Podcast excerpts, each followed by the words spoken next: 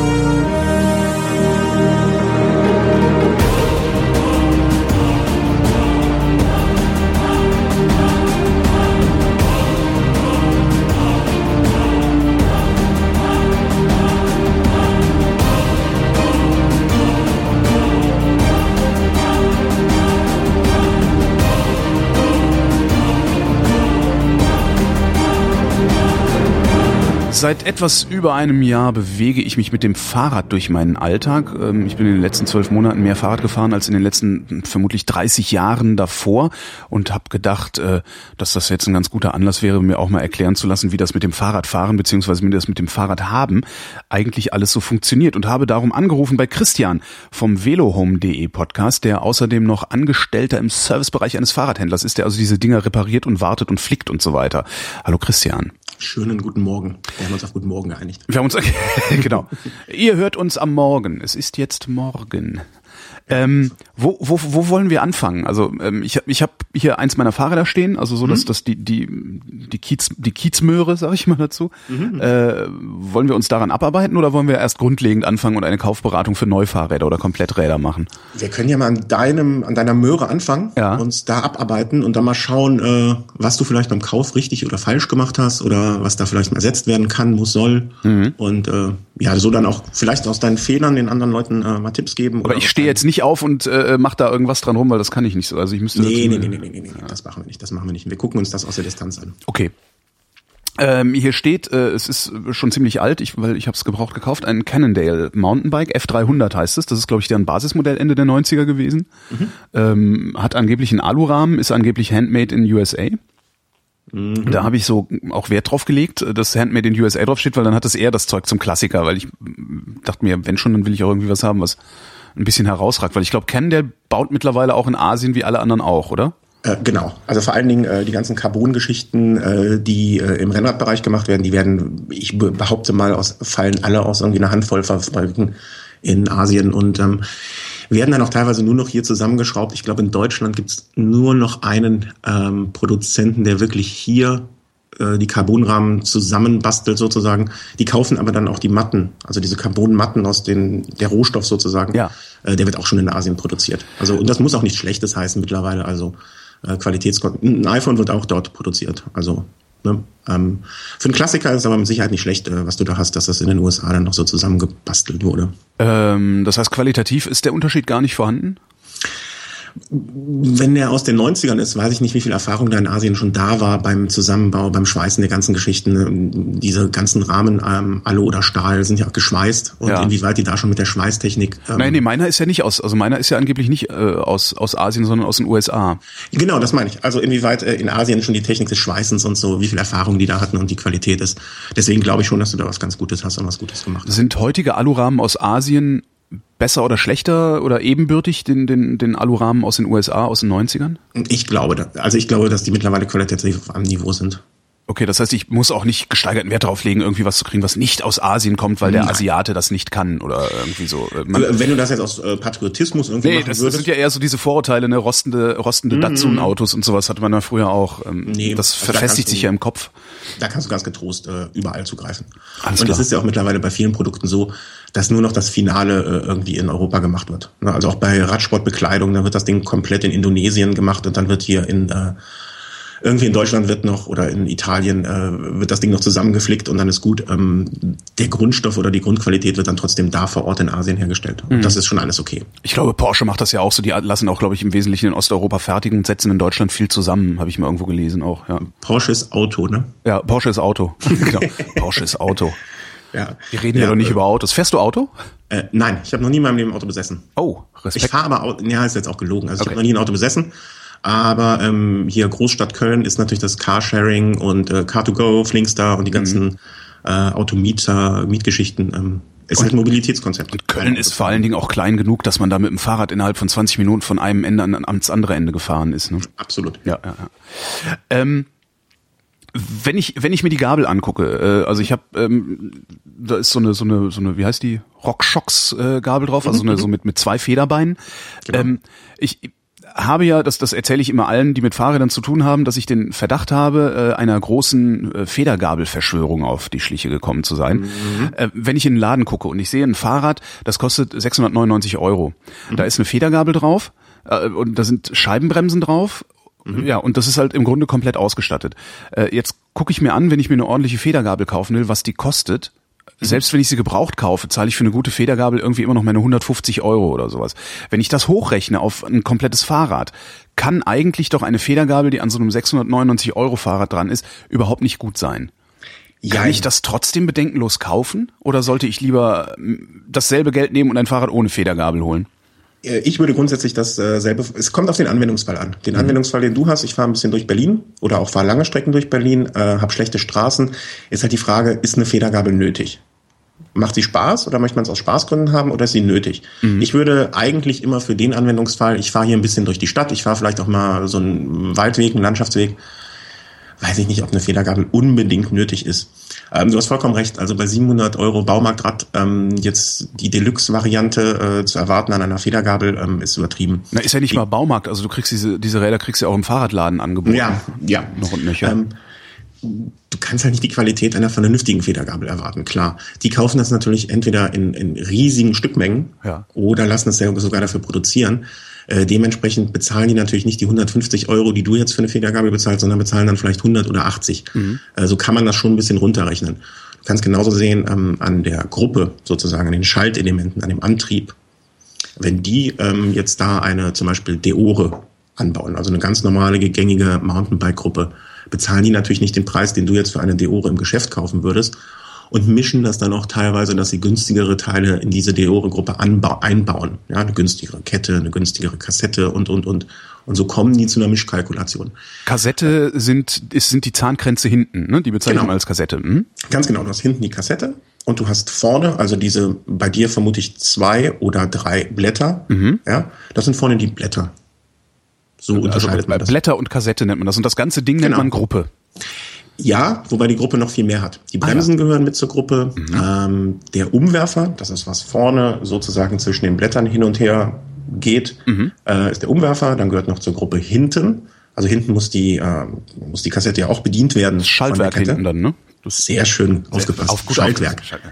Ein bisschen, Schaltwerk. ein bisschen, ein bisschen fahre ich ja auch rum und schraube dran rum auch schon. Ich habe angefangen okay. auch dran rumzuschrauben. Also ich verstehe so langsam verstehe ich, wie es funktioniert. Also mhm. das zum Beispiel mir war gar nicht klar, dass also hinten am Schaltwerk das Schaltwerk ist steht ist halt auf Spannung mhm. und wenn null ist, bin ich glaube ich auf dem größten Gang. Und mhm. von da aus ziehe ich ihn einfach, ziehe ich einfach nur eine Feder auf, sozusagen. Das, äh, genau. Äh, ich habe hab ich mir nie Gedanken drum gemacht, all die Jahre. Dachte ich, komisch, wie das funktioniert. es funktioniert halt, ne? Im ja. besten musst du dir auch keine Gedanken machen. Wenn es funktioniert, ja, ist super. Stimmt. Du darfst halt nur nicht mal in die Situation kommen, dass du unterwegs irgendwo, äh, wie schon oft passiert, äh, in die Situation kommst, dass du es äh, korrigieren musst, dass du etwas reparieren musst. Ähm, weil dann äh, hast du natürlich immer dein kleines Werkzeugtool dabei. Ja wo wir äh, bei den Sachen sind, die man unbedingt braucht. Und ähm, dann kann man vielleicht noch Kleinigkeiten korrigieren oder ändern oder reparieren auch. Mhm. Ähm, aber dafür muss man zumindest einen Ansatz verstanden haben, wie es funktioniert. Das stimmt, das habe ich auch festgestellt. Äh, als mir an meinem Faltrad ähm, auf einmal der erste Gang nicht mehr ging, dachte ich, was ist das für ein Scheiße? So, so alt ist das doch noch gar nicht. Ich muss hier. Und dann habe ich irgendwann auch festgestellt, ach, da kommt hinten so ein kleines Kettchen aus der Nabenschaltung raus und damit mhm. kann man das justieren. Ja. Genau, da einfach ein bisschen dran ziehen oder ein bisschen mehr Spiel geben und schon wird es funktionieren. Genau. Und im Prinzip ist dieses Kettchen sowas ähnliches wie die Schnittstelle zum Schaltwerk. Mhm. Also so, so kannst du an dem Schaltwerk hinten, wirst du mehrere Schrauben entdecken, mit denen man das so ein bisschen verstellen kann. Und wenn deine Kette mal irgendwann nicht mehr sauber von ganz rechts nach ganz links rüber geht, mhm. musst du so ein bisschen an den, an den, ähm, an den Schräubchen drehen. Gibt's auch immer meistens sehr, sehr schöne YouTube-Videos, wo das erklärt wird, wie man das einstellt. Ähm, da ist wirklich YouTube eine große Quelle für Hobbyschrauber. Da habe ich, da hab ich mir beibringen lassen, äh, wie ich es, wie ich meine Bremsen einstelle. Ja. Mhm, ja. Also äh, funktioniert. Auf Anhieb übrigens. Ja, das, das ist ganz nicht da sitzen. Ja, stimmt. Ähm, zurück zur Gruppe. Ähm, ja, genau, du, sagtest, du sagtest, wenn man da so, so eine, achso, okay, bleiben wir, ja, Bremsen. Genau, Bremsen gehören noch dazu. Äh, dann das Lager, also das, wo quasi die Welle vorne, also deine Pedale und die Blätter, ähm, wo die durch den Rahmen gehen. Unten, Mhm. da sitzt ein Lager, das gehört noch dazu. Und oben die Hebel, äh, wo man schaltet. Dann Mhm. hast du eigentlich die Gruppe komplett, um das abzuschließen. Das ist das, was die, die, die Radler als Gruppe bezeichnen. Jetzt, war- jetzt habe ich das endlich Genau. mal verstanden. Du sagtest eben, wenn man da so eine Deore einbaut, was so eine Standard-Mountainbike-Gruppe ist, äh, da gibt's ja auch, es gibt so verschiedene Unterschiede. Also ich merke das einfach nur, ich habe, wenn, wenn ich so auf Ebay gucke, irgendwie ein paar Ersatzteile, weil ich habe noch so ein Bastelprojekt hier liegen, da, das ist äh, auch ein, ein Alurahmen, da, ja, egal. Da will ich versuchen, im Winter dran rumzubasteln, falls ich tatsächlich mal ein bisschen Zeit habe. Ähm, Darum gucke ich auf Ebay und da gibt's halt unterschiedliche äh, Dinge und unterschiedliche Qualitäten und unterschiedliche Namen. Kannst du da so Genau. eine Rangfolge aufstellen? So, ist die XT besser als die STX oder was auch immer das? Äh, Mhm. Äh, relativ einfach. Du musst erstmal unterscheiden, was, äh, was ist das, was du aufbauen möchtest. Wie? Möchtest du ein Mountainbike aufbauen oder möchtest du ein Rennrad, äh, ein Speedbike aufbauen? Ich möchte einen Twitter bauen. Ich habe einen äh, F600 Rahmen. Ähm, da will ich vorne nur noch ein Blatt drauf haben. Hinten will ich eine 10er Kassette reinmachen, möglichst. Ähm, und darauf kommen dann, die habe ich hier auch schon liegen, Laufräder mit diesen ähm, Ritchie 1.4 äh, äh, mehr oder weniger Slicks. Also ich will ein, ein, ein, ein, ein Pseudo, wie auch immer man das nennt, daraus bauen. Ja, also ein Speedbike würde ich es dann wahrscheinlich Okay. nennen, weil es geht ja, du möchtest damit jetzt, äh, es wird keine Gabel, äh, Federgabel haben. Doch, es ist, ist eine Hedgehog Federgabel? drin. Hm, Okay. Da ist eine Hedgehog drin. Ja, dann würde ich sagen, du wirst dir wahrscheinlich etwas Mountainbike-ähnliches aufbauen. Ja. Und ähm, da gibt es dann äh, von, ich gehe jetzt mal einfach von Shimano, weil das dann so der gängigste ist. Ähm, gibt es von Shimano halt eine Mountainbike-Gruppe und es gibt eine Rennradgruppe. Wenn wir uns auf den Mountainbike-Bereich ähm, ja so beschränken, dann ist das äh, Nonplusultra, die rechts unten Lösung, eigentlich die XTR oder X0, XX. Ähm, das ist so rechts unten. Da bezahlst du dann richtig, richtig Geld. Und äh, es wird jetzt auch noch zum äh, zur Eurobike, die nächste Woche ist, äh, wird von Shimano eine neue Gruppe vorgestellt, die dann elektrisch schon schaltet. Das finde ich bescheuert, aber okay. Jein. Doch, ähm, man muss dann Strom mitnehmen. Ich finde es bescheuert, Strom mitnehmen zu müssen, um sich fortbewegen zu können. Das finde ich. Mhm. Ja, äh, da bin ich, da auch- bin ich konservativ oder Ja, spießig. gibt auch, ja, es gibt auch, äh, gibt auch so, so, so grundsätzlich diesen philosophischen Gedanken. Will ich etwas, äh, ich führe ja dem ganzen System, was ich betreibe, Energie zu. ja. Und dann ist es nicht mehr an sich selbst bewegendes System, sondern ich führe Energie zu durch, die, äh, durch den Akku. Andererseits gibt es halt Anwendungsfälle, ähm, wo, du, wo es einfach deutliche Vorteile mit sich bringt. Einer von unseren Podcastern ist letztes Jahr, glaube ich, ein Rennen gefahren Ja. und konnte danach mehrere Wochen seine Hände nicht richtig bewegen, weil er so viel geschalten hat während des Rennens. Das, war, ein, Ah, das war ein Rennen von London äh, nach Edinburgh. mit und zurück. Rennrädern. Genau. Von London nach Edinburgh und zurück am Stück, sozusagen. 1400 Kilometer, glaube ich. Alter Vater. Ja, da, da fahren auch nur die ganz Verrückten mit. Und der hatte danach einfach das Problem, dass seine Hände vom vielen Schalten ähm, die Nerven so angespannt waren und so verschlissen waren in dieser Zeit, dass der wochenlang seine Hände nicht richtig nutzen kann. Danach, äh, dort hat er sich mit vielen unterhalten, die eine ele- elektrische Schaltung benutzt haben und kam dann zu dem Schluss, dass elektrisch ist das Bessere und fährt seitdem elektrisch und hat solche Probleme nicht mehr. Das heißt, es gibt auch wirklich Argumente, die dafür sprechen. Aber das sind nicht die Argumente, die dafür sprechen, dass ich sowas hätte. Das ist, also das ist dann wahrscheinlich, man muss halt immer auf den Anwendungsfall gucken. Genau, außer dass es vielleicht ein bisschen ähm, die, die, die, die, Schalt, die Schaltung funktioniert schneller, sie stellt sich selber nach, sie justiert sich und so weiter. Es ist von der Qualität her ein besseres Schalten. Allerdings würde ich es auch nicht nutzen wollen. Das ist, Also da kostet Preis, aber auch wahrscheinlich die Schaltung so viel wie ansonsten ein Fahrrad. Äh, unter anderem ja. Ja, Oder ja. zwei schöne Fahrräder. Echt so schlimm. Also ich Ja. vergleiche, ich kenne ja immer diese, es gibt ja diese wunderbare äh, 14-Gang Rohloff-Narbe. Mhm. Ähm, die kostet ja irgendwie 900 Euro oder sowas. Und ich finde es immer so lustig, dass diese Narbe äh, dann so viel kostet, wie der Rest des Fahrrades gekostet hat, Mhm. wenn, wenn jemand damit rumfährt. Ja. Äh, da für diese 900 wirst du von der elektrischen Schaltung jetzt mal das äh, ne, Top rechts unten Modell wirst du nicht zur Hälfte bekommen. Krass.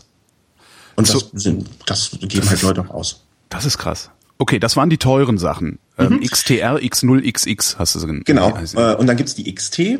genau, das schon, ist so das, was man immer sieht eigentlich. Ne? Genau, das ist das, was du so die meisten haben und haben möchten. So, Ja. Hat ein recht gutes Preis-Leistungs-Verhältnis und du musst halt auch immer bedenken, ähm, so Teile wie Kette und Kassette hinten, die verschleißen halt. Ja. Die fährst du so, sagen wir mal, je, nach, je nachdem, wie gut du in der Pflege des Rads bist, fährst du vielleicht so 4000, 5000, 6000 Kilometer, dann tauschst du eine Kette aus.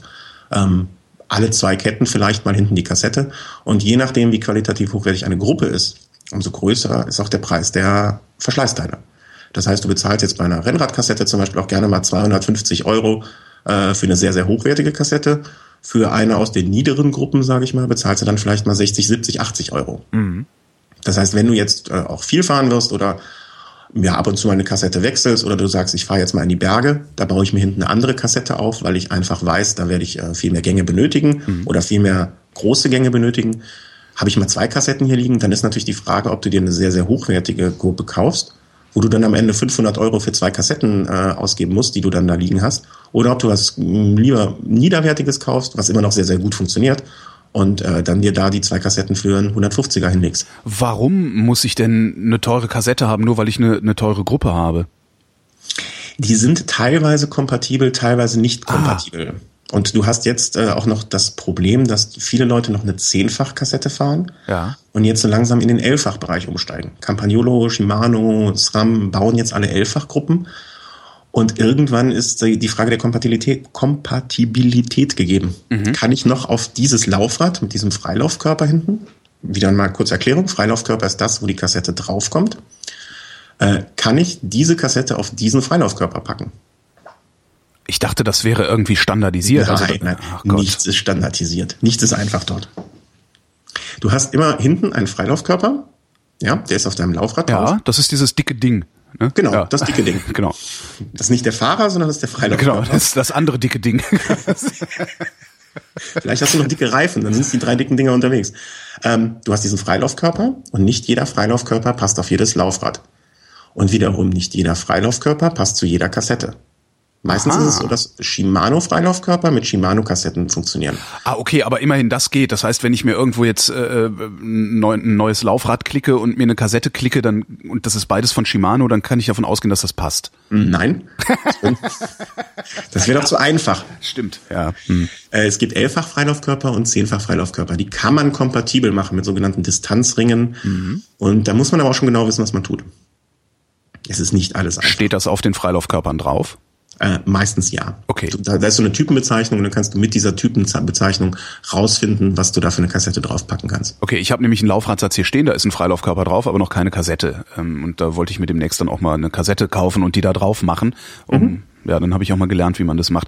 Würdest du, würdest du eigentlich empfehlen, ähm, mehrere Laufräder zu haben, mit, ne, also wenn man unterschiedliche Bereifung oder, oder Kassetten mhm. oder sowas fahren will, lieber mehrere Laufräder oder lieber die Kassette austauschen? Frage des Geldes. Wenn du die, okay. wenn du die, mhm. wenn du die Kohle hast, dir mehrere Laufräder dahin zu legen, äh, gar keine Frage, würde ich auf jeden Fall machen. Ich habe zum Beispiel, ähm, oder ich, nein, anders, ich hätte gerne drei Laufräder. Mhm. Eins für irgendwelche Rennen und Veranstaltungen, die man fährt, ein schön leichtes mit äh, schnellen Reifen, dünnen, äh, schnellen Mänteln, ähm, dünnen Schläuchen, leichte Schläuche, mhm. ähm, vielleicht je nachdem, ob man in die Berge fährt oder im Flachen fährt, einen sehr leichten oder einen mit Hochprofil. Hochprofil sind diese Geschichten, dass der Reifen oben, äh, dass der, dass das Laufrad sehr dick aussieht, so aerodynamisch. Ja. Mhm. Was ist, ist, hat, hat das einen Vorteil oder ist es einfach nur fancy, weil die Hipster drauf stehen?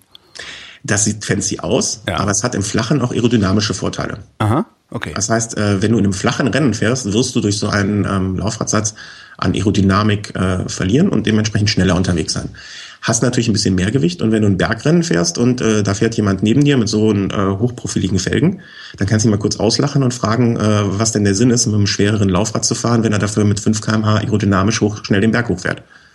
ja, stimmt. Ja? Mhm. Also es ist immer sehr, sehr schön, wenn du dann bei, äh, bei Veranstaltungen, wir waren zuletzt äh, zum Beispiel am Nürburgring, ähm, da gibt es so ein 24-Stunden-Radrennen und wenn du dann so ein bisschen umguckst, da ist halt äh, Bike Porno Deluxe da fahren halt äh, Rennräder 5, 6, 7, 8, 9, 10.000 Euro fahren da en masse rum. Und da möchten die natürlich auch ihr schönstes Material zeigen. Und wenn du da so Laufräder für zwei, zweieinhalbtausend Euro siehst, die allerdings für diese Veranstaltung gar nicht geeignet sind, dann weißt du, dass es dem Fahrer wichtiger ist, ein schönes Rad zu haben als ein schnelles Rad. Ja, und dass er möglicherweise auch gar nicht weiß, was er tut, oder?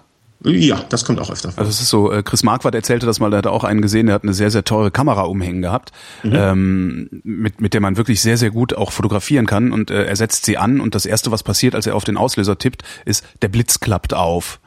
Das ist halt auch ja. immer so ein Zeichen dafür, dass die Leute gar nicht so genau wissen, was sie tun. Also äh, es war auch hell draußen auch noch oder sowas. Also, ja, Perlen vor die Säue. Genau, Perlen vor die Säue. Die, ähm, also es, es, wir es waren bei der Gruppe. Wir waren bei der Gruppe. Äh, die XT ist eine, eine, eine günstigere, die eigentlich den Zweck erfüllt, sagtest du. Ähm, mhm. Gibt es da noch welche, die ich, die ich äh, wissen müsste? Also ja, die die XT ist halt, äh, sagt man eher so für den sportlichen Mountainbiker. Dann gibt's noch die LX, mhm. ähm, die ist so für den ja mehr für die Tourenräder, Tracking-Bereich. Also wenn du dir jetzt kein astreines Mountainbike aufbauen willst, sondern so ein Tourenrad, ein Trackingrad, dann wäre die vielleicht auch noch eine Überlegung wert. Und darunter kommt dann noch die Deore, ähm, wirklich so, wie soll man sagen, so der der Golf. Ne? Also ganz ah, okay. solide, solide, machst du nichts falsch mit. Ersatzteile sind einfach zu bekommen. Und Blei, Blei schwer. Ja, geht. Also mittlerweile, ähm, wenn du es prozentual betrachtest, dann ist das auch nicht so viel mehr, ja. was da an Gewicht reinkommt. Vor allen Dingen, ähm, also im Rennradbereich gibt es zum Beispiel dann so die 105er, das ist so die Einsteigergruppe, vielleicht das Pendant zur Deore. Die fahre ich halt seit irgendwie, ich glaube, acht Jahren, die erste mhm. Gruppe. Und die ist halt solide, die funktioniert und die geht nicht kaputt und da kannst du auch mal hier schnell was wegschmeißen und was Neues dran packen. Das tut nicht weh. Super. Und darunter gibt es dann noch mal Alivio und ich glaube, irgendwas mit AC, AC, die willst du aber nicht. Die brauchst du dir gar nicht merken. Aha. Da, äh, da ist halt die ganze Schaltperformance zum Beispiel. Ne? Also wie schnell springen die Gänge, ja. wie gut gehen die Gänge rein. Das, da hast du halt ähm, nicht so viel Freude dran. Und wenn du keine Freude am Rad hast, dann fährst du nicht und dann bringt das alles nichts. Das stimmt. Ähm, die Narben, die haben ja dieselben Namen, oder? Also ich, ich habe ich glaube, mhm. auf, auf irgendeiner Narbe steht auch Deore drauf, die ich habe. Genau. Ähm, gilt, gilt das dann, was du gerade über die Schaltwerke gesagt hast, oder die Schalt, die Gruppen, Verzeihung, die über Gruppen? die Gruppen gesagt hast, gilt das dann auch für die Narben? Jein. Also auch da ist es so, je hoch, ja, ja, aber du kannst es schon ungefähr so einsortieren, dass du sagst, okay, eine Deore wird nicht so gut sein äh, wie eine XT. Ähm, da kannst du schon, also diese Chronologie ähm, ist schon die gleiche. Ähm, allerdings würde ich mir jetzt überlegen, äh, ob eine Deore-Narbe nicht ausreichend ist, wie groß da der Unterschied, ob du den Unterschied merkst, das ist immer die Frage. Ne? Ja. Merke ich den Unterschied zwischen einer Deore-Narbe und einer XT-Narbe und der Roloff-Narbe? Äh, wie sensibel bin ich eigentlich? Ich finde das immer sehr lustig, wenn du irgendwelche Tests liest, mhm. Ähm, wo es dann darum geht, dass Reifen zum Beispiel, auch Reifenmäntel, ein großes Thema immer, ähm, oh ja. dass dieser Mantel X ja, eine, ähm, einen Rollwiderstand hat, der vier, fünf, sechs Prozent weniger ist als der Reifen Y dann frage ich mich immer, das ist der Unterschied, den vielleicht auch eine bessere oder schlechtere Straße ausmacht. Und merke ich das überhaupt selber an meinem Hintern, wenn ich auf diesem Rad sitze in den Beinen? Vermutlich nicht, ne? Wie viel ist Placebo dabei? Ja, ich genau, weiß, ich fahre ja, jetzt ja, einen schnelleren Reifen. Also das ist auch immer viel Voodoo und ähm, dass man dran glaubt. Und so ist das, denke ich mal, bei den Narben. Die müssen leichtgängig sein, die müssen gut äh, gut gedichtet sein, dass da kein Dreck, keine Flüssigkeit reinkommt. Ähm, vielleicht ein bisschen darauf achten, dass man sie einfach auseinanderbauen kann und wieder zusammen, wenn man sie mal reinigen möchte. Mhm. Ähm, aber das sind so, mit einer Deore wirst du auch gut fahren können, keine Frage. Wie zentriert man eigentlich ein Rad, wo wir gerade bei Narben und, und auch eine große Kunst. Du hast ein Laufrad? Ach, das ist Kunst, das ist keine, das, das ist Kunst. Ist, verstehe. Das ist Kunst und Handwerk. Handwerk, die zu Kunst geworden Kunsthandwerk. ist. Also es gibt kein, es gibt jetzt nicht irgendwie so äh, ein, ein, so wie so ein Drehmomentschlüssel zum Räder zentrieren. Also einfach hingehen und knirz, knirz, knirz, alles super. Ja, knirz, knirz, knirz, alles super, aber du hast keinen Drehmomentschlüssel, sondern du hast deine Augen. Oh du, ja. Es ist ja, also was, genau. wo du Erfahrung für brauchst. Ja, ganz genau. Erfahrung ah. ist das ah. Stichwort. ich sollte es also nicht selber machen, sondern ich gehe lieber zu meinem Schrauber, zu meinem Radladen und sage, zentrier mir das mal. Machst du einmal, machst du zweimal, guckst dabei zu und dann machst du es selber zu Hause. Das ist etwas, das ist keine Raketenkunst, ja. Mhm. Also du, wenn du das siehst, wie das funktioniert, wenn du dir vielleicht zwei, drei Anleitungen anschaust, wirst du das können. Ähm, du brauchst als einziges einen ähm, ordentlichen Zentrierständer. Mhm. Ja, das ist ein Gerät, wo du dein Rad reinstellst und dann drehst du es einmal.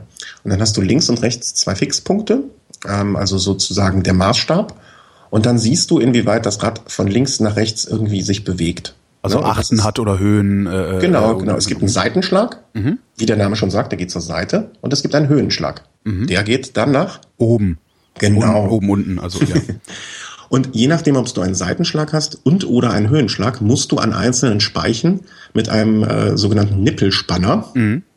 Äh, diese Nippel, also da, wo die Speiche in die Felge übergeht, mehr oder weniger Spannung geben. Mhm. Und durch diese Spannung äh, kann man dann einen Seitenschlag rausziehen oder einen Höhenschlag rausziehen. Du musst nur halt immer genau wissen, wo du ziehen musst oder die Spannung verändern musst. Und das äh, ist auch so eine Sache von Erfahrung. Kann man das üben, indem man sich ein olles Laufrad kauft und das ja, einfach kaputt absolut. zentriert? Ja, ja, absolut, absolut. Okay. Was meinst du, wie oft wir Anrufe kriegen von Leuten, die sich ein neues Laufrad erstmal direkt kaputt zentriert haben und es uns zurückschicken? Äh, passiert immer wieder. Mhm. Also ist auch nichts, äh, wo du jetzt der Erste und der Letzte wärst, dem das passiert. das ist eine Erfahrungssache und äh, dann geht das auch meistens ganz flott. Und ähm, man sollte halt vielleicht auch nicht unbedingt warten, immer bis es ganz, äh, ganz den Seitenschlag hat, sondern immer mal wieder reinschauen, kurz hier mal gegenziehen, da mal gegenziehen.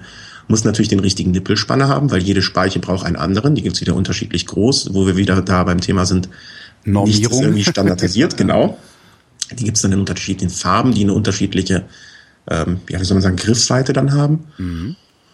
Ja, und da kann man sich damit beschäftigen. Ne? Dann kannst du im Winter nächtelang deine äh, Laufräder zentrieren, wenn du welche hast. Die Reifen, ähm, also die Mäntel. Mhm. Was ist das für ein seltsames Phänomen, dass die Straßen voller Mountainbiker sind, die grobstollige Geländereifen auf Asphalt fahren? Äh, be beobachtest du das auch oder fällt das nur mir besonders auf, weil ich festgestellt habe, dass das das Dümmste ist, was man machen kann? Das Allerdümmste. Äh, weil es hat keinen Sinn. Es Also ist mache ich laut, du hast einen absurden Rollwiderstand. Äh, Ja, War, es, es äh, blöde Frage, kein- was das für ein Phänomen ist. Ja, okay. Ja, ein dummes Phänomen. Es packt sich ja auch keiner an sein Auto irgendwie äh, so grobe Traktorreifen. Das Ja. wäre das im Prinzip das Pendant dazu. Nee, macht überhaupt keinen Sinn. Die Leute kaufen die Räder so und bauen sie halt nicht um, weil sie zu faul sind oder es nicht können, was ja beides völlig legitim ist. Mhm. Aber ähm, es macht einfach keinen Sinn, einen grobstolligen Reifen in der Stadt zu fahren. Null. Und das ist übrigens, das ist, es ist, es ist äh, das, das umzubauen, also einen anderen Mantel aufzuziehen, ist Mhm. äh, die trivialste Sache, zumindest in meiner Wahrnehmung, die trivialste Sache, die man überhaupt nur an einem Fahrrad machen kann. Ja, Wenn genau. du Schnellspanner hast, sagen wir mal so, wenn du Schnellspanner hast, ansonsten musst du ein bisschen mehr schrauben. Ja, aber, aber- aber einen Mantel zu wechseln schauen. ist einfacher als einen Schlauch zu wechseln. Mm. Finde ich. hängt vom hängt ein bisschen vom Mantel ab. Es gibt Mantel, da habe auch ich schon wirklich geflucht und, äh, und äh, Schweiß äh, vergossen. Je nachdem, wie spack die sozusagen auf der äh, auf der Felge sitzen, macht es unterschiedlich viel Spaß, die zu wechseln. Aber Mhm, Okay, ja. grundsätzlich, äh, wenn jemand wie du, der sagt, ich habe noch gar nicht so viel Erfahrung, ich schraube hier ein bisschen rum, bin technisch ein bisschen geschickt, wenn der das in fünf Minuten hinkriegt, dann ist das äh, kein Ding. Also es, der erste waren 15, der zweite war 5, ja.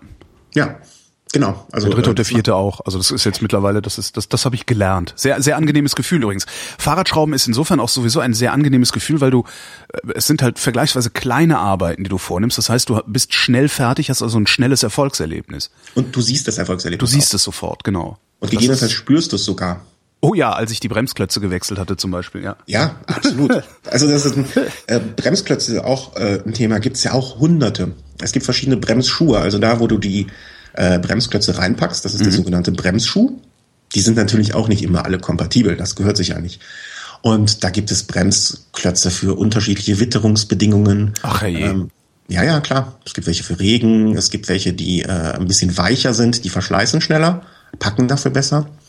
Ähm, es gibt welche für Carbonfelgen. Das heißt, wenn du ein, ein Carbonlaufrad hast, solltest du auch tunlichst äh, Carbon-Bremsklötze, also nicht aus Carbon, sondern für Carbonfelgen Bremsklötze benutzen, weil du dir sonst die Felge ganz, ganz schnell kaputt machst. Ähm, es gibt teilweise sagen, die Lauf, äh, Laufradbauer, also jetzt eine Firma wie zum Beispiel Reynolds, liefert zu ihrem Laufrad immer die richtigen Bremsklötze mit dazu. Die zufälligerweise dann aber auch das Dreifache kosten von. Bremsklötzen nicht im Zu. Mhm. mhm. Und du solltest natürlich auch nur diese Bremsklötze benutzen, weil sonst geben sie dir keine Garantie darauf, dass das Laufrad okay bleibt. Ah. Gibt es denn so Bremsklötze, also gibt es so Standardbremsklötze, so All- All- Allwetter, Allround-Bremse? Also ich habe auf meinem Auto habe ich Allwetterreifen. Sowas müsste es doch dann eigentlich auch als Bremsklotz geben, oder? Genau, also die meisten äh, Hersteller von Gruppen, äh, also Shimano, Campagnolo, liefern einfach so Standard. Die liefern auch die Deore Bremsklötze oder beim Rennradbereich die 105er, Dura Ace und Ultegra. Ähm, das sind die Abstufungen dort, die es gibt, die Qualitätsstufen. Ähm, und genauso gibt es Bremsklötze für 105er, für Dura Ace und für das, die kannst du problemlos dran machen. Ähm, ich hatte zuletzt den Fall, als ich bei diesem besagten Rennen am Nürburgring, habe ich vorher nochmal die Bremsklötze ausgetauscht und habe sofort gemerkt, ich habe mir mal solche gekauft, die einfach ähm, so sehr, sehr hochwertig sind, die sehr, sehr schnell verschleißen, aber die dafür auch eine sehr gute Bremswirkung haben.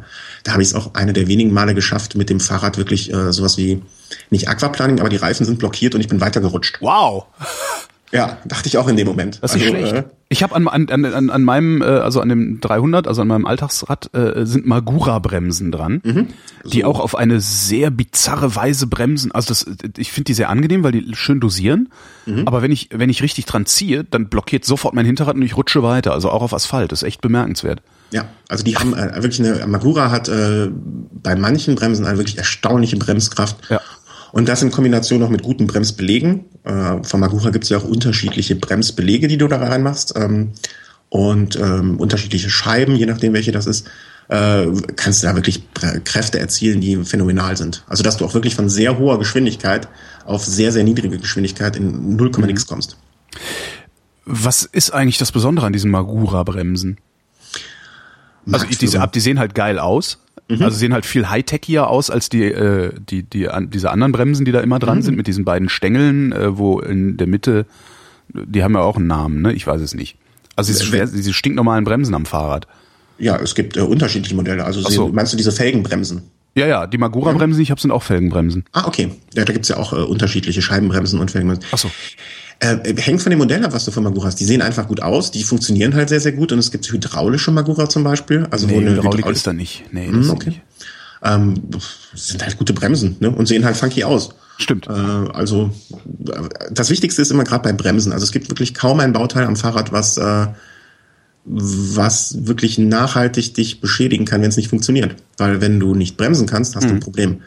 Und ich ähm, kenne jede Menge Leute, die mit echt miesen Bremsen auf ihren Fahrrädern unterwegs sind. Ja. Mir hat mal jemand äh, mein Mountainbike damals geklaut. Mhm. Und ich hatte die neue Bremse schon da liegen, weil die alte nicht mehr funktioniert hat. Und ich dachte mir, hoffentlich fliegt der Witz auf die Nase. das wäre eine gerechte Strafe. Ja. ja, genau, genau, genau. Hier Kölner Innenstadt gewohnt und ich hoffe, der wäre an der ersten Kreuzung, hat es ihn direkt erwischt. Äh, ja, Bremsen sind wichtig. Also auch wenn du ein gebrauchtes Rad kaufst, um dann nochmal zum Anfang zurückzukommen. Mhm. Wenn du ein gebrauchtes Rad kaufst, ach, wenn du eine Stunde Zeit investierst, um dir dieses Rad anzuschauen, damit eine Runde zu fahren oder so, investiere ruhig die Hälfte der Zeit in die Bremsen, mhm. weil das ist wirklich das Wichtigste.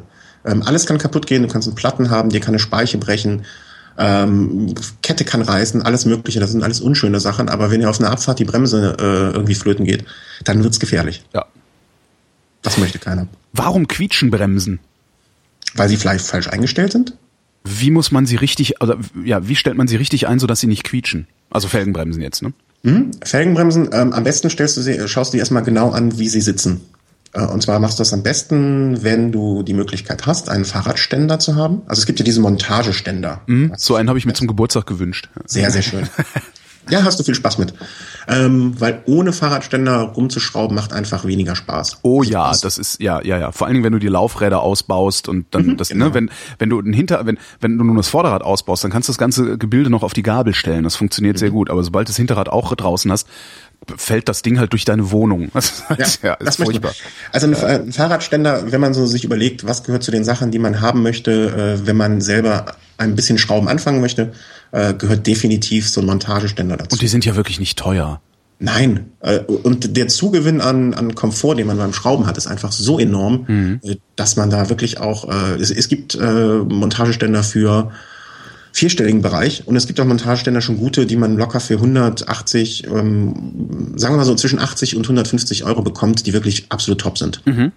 Und ähm, wenn du dich an deinen Montageständer stellst und ähm, schaust dir dein Vorderrad an, es gibt, ähm, weiß nicht, ob du sowas hast oder kennst, es gibt so ganz winzige kleine, das sind wie, ähm, wie, wie soll man sagen, Halterungen, sodass dein Vorderrad fixiert ist, wenn es im Montageständer ist. Falls du das noch nicht hast, setz es auf deine Amazon-Wunschliste. Wie heißt das? Äh, pff, Festhalte-Dingsi für Montageständer. Irgendwie Fixierung, Montageständer, so etwas in der Richtung. Also ich habe auf meiner Wunschliste einen Montageständer, der kostet sogar nur einen 50er, aber ja. der hat oben einfach nur so eine Klemme. Also so eine, weißt du? Mhm. Wo du das Rad ja, vermutlich dann mit dem Rahmen einfach reinhängst, genau. Genau, und dann kannst du nochmal, wenn du dir vorstellst, dass der, dass das Fahrrad da drin hängt, ja. kannst du ja das Vorderrad noch nach links und rechts drehen. Stimmt. Ja, das will man ja nicht. Das willst du nicht und deswegen gibt es eine Fixierung dafür. Und damit hast du das Vorderrad fixiert und dann kann das nicht mehr nach links und rechts. Und das kann dir hilfreich sein, wenn du die Felgenbremse einstellen willst, weil dann stellst du dich von vorne frontal davor, drehst am besten an dem Rad ein bisschen, dann kannst du auch gleichzeitig prüfen, ob du einen Seitenschlag hast. Mhm. Und dann kannst du schauen, wo die Bremsen auf der Felge packen. Ja, du bremst dann und schaust dir genau an, sitzen die mittig. Wenn die nicht mittig sitzen, dann kann es sein, dass sozusagen ein Spalt entsteht und dieser Spalt das Geräusch erzeugt. Klang das verständlich? Ähm, nochmal. Genau, ja, mach nochmal. Also, äh, du drehst das Rad, ja. dann schaust du, wenn du bremst, bewegen sich ja die äh, Bremsklötze auf die Felge. Ja. Und das muss genau mittig sein. Angenommen, die sitzen ein bisschen nach unten oder nach oben. Sitzen die nicht optimal auf Ach, der du, Felge? Nach unten oder nach oben? Also, achso, du meinst den, den, also jetzt nicht den Spalt zwischen, zwischen Bremsklotz und Felge, wo es, wo es aufeinander drückt, sondern praktisch den Spalt zwischen äh, Mantel und Brems Nee, nee, nee, schon. Die müssen genau gerade plan auf die Brems, äh, auf die Felge oben passen. Ja Im Zweifel immer mal ein bisschen nach oben und unten versuchen zu justieren. Nach vorne und nach hinten geht theoretisch auch, aber das ist meistens nicht das Problem. Was auch gerne mal zu quietschen oder auch so ähm, komischen metallischen Geräuschen führt, äh, wenn sich in dem Bremsklotz etwas festgesetzt hat. Mhm. Ne? Irgendwelcher Dreck auf der Straße, ja. Steinchen, Metallsplitter oder oder oder. Die setzen sich gerne mal in äh, den Bremsklötzen fest. Und die kann man dann immer mal entfernen. Da gibt's extra Reiniger für, dass du die Bremsklötze äh, schön sauber machen kannst, weil sonst äh, kann das auch dazu führen, dass die Felge längerfristig beschädigt wird. Ähm, grundsätzlich kann das Quietschen auch erzeugt werden dadurch, dass diese Felge halt beschädigt ist. Ne, das siehst du dann, ähm, dass du so komische, wenn du mal über die Felge drüber gehst mit der Hand, mit dem Finger mhm. und ähm, spürst dann so Rillen da drin. Ja dann äh, hast, ist das quasi die Konsequenz daraus, dass mal ab und an da etwas Dreck drin war und das sich dann in die Felge frisst. Ist grundsätzlich kein Problem, solange die Felge oben noch eine gewisse Dicke hat. Hm. Irgendwann ähm, ist die Felge durchgebremst. Das hängt davon ab, wie viel du bremst und äh, was für Bremsbelege du, du da benutzt. Ähm, aber meistens sagt man, also bei mir ist es so, nach drei, vier Jahren ist eine Felge durchgebremst und dann muss ich die wechseln. Ach echt, fährst du viel?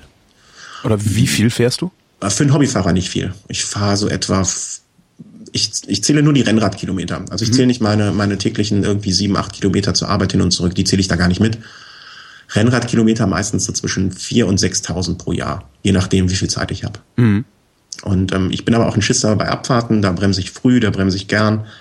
Und ähm, alles, was so ab Das heißt aber, dass so der, der, der, der Gelegenheitsradler, so, also so jemand wie ich, so mit, was weiß ich, so 50 bis 100 Kilometern die Woche, der wird seine Felge nicht innerhalb von zwei Jahren durchbremsen. Nein. Da, es, hängt, es hängt ja auch vom Anwendungsfall ab. Ne? Also wenn du jetzt äh, durch die Stadt fährst und ein bisschen, dann bremst du an der Ampel, da bremst du äh, Vielleicht mal, wenn ein Autofahrer dich mal wieder schneidet oder eine Tür aufgeht mhm. oder die schönen klassischen Fälle, da bremst du ja, aber ansonsten bremst du nicht viel. Wenn du mit dem Rennrad unterwegs bist, in Bergen dann auch teil noch, teilweise.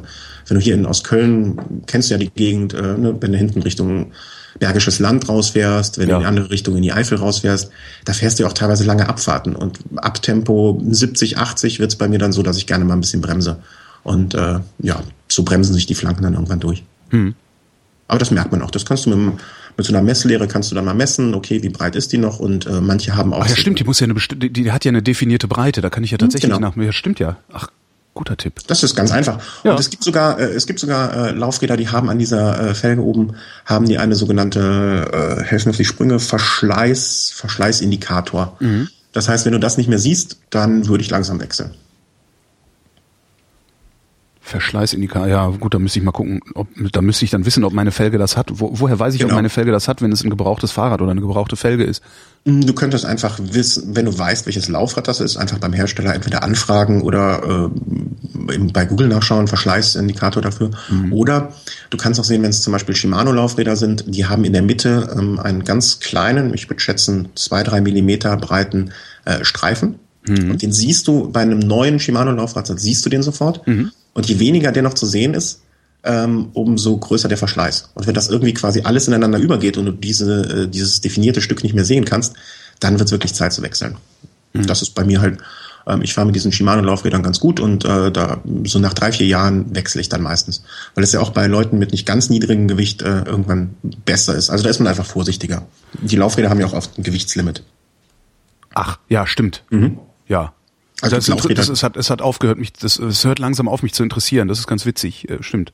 Na. Das hatte ich auch damals, als ich mein Fahrrad, ich äh, vor, vor, vor Jahren schon mal ein Fahrrad gekauft, äh, sagte der Händler auch, ah, wie viel wiegst du denn? Ich habe auch gesagt, ja, so 130, also war ich noch ein bisschen leichter, als ich auf meinem äh, mhm. höchsten Gewicht war. Und er sagte auch, ja, pass mal auf, dann ähm, gebe ich das Rad nochmal eben bei uns in, zum, in die Werkstatt nach hinten, äh, dass der dir die Felgen stramm, äh, dass der dir die Speichen strammer stellt, mhm. damit es ein bisschen stärker hält. Ja. Mhm. mhm. Und ich genau. fahre halt keine Fahrräder, also ich, ne, ich habe halt festgestellt, dass ich Mountainbiker bin. Ich bin kein Rennradfahrer. Ja. Äh, zumindest bin ich noch nicht genug Rennrad gefahren, äh, aber Rennradfahren macht mir nicht so viel Spaß wie Mountainbike fahren. Und ähm, da mache ich mir eigentlich keine Gedanken mehr darum, was ich für Gewichtsbeschränkungen haben könnte oder sowas.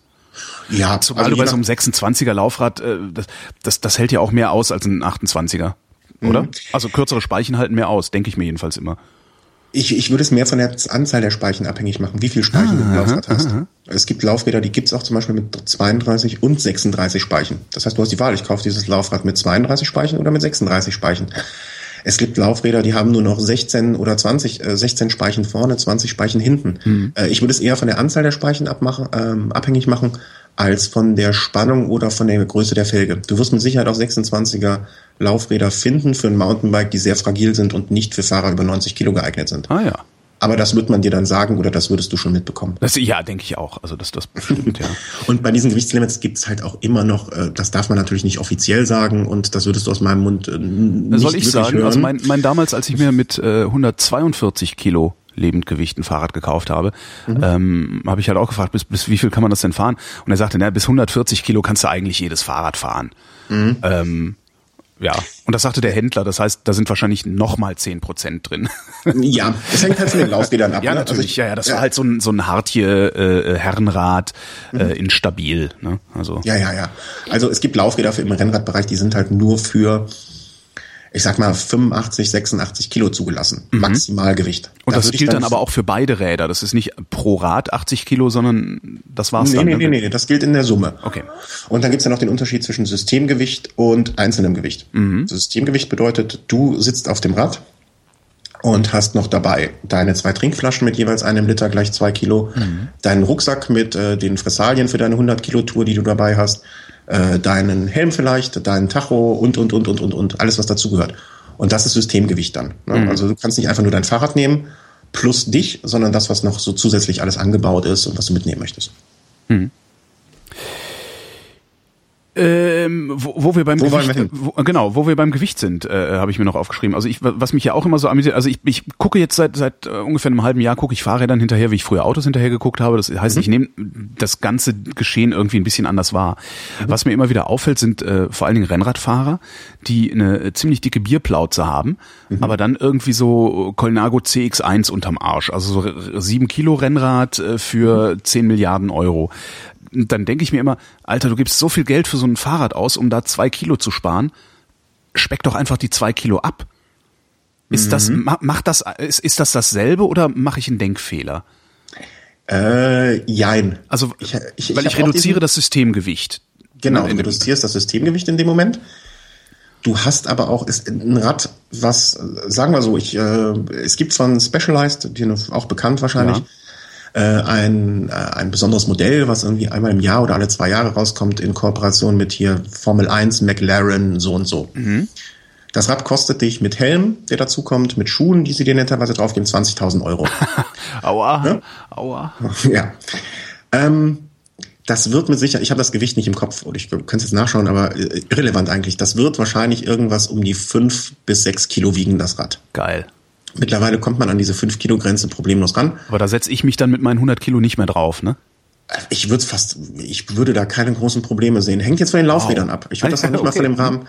Äh, du wirst damit nicht äh, richtig glücklich werden, äh, aber du könntest damit jetzt eine Runde fahren, behaupte ich einfach, ohne es genau zu wissen, äh, ohne dass du da was kaputt machst. Mhm. Die Frage ist einfach, wenn du diese 20.000 ausgegeben hast, um dein Beispiel von eben mit dem 7.000 Euro Rad mal auf die Spitze zu treiben, vielleicht hast du einfach mehr Spaß mit dem Rad. Und diese sieben, äh, das Gewicht macht es ja nicht nur aus, es ist noch eine Steifigkeit. Wie steif ist ein Rahmen? Äh, wie vibrationsdämmend. Das heißt, wenn du über die München, äh, Münchner, Kölner, Berliner Straßen fährst, ja, und es rappelt immer, weil der Asphalt schlecht ist und so. Ja. Ein sehr, sehr guter Carbonrahmen nimmt diese Vibrationen auf. Mhm. Das heißt, gibt ihn weniger an dich weiter und du kannst länger entspannt fahren, weil du weniger Stöße auffangen musst. Das heißt, das Gewicht ist nur ein, ich sag mal, ein Bauteil des Ganzen, warum jemand sich vielleicht ein 7 oder 20.000 Euro Rad leistet. Mhm. Und wenn er 7000 Euro für sein Colnago oder Trek oder Bianchi ausgibt, dann kann er es einfach. Warum soll er es nicht machen? Das weniger an Gewicht, das er bewegen muss, ähm, gebe ich dir vollkommen recht. Ihr könnt das auch an sich einsparen. Aber am Rad spart das wahrscheinlich einfacher an. Das ist klar, ja, ja, das ist klar. Mhm. Aber das, äh, die, die, die Frage wäre jetzt eher grundsätzlicher Natur, also ob das dasselbe ist. Also das ist, also das geht halt, wenn ich, wenn ich mir ein leichtes Fahrrad kaufe, geht es mir nicht darum, dass ich ein leichtes Radgewicht habe, sondern dass ich das Systemgewicht reduziere. Mm, ja, und dass du ähm, also ich würde, ich würde, wenn du das teure Rad kaufst, ich würde es nicht nur auf das Gewicht des Rades, sondern auch auf Vibrationsdämpfung, ähm, mhm. auf Steifigkeit ja, ja, der einzelnen Komponenten, der, der, der, des Rahmens und so weiter. Darauf würde ich das. Und dann, dann ist es halt auch noch 7000, äh, Quatsch, 7000. Dann ist es vielleicht auch nur noch 6 Kilo leicht oder schwer. Du sagtest, und, ja. Hm? Und das ist halt ein Baustein des Ganzen. Mhm. Also du musst das, das ganze Rad als Ganzes betrachten und nicht nur das Gewicht, sondern was kann das Rad sonst noch alles? Mhm. Du sagtest eben Specialized. Von Specialized habe ich mal gesehen, ein 29 Zoll mhm. Rad. Mountainbike. Mountainbike, mhm. genau. Ist, äh, ist das der Versuch, den Leuten was, eine Scheininnovation zu verkaufen oder ist dieses eine Zoll, also macht das noch einen großen Unterschied? Es gibt 26. Also ich merke, ich merke einen Komfortunterschied zwischen einem 26er Laufrad und einem 28er Laufrad. Das merke ich schon. Also das 28er läuft ruhiger. Ja, es gibt ein, ähm, es gibt ein 26 Zoll, es gibt ein 27,5 Zoll und es Oh. gibt ein 29 äh, Zoll. Das heißt, das, was ich als 28er bezeichne, ist 27,5. Vermutlich, ja. Okay. Äh, und diese Rahmen im Mountainbike-Bereich oder die da gefahren werden, mal in gewisser Hinsicht ist schon so, dass neue Sachen auf den Markt gebracht werden müssen. Ne? Ja, klar. Also, oder, und irgendwann hat man halt mal gesagt, okay, man fährt die 29 Zoll äh, Dinger. Ähm, äh, es bringt ein bisschen mehr Komfort. Es, die Frage ist halt auch, Mountainbike ist nicht gleich Mountainbike. Was ist der Anwendungsfall des Anwendungsfall Mhm. des Mountainbikes? Ist es jemand, der in irgendeinem Bikepark sich äh, hochziehen lässt mit einer äh, mit irgendwie einer, einer Gondel oder sonst was und von oben nur Downhill das Ding runterbrettert? Ach, das gibt's? Das gibt es. Ist ja cool. Downhill-Parks, genau. Ich hatte zuletzt ähm, mich mit, mit jemandem unterhalten, äh, die sehr, sehr nette Jule, die bei einem Transalp-Rennen teilgenommen hat und hat dann äh, wirklich, ich konnte sie, wie wir uns jetzt nicht sehen, aber ich konnte äh, wirklich den Glanz in den Augen äh, sehen, wie sie davon gesprochen hat, als sie äh, irgendwie so eine 10, 12 Minuten Trial runtergefahren ist, bergab und geschrien hat vor Glück und alles. Und das nach einer wirklich sehr, sehr langen, sehr, sehr schweren Belastung. Und so gibt es auch Mountainbike-Parks, wo du hinfährst und dann äh, Downhill einfach nur runterbretterst Aha. die Trials. Ähm, Ob es dafür nicht ein bisschen besser geeignet ist und das Mehrgewicht, also solche Mountainbikes wiegen dann ja auch gerne mal 11, 12 Kilo, ähm, ob die nicht dafür besser geeignet sind. Ähm, ich habe es noch nicht ausprobiert, muss ich gestehen. Ne? Aber es gibt halt auch im Mountainbike-Bereich so viele verschiedene Anwendungsfälle, dass du wirklich für jeden, für jedes Rad gibt es ein Argument. Und es gibt so äh, Bike Rules, nennt sich das. Ich müsste mal nach dem Link schauen, schicke ich dir dann. Ja. Äh, und da ist ganz klar gesagt, die Anzahl der Räder, die man zu besitzen hat, ist n plus eins. N, Ja, collect them all. ja, genau. Ja, ja, ja. Es, es gibt so viele Anwendungsfälle und es gibt für jeden Anwendungsfall das, äh, das richtige Rad. Ja, und es ist halt immer ein schön, also der, die Anwendungsfälle sind der gute Grund dafür, sich noch ein Fahrrad hinzustellen, ja. Ich, ich, ich kenne mehr als genug Leute, äh, die haben halt dann nicht sieben Rennräder, sondern die haben das achte Rennrad sich noch gerade angeschafft, Ja, kenne ich auch. weil, weil sie es können. Ne? Und äh, ich denke mir mal, es gibt wirklich deutlich schlimmere oder schlechtere äh, Gelegenheiten, sein Geld auszugeben als Fahrräder. Das ist richtig. Ja, also du tust es für deine Gesundheit, du entlastest den Verkehr, du hast Spaß dabei und vor du, allen Dingen, ja, du entlastest vor allen Dingen auch deine, deine, deine Mitmenschen, weil du bewegst dich nicht mit Lärm fort. ja, und du tust deiner Gesundheit was zugute. Ja, ja, ja, ja. Also wenn man es nicht übertreibt, aber das tun die wenigsten. Weiter am Rad lang. Ähm, Mhm, genau. äh, wir hatten die Federgabel, äh, da hatten wir gesagt, die, man muss halt gucken, ob es nötig ist oder nicht. Wenn es nötig ist, also wenn ich sage, ich will eine Federgabel haben. Mhm, Ähm, ein Freund von mir, äh, Fahrradsammler, regelrecht, sagt immer, also ähm, Suntour würde ich mir jetzt nicht kaufen wollen. Mhm. Hat der recht oder ist das auch eher... Also er sammelt auch vor allen Dingen Stahlräder. Also das heißt, Mhm. der, der ist da natürlich auch in gewisser Weise religiös verbrämt. Man hat ja immer so eine leichte Verbrämung und sagt so, nee, Ja. das mache ich nicht. Äh, das das gibt's auch gerade im Rennradbereich ganz, ganz viel. Es gibt, äh, Das es gibt Leute, wahrscheinlich die so sich High-End-Musikanlagen. Ne? Ja, absolut. Ähm, man würde sich niemals, also es gibt Leute, die würden andere dafür töten, wenn sie an einen schönen italienischen Stahlrahmen eine Shimano-Gruppe anstatt einer Campagnolo-Gruppe dran bauen. Das macht er. geht halt ja, nicht. ja, okay, das macht er. Alles klar. Mhm. Ja. Also das ist eindeutig, das ist ein No-Go. Und äh, wenn du in Italien... Also er äh, tötet. Er baut das nicht dran, sondern er tötet die, die das machen. Ja, Okay. so äh, zu Recht wahrscheinlich. Äh, Okay. Das ist äh, bei uns im Podcast halt auch immer das Thema, weil wir haben einen dabei, der äh, ein sehr großer Liebhaber einer bestimmten italienischen äh, Radmarke ist und Welche? auch nur kam, äh, Bianchi. Bianchi. Sehr schön. Ich, einen Bianchi möchte ich auch noch haben, aber nur in diesem Türkis. Ja, ja, Celeste. Es ist kein Türkis, es ist Celeste. Verzeihung. Dafür wird- ich dafür ich wollte gerade sagen, das hat bestimmt auch so einen, einen eigenen Namen, genau. Aber Dafür da, wird da, gemordet. das wäre noch äh, so ein, ein feuchter Traum von mir, wobei die in Gebraucht auch so teuer nicht sind. Nee. Außer in Städten, wo viele Hipster unterwegs sind. Da darf man sowas nicht gebraucht kaufen, weil die Hipster zahlen da jeden, jeden Preis für. Das ist ein bisschen Ja. albern geworden. Äh, bei, bei Bianchi hast du ein ganz anderes Problem noch. Äh, es gibt halt, grundsätzlich musst du, wenn du jetzt einen Rennradrahmen zum Beispiel nimmst, musst du die Entscheidung treffen, ähm, Metall, Alu äh, oder Carbon. Wenn du ein bisschen schlusselig bist und vielleicht nicht der leichteste, gehst du eher in Richtung äh, Metall. Ja. Ne? Abgesehen davon, dass es deutlich günstiger ist. Wenn du jetzt äh, einen Bianchi ähm, Stahl- oder Alurahmen kaufen willst, gehst du zum Bianchi und sagst, ich hätte gerne äh, einen, hier, sie haben, die haben zwei Modelle, ich hätte gerne das höherwertige Modell. Dann sagen die, ja, nee, den Rahmen kriegst du nicht. Und Ja. dann überlegst du kurz Und dann denkst du, warum? Und dann, die verkaufen dir nur das komplette Rad. Also mit so, Laufrädern, verstehe. mit Gruppe und, und, und. Wenn du das alles schon hast, hast du halt Pech gehabt. Dann musst du das alles bei eBay verticken und äh, die kaufen dir, die verkaufen dir keinen Rahmen so. Und das finde ich ein bisschen ärgerlich. Bei den hochwertigen Rahmen, bei den Carbon-Rahmen, da ist das kein Problem. Da gibt's auch einzelne Rahmen, aber die unteren, ich sag mal, das preislich untere Niveau äh, wird von denen einfach nicht bedient. Und da muss man das, äh, weiß nicht, ob das so marketingtechnisch eine gute Entscheidung ist, aber das wissen die wahrscheinlich besser als Ja, ich würde sowas sowieso nur gebraucht kaufen. ich. Ich sag mal so, ein einfaches Bianchi-Rennrad ähm, würdest du keinen vierstelligen Bereich für hinlegen müssen. Ach. Und das ist trotzdem gut genug. Das ist neu, das ist, äh, das reicht für einen Einsteiger auf jeden Fall. Ja, ich also ich bin, wie gesagt, ich bin ja kein ich, ich, ich bin ja kein Sportfahrer, also es ist halt kein Sportgerät für mich, sondern es ist ein Fortbewegungsmittel. Äh, und darum würde auch ein gebrauchtes reichen, was weiß ich nicht, meinetwegen 10, 15 Jahre alt ist und halt nur noch 300 Euro kostet. Da wäre ich halt Ja. auch mit glücklich. Ja, aber Weil ich auch festgestellt habe, dass die, dass der Preisverfall bei Fahrrädern ist ja auch äh, grotesk. Ja. Das ist ja fast wie Autokauf. Absolut, vor allen Dingen bei hochwertigen Rädern dann noch, ne? Also da, wie gesagt, Ich hab, also ich habe ja, ich habe mein, mein, also ich hatte ein Hartier Mondialo, das ist so ein Herrenrad, sehr, sehr bequemes, komfortables, behäbiges und das war mir dann sehr schnell zu behäbig.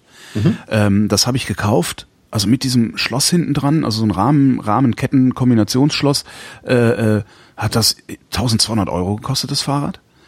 Äh, und ich habe es für gerade mal 700 verkauft gekriegt. Und das war noch Wohlwollen vom, vom Käufer, weil er sagte, na ja, ich höre ja deine Sendungen so gerne und äh, so. Ah, Da hast du wirklich einen guten Preis noch. Wir haben, Ja, ja, äh, ja. Das, also, äh, Vorgestern äh, hat ein äh, Bekannter hier von mir ein äh, gebrauchtes Rennrad gekauft. Äh, Neupreis muss gelegen haben bei irgendwie was um die 1,9, 2,3, so um den Dreh rum. Auch ein Cannondale äh, 600. 600 hat er noch bezahlt. Wahnsinn.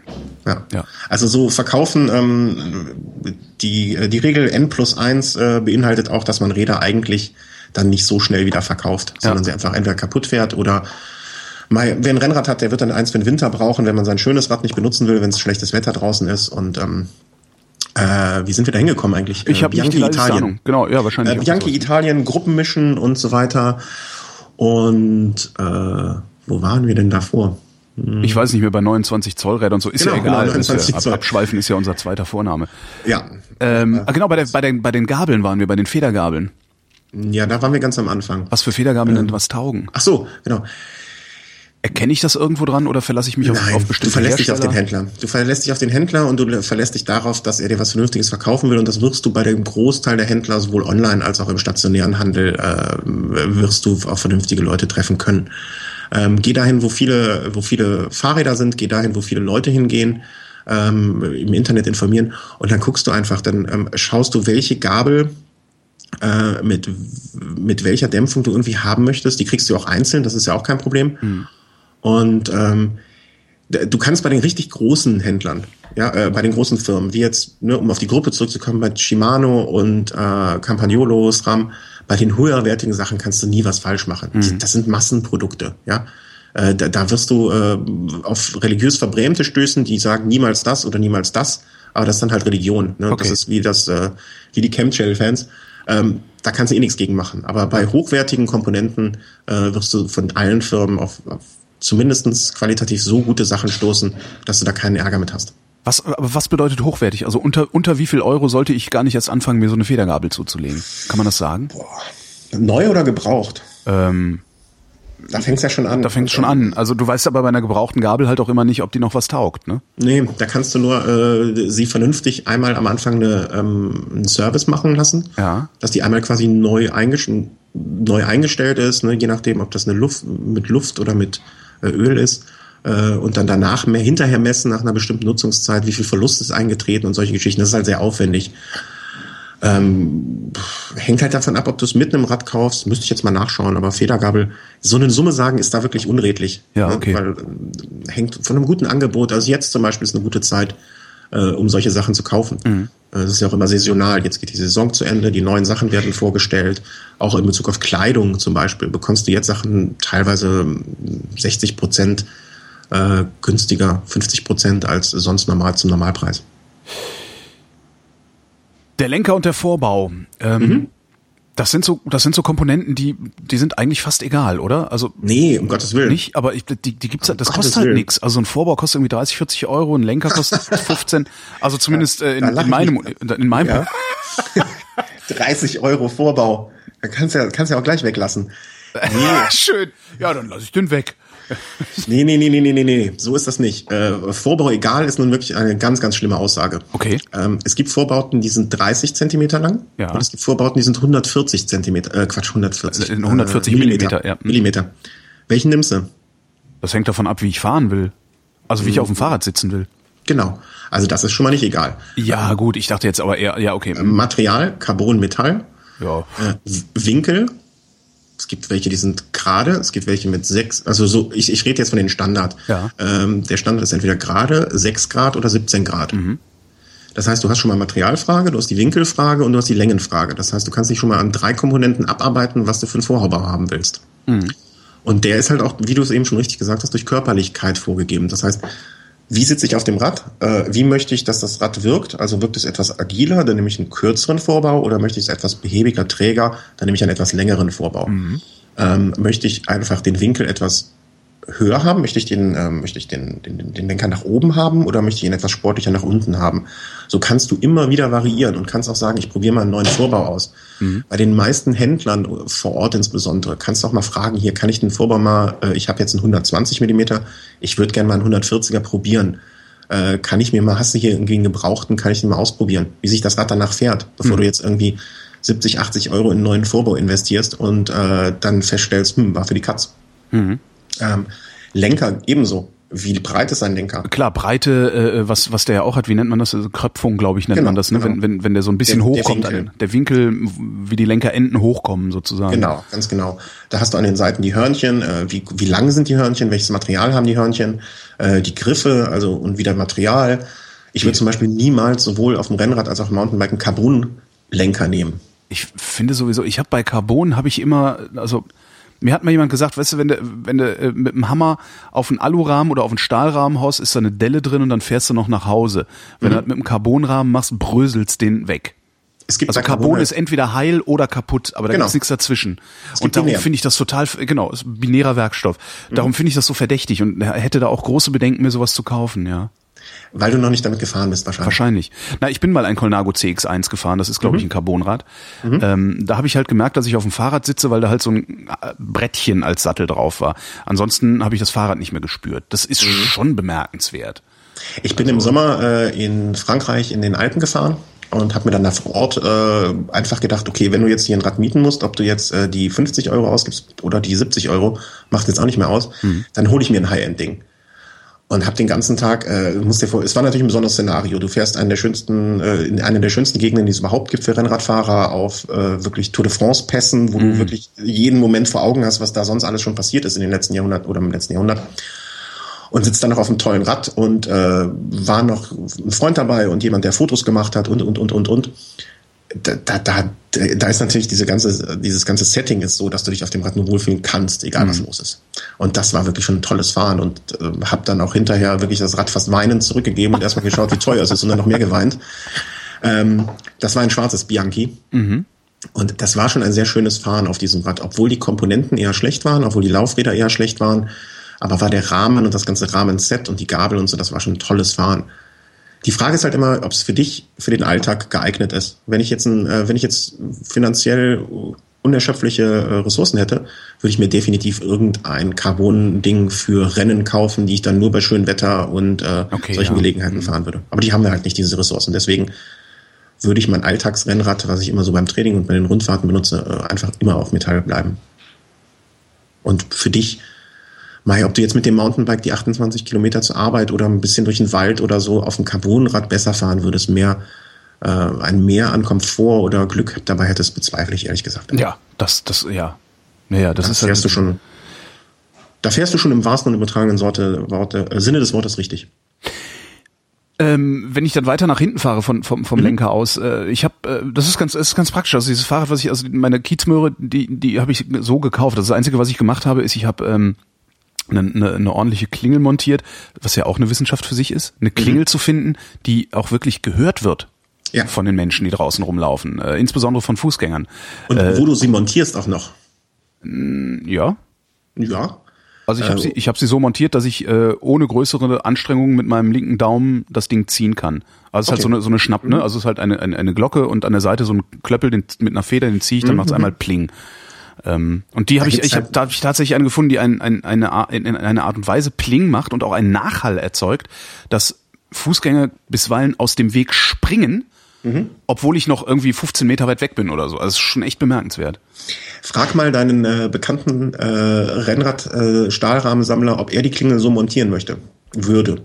Äh, Ästheten, für die geht das gar nicht. Das Aus Ding ästhetischen da- Gründen, also ja, das ist also das ist ästhetisch ist das eine absolute Zumutung diese Klingel bei mir am Fahrrad. ja, Aber da genau. mache ich halt Abstriche, weil ich halt gerne ich, ich mag nicht gerne äh, meinen oder anderer Leute Arsch riskieren. da Hm? sehe darum ich so. lege ich da dann tatsächlich an der Stelle keinen gesteigerten Wert drauf. kann, kann man noch am Rahmen montieren oder so. Also für die Ästheten, da gibt's Klar, aber da muss ich dann umgreifen und umgreifen ist im Zweifelsfall Ah, genau okay. die Sekunde, die den Unfall macht. ne? Mhm, Da bin ich dann doch eher konservativ. Äh, Es war eine Federsattelstütze montiert. Okay, ähm, war da auch eine Feder drin? Wie? Ich habe schon Federsattelstützen gesehen, wo äh, außen so eine Art Plastikmantelung Mantel war, Ja. die suggerierte, dass da eine Feder drin ist. Und wenn man diese Plastikummantelung nach unten zog, sah man, dass einfach Metall durchgeht. Es war keine Feder drin.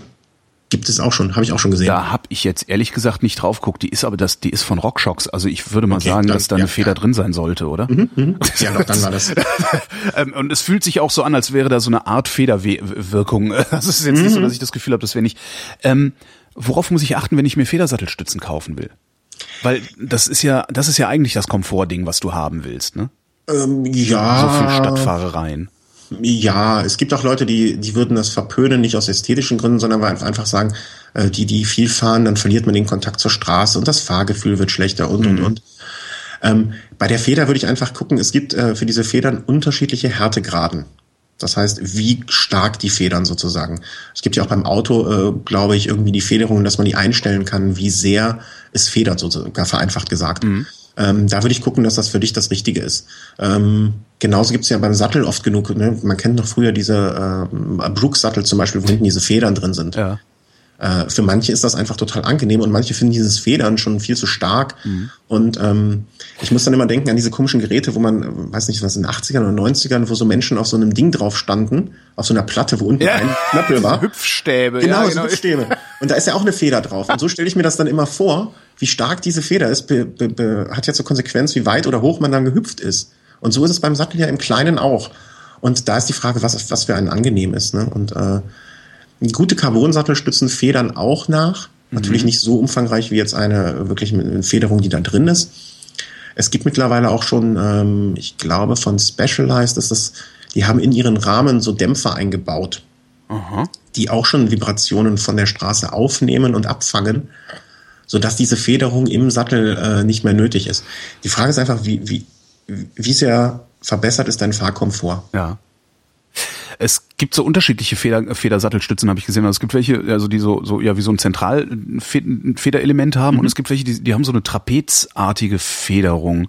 Genau. es gibt auch welche, die haben, ähm, die sind, die haben keine Feder drin, sondern da, das ist schwer zu beschreiben. Da wird die Sattelstütze irgendwann in der Mitte äh, durchsichtig, also man kann durchschauen, ja. Ja. die wird hohl. Und dann wird die nach oben, hat die einen sogenannten Versatz. Das heißt, äh, der mittlere Punkt der Sattelstütze ist 20 Zentimeter oder 10 Zent- äh, Millimeter oder 10 Millimeter hinter der eigentlichen Sattelstütze. Die geht, Ja. kröpft sich nach oben so. Und kurz vor der Kröpfung äh, wird diese Sattelstütze geteilt. Das heißt, es gibt einen vorderen und einen hinteren Teil. Und dadurch entsteht so ein Winkel. Ja. Und da vibriert die nach. Kann man das einigermaßen, das ist wie eine Feder sozusagen. Die Ja, so, also du sitzt auf einem auf einer S-förmigen Feder sozusagen. Mm, ja, so ein bisschen. Also S-förmig ist jetzt übertrieben, aber die, die Idee, die dahinter steckt, ist genau die. ja. Und äh, das soll auch so eine gewisse Federung mit Ist von irgendetwas abzuraten oder zu irgendetwas zuzuraten? Äh, probier das aus, was zu dir passt. Das, heißt, ich kann ich kann nicht alles falsch machen. Äh, okay, mhm. Du kannst nichts richtig machen und du kannst nichts falsch machen. alles klar. Weil du musst das finden, äh, wo wir bei dem Punkt sind. Sattel ist ja das nächste. was Ich wollte gerade sagen, 10 Zentimeter höher ist das Ding, in das ich bisher am meisten Zeit und Geld investiert habe, Absolut. um etwas zu finden, womit ich auch tatsächlich 100 Kilometer am Stück fahren kann. Weil Mhm. das ist, also der Sattel ist wirklich, das, äh, ja, mir fehlt ein Adjektiv, um zu, auszudrücken, was für eine Spezialwissenschaft Sättel sind. Eine schmerzhafte. Es ist echt, ja, hm, das auch. so, so, also den richtigen Sattel zu finden, ähm, ist wirklich ein langer Prozess. Ja. Und er ist, ähm, also ich habe jetzt einen gefunden, den ich sehr, sehr gut fahren kann, äh, und es ist immer noch nicht der richtige. Also mhm. ist, wahrscheinlich findet man nie den wirklich richtigen, oder? Mm, du kannst dich jedenfalls der Sache annähern und irgendwann ja. fühlst du dich auf einem Sattel wohl, dass jetzt auch äh, die Frage ist jetzt, ich rechne das nicht in Kilometern, sondern in Zeit, ja. ähm, dass du dich neun Stunden auf einem Sattel bewegen kannst. Ach so, ja gut, ich, ja, Kilometer ist bei mir gleichzeit. Also ich habe halt so einen Durchschnitt in der Stadt fahre ich so einen Schnitt von sowas wie 22 bis 25 mhm. und das heißt ja eine Stunde eine Stunde sind 25 Kilometer. Ja. Okay, also ich habe mittlerweile einen Sattel gefunden, mhm. ähm, den ich, wo ich auch also bis zu neun Stunden in, mit einer guten Hose dann auch. Die Hose ist der nächste Punkt. Das ist ja auch so ein Ding, wo ich immer gedacht habe, boah, diese Rennradfahrer mit den Brettchen, das sind so coole Säue. Und jetzt habe ich mir kürzlich mal so eine Hose gekauft und stelle fest, da ist ja ein Polster drin. ja, klar. Das ist doch Beschiss. also, also Beschiss ist jetzt äh, hart gesagt. Also Be Beschiss am Zuschauer, sagen wir mal so. Dann hast du das andere Geheimnis ja noch gar nicht gelüftet. Äh, das andere Geheimnis. Ja, äh, erkläre ich dir gleich. Okay. Äh, um den Sattel. ja. Äh, du kannst dich ausmessen lassen. Ähm, es hat was mit Beckenknochen zu tun. Äh, ich, ich habe, ich habe einen, also ich fahre einen 14 Zentimeter breiten SQ-Lab. Mhm. Ähm, und das ist die Breite, die mir bisher am wenigsten Schmerzen bereitet. Sagen wir mal so, das ist nicht die beste Breite, aber die Breite, die mir am wenigsten Schmerzen macht. Der 15er ist ein Stück zu viel, der 13er ein Stück zu wenig. Mhm, okay. Mhm. Äh, es gibt äh, es gibt extra so Maschinen, äh, wo du Arsch, dich draufsetzen genau. kannst, Arschmesser, äh, wo du dann, wo jemand ein Arschmesser dir äh, dann, das dich, dich ausmisst und dir dann mhm. sagt, okay, ähm, dieser Sattel scheint für dich der beste zu sein. Und da geht es ausschließlich darum, wie breit dein Beckenknochen ist, ne? also praktisch der Teil deines Arschs, der dann auch wirklich auf dem Sattel sitzt. Das ist der größte Indikator, genau. Und dann ist noch die Frage, inwieweit es, ähm, es gibt Sattel, die haben in der Mitte eine Aussparung, dass mhm. der sogenannte Dammbereich dann noch mehr entlastet wird. Ähm, es gibt Sättel, die, die, da ist die Nase vorne, ne, also das vordere Teil mhm. quasi abgeschnitten, vor allen Dingen so Triathlon-Sättel äh, ist das der Fall. Also es gibt wirklich unfassbar viele Sattel und das kann man wirklich nur durch Ausprobieren ja. oder sich rantasten oder wirklich ein, ähm, sehr viel Geld in so eine Analyse investieren erreichen. Und wenn du mal einen Sattel hast, wo du das Gefühl hast, hier sitze ich gut. Ja. Also das ist das, was ich möchte. Dann kauf dir bitte direkt den zweiten und den dritten davon und leg ihn dir hin. Es gibt nichts Schlimmeres als Leute, die anrufen und sagen, äh, hören Sie mal, ich habe hier vor zwei Jahren den Physik Arione SLX.2.8 äh, gekauft, ich brauche den jetzt, meiner ist kaputt. Mhm. Und du musst denen sagen, den hätten sie vor zwei Jahren nochmal kaufen sollen oder äh, vielleicht sogar noch einen dritten, den gibt's nicht mehr. Und da kann es zu Tränen kommen. Ja, glaube ich. Weil, weil, dieser ganze Prozess musst du dann halt nochmal anstoßen. Ja. Du kannst vielleicht sagen, das ist das Nachfolgemodell, das könnte in die Richtung gehen. Ähm, aber es ist halt, wenn du was hast, was dir wirklich super passt, dann kauf ihn dir bitte einfach noch ein zweites Mal und leg ihn dir hin. Okay. Vor allen Dingen auch Design. Ne? Es legen ja auch viele Wert dann darauf, dass der schwarz ist mit einer Applikation an der Seite, die in grün zu dem Fahrrad passt, das wird dann halt noch mal schwieriger. Okay, so weit bin ich noch nicht. Also, nee, nee, so nee, nee, beweg dich da gar nicht erst hin. Das macht's nur schwieriger. ich, ich, ich tue mein Möglichstes. Öffne die Büchse der Pandora nicht. Ähm, ich muss immer so ein bisschen schmunzeln äh, bei äh, Leuten, die Brooks-Sattel fahren oder mhm. Sättel fahren. Also die sehen natürlich sehr fancy aus, die Dinger. Mhm. Ähm, und das heißt dann immer, ja, das ist am Anfang total schlimm, schmerzhaft und rah, und dann, aber irgendwann hat sich das dann eben so an deine Arschform angepasst. Mhm. Ähm, und dann hast du halt einen Ledersattel. Ähm, Wenn es regnet, äh, machen die immer hektisch Papier, äh, Plastiktüten drüber mhm. ähm, und vergessen den Sattel regelmäßig zu fetten oder wollen es nicht, weil wenn sie es machen würden, wäre eben ihre schöne Hose die ganze Zeit fettig. Mhm. Äh, eigentlich amüsiere ich mich über Brooks Sattelfahrer. Mache ich das ja, zurecht? Ja, zu Recht, zu Recht, vollkommen. yes! also äh, Vorteil bestätigt. Nee, das ist, das, das kann, stimmt so auch wiederum äh, in großen Ach, Teilen, aber nicht ganz. Ja, äh, es ist wie, äh, n, n, stell dir vor, du hättest die Möglichkeit, dir äh, einen Rolls-Royce Cabrio in deine Garage zu stellen, der sehr unbequem ist. Ja der unfassbar viel Sprit schluckt im Vergleich dafür, wie viel Kilometer er fährt. Mhm. Und ähm, mit dem du keinen Parkplatz richtig kriegst oder immer Angst haben musst, dass er geklaut wird, wenn du ihn irgendwo hinstellst und du mhm. deswegen schon einen besonderen äh, Schlüssel haben musst, um ihn anzubringen oder abzubringen, um wieder den Rucksack ins Spiel zu bringen. Ähm, der extrem schön aussieht vielleicht, aber der einfach unzweckmäßig ist. Oder ob du einfach einen Dreier BMW kaufst mit einem ja, elektrischen Stahldach. Mhm. Genau. Ja. Also du wirst mit dem Rucksattel wirst du vielleicht glücklich werden, ne? Und äh, der sieht auch hübsch aus, klar. Ich würde mir den vielleicht auch, wenn ich jetzt hier äh, mir ein schönes kleines Stadträdchen hätte, womit ich dann einfach sonntags in den Park fahre, mich eine Stunde in die Wiese lege und mein Rad neben mir liegt und ich möchte es anschauen. Absolut, kann ich mir dran bauen, klar, keine Frage. Mhm. Aber für eine alltagstaugliche Möhre, mit der du jeden Tag zur Arbeit fahren willst, äh, der nass werden kann, den du auch draußen hinstellen kannst, ich, ohne dass du Sorge machen musst, dass er ja. geklaut wird, macht es keinen Sinn. Ich finde halt immer, dass, dass und auch dieser Vorteil, dass, dass, dass sich, wenn sich, wenn sich der dann an den Arsch angepasst hat äh, nach äh, zwei Millionen Kilometern, dann ist das der bequemste Sattel aller Zeiten. Ich denke dann auch immer, naja, ein Gelsattel macht das in, innerhalb von drei Minuten, nämlich wenn das Zeug warm Ja. geworden ist. Genau, also warum, warum macht man sich die Mühe, etwas lange auf sich perfekt einzustellen, wenn du ihn dann vielleicht, nachdem du ihn zwei Millionen Kilometer gefahren bist, dann auch doch wieder irgendwann wegschmeißen musst oder er dir geklaut wird, ähm, macht, macht für mich auch keinen Sinn. Und ähm, die Firma Brooks lebt mit Sicherheit sehr, sehr gut davon. Und auch zu Recht. Ne? Die machen ein schönes Produkt. Ja, sicher. Sieht super aus. Also gar keine Frage. Sieht wirklich geil aus. Vor allem, wenn du dann irgendwie so ein Fahrrad in British Racing Green hast und da so einen braunen Sattel Ja. drauf. Ganz toll. Also Ja, gar, natürlich. zum Angucken ist es geil. Ja, absolut. Ja, ja, ja. Aber es ist halt äh, für ins Regal legen oder ins Schaufenster stellen. Ne? Wenn ich mir ein Fahrrad äh, irgendwie ins Schaufenster stelle, weil Fahrräder gerade hip sind und äh, dann würde ich da auch eher einen Brooks äh, statt einem Physik Arione in Weiß drauf bauen. Klar. Ja, ist ein, Mhm, was, ein ist das, was ist das zweite Geheimnis beim Sattel? Also das erste Geheimnis war, diese Hosen sind gepolstert. Ist übrigens total geil. Und ist mit Mhm. einer Federsattelstütze total unangenehm zu fahren übrigens. Finde ich. Mhm. Also, ich also mit in meiner, mit meiner Kombination. Diesen, äh, diesen Esculap und die Federsattelstütze und wenn ich da mit dieser Hose drauf gehe, dann habe ich das Gefühl, ich sitze auf dem Schwamm. Ja, ja, genau. Das ist halt der Punkt, Ja. Mhm. äh, wo ich eben meinte, das Springen mit diesem Hüpfding. Irgendwann kann das halt zu viel sein. Ja. Ne? Und eine gute Hose, die kann halt auch schon sehr viel aufgreifen. Oh ja. Mhm. Äh, auf, auffangen sozusagen. Äh, ja, das große Geheimnis ist noch die Creme. Was? Die Creme. Welche Creme? Die Arschcreme. Arschcreme. Ja, äh, es ist so, dass du äh, insbesondere bei langen Touren äh, Ja. sehr oft Fahrradfahrer äh, sich eine Creme, äh, das Polster, was du in der Hose hast, Ja. das wird eingecremt. Das Mit? ist äh, von mit einer speziell dafür konstruierten Creme. Ach so, ich dachte, man nimmt vielleicht Melkfett oder so. Ja, Melkfett. äh, Früher hat man auch Melkfett genommen. Kannst Mhm. du jetzt auch nehmen. Also das äh, würde ich vielleicht mal, bevor du investierst in so eine Creme, einfach mit Melkfett ausprobieren. Kannst auch Nivea nehmen oder so etwas. Das ist einfach eine anti- antibakterielle Creme, die sozusagen, du musst dir vorstellen, lange Tour. Ne? Wir reden jetzt ja vielleicht mal über ein Rennen von 150 Kilometern, wie morgen in Hamburg. Äh, bis vielleicht vier, fünf Stunden Vollgas im Sattel und ähm, es ist einfach Reibung. Ne? Und Ja. alles mit Reibung, Haut, Hautirritation, Reibung am Sattel und so weiter, das kannst du alles mit einer Creme zumindest in Teilen auffangen. Äh, Und deswegen werden alle Leute, die sehr lange Runden fahren und wenn du es mal ausprobieren möchtest, einfach dieses Polster noch einreiben mit Creme. Dadurch wirst du im ersten Moment, wenn du es anziehst, ist natürlich ein super ekliges Gefühl. ja. Also du denkst, äh, oh Gott, Oh Gott, ich habe mich eingeschissen. Ja, klar.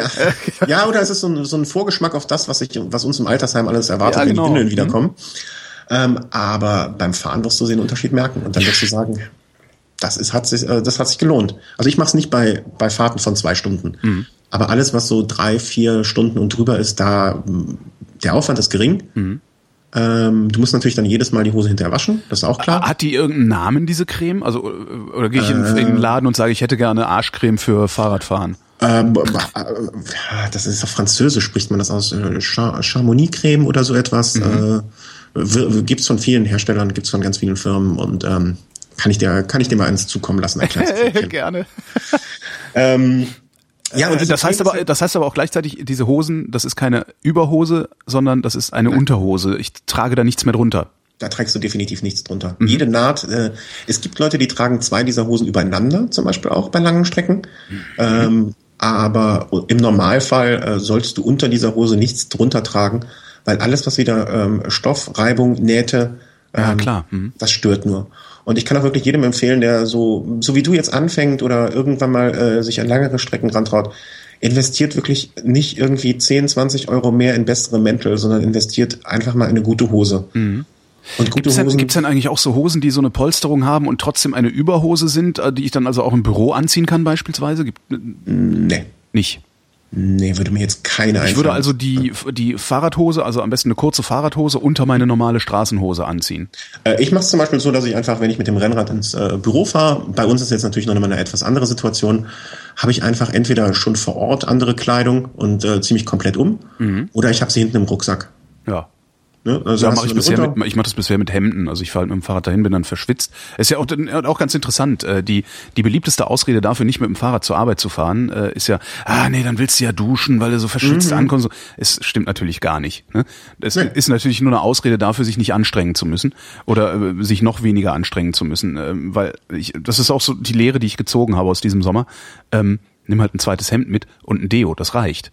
Ja klar, du musst halt irgendwie ein, ein, Konzept dafür entwickeln, wie ja. du dieses Problem löst. Und das, ja. das Einfachste ist, ein zweites Hemd und Deo. Und das ist halt echt überhaupt kein Problem. Ja. Also du, du darfst das nicht ich kenne Kollegen, die äh, hier aus, äh, aus Köln kommen, jeden Tag nach Bonn gependelt sind.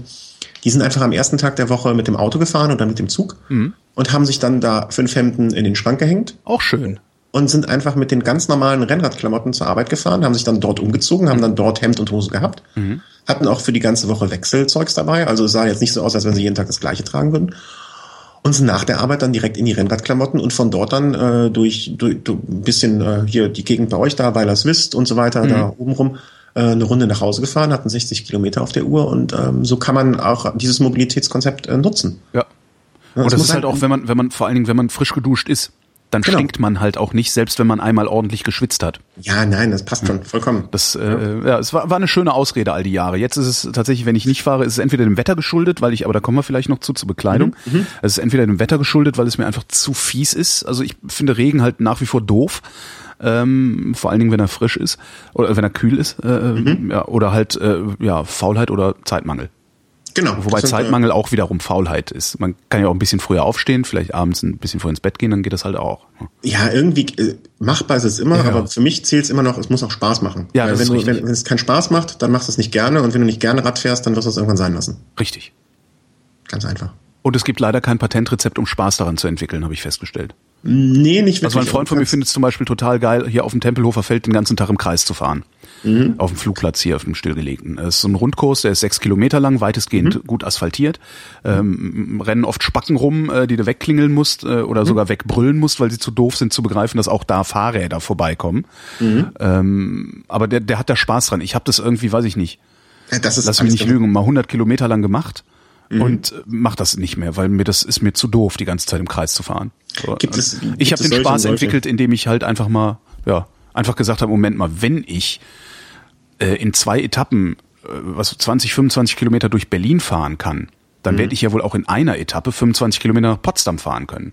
Mhm. Stellt sich raus, es klappt. Und das Glücksgefühl ist enorm, wenn man das macht. Also ja, vor allen Dingen beim ersten und beim zweiten Mal und beim dritten, vierten, fünften Mal fällt es dir auch deutlich leichter. Weil Absolut, du die Strecke kennst, ist, du ja, hast du, Fixpunkte, genau. äh, an denen du dich orientieren kannst. Ich wundere mich mittlerweile, wie schnell ich dann da bin. Also, mhm. dass ich einfach, ach, das ist ja schon, du bist ja schon da. Man, man, Doof ist, die kurze Strecke hat die beschissensten Wege, obwohl die eigentlich am besten ausgebaut ist. Also die kürzeste Strecke hat die meisten Fahrradwege, also mhm. expliziten Fahrradwege, aber die ist auch leider am schlechtesten von den Straßenverhältnissen her. Und darum nehme ich lieber Weg, die längste. Mhm, der kürzeste Weg muss ja auch nicht der schnellste sein. Ne? Äh, das doch wäre er, aber wäre er okay, auch. In dem Fall. Also in dem Fall wäre er das auch. Aber die die drei Kilometer um Umweg, die ich fahre, um den angenehmeren Straßenverlauf zu haben, mhm. äh, die nehme ich halt gerne in Kauf, weil das was macht denn drei Kilometer? Ist halt auf die Distanz, das sind fünf Minuten.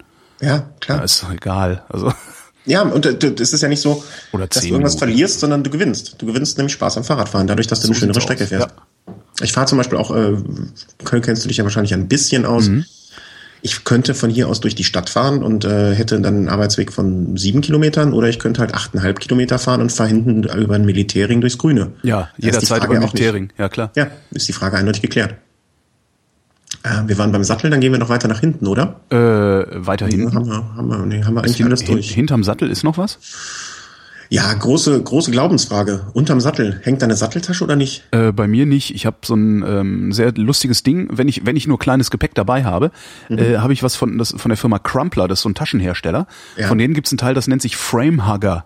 Mhm, ja. Das ist so, eine, so, eine, so ein Täschchen das, die hat also ein längliches Täschchen, das hat zwei Schlaufen äh, mit Klettverschluss oben, eine hinten. Mit den mhm. oberen Schlaufen hängst du es ans äh, äh, Oberrohr genau. und mit der genau. hinteren Schlaufe befestigst du es am Sattelrohr. Sattelrohr? Ja.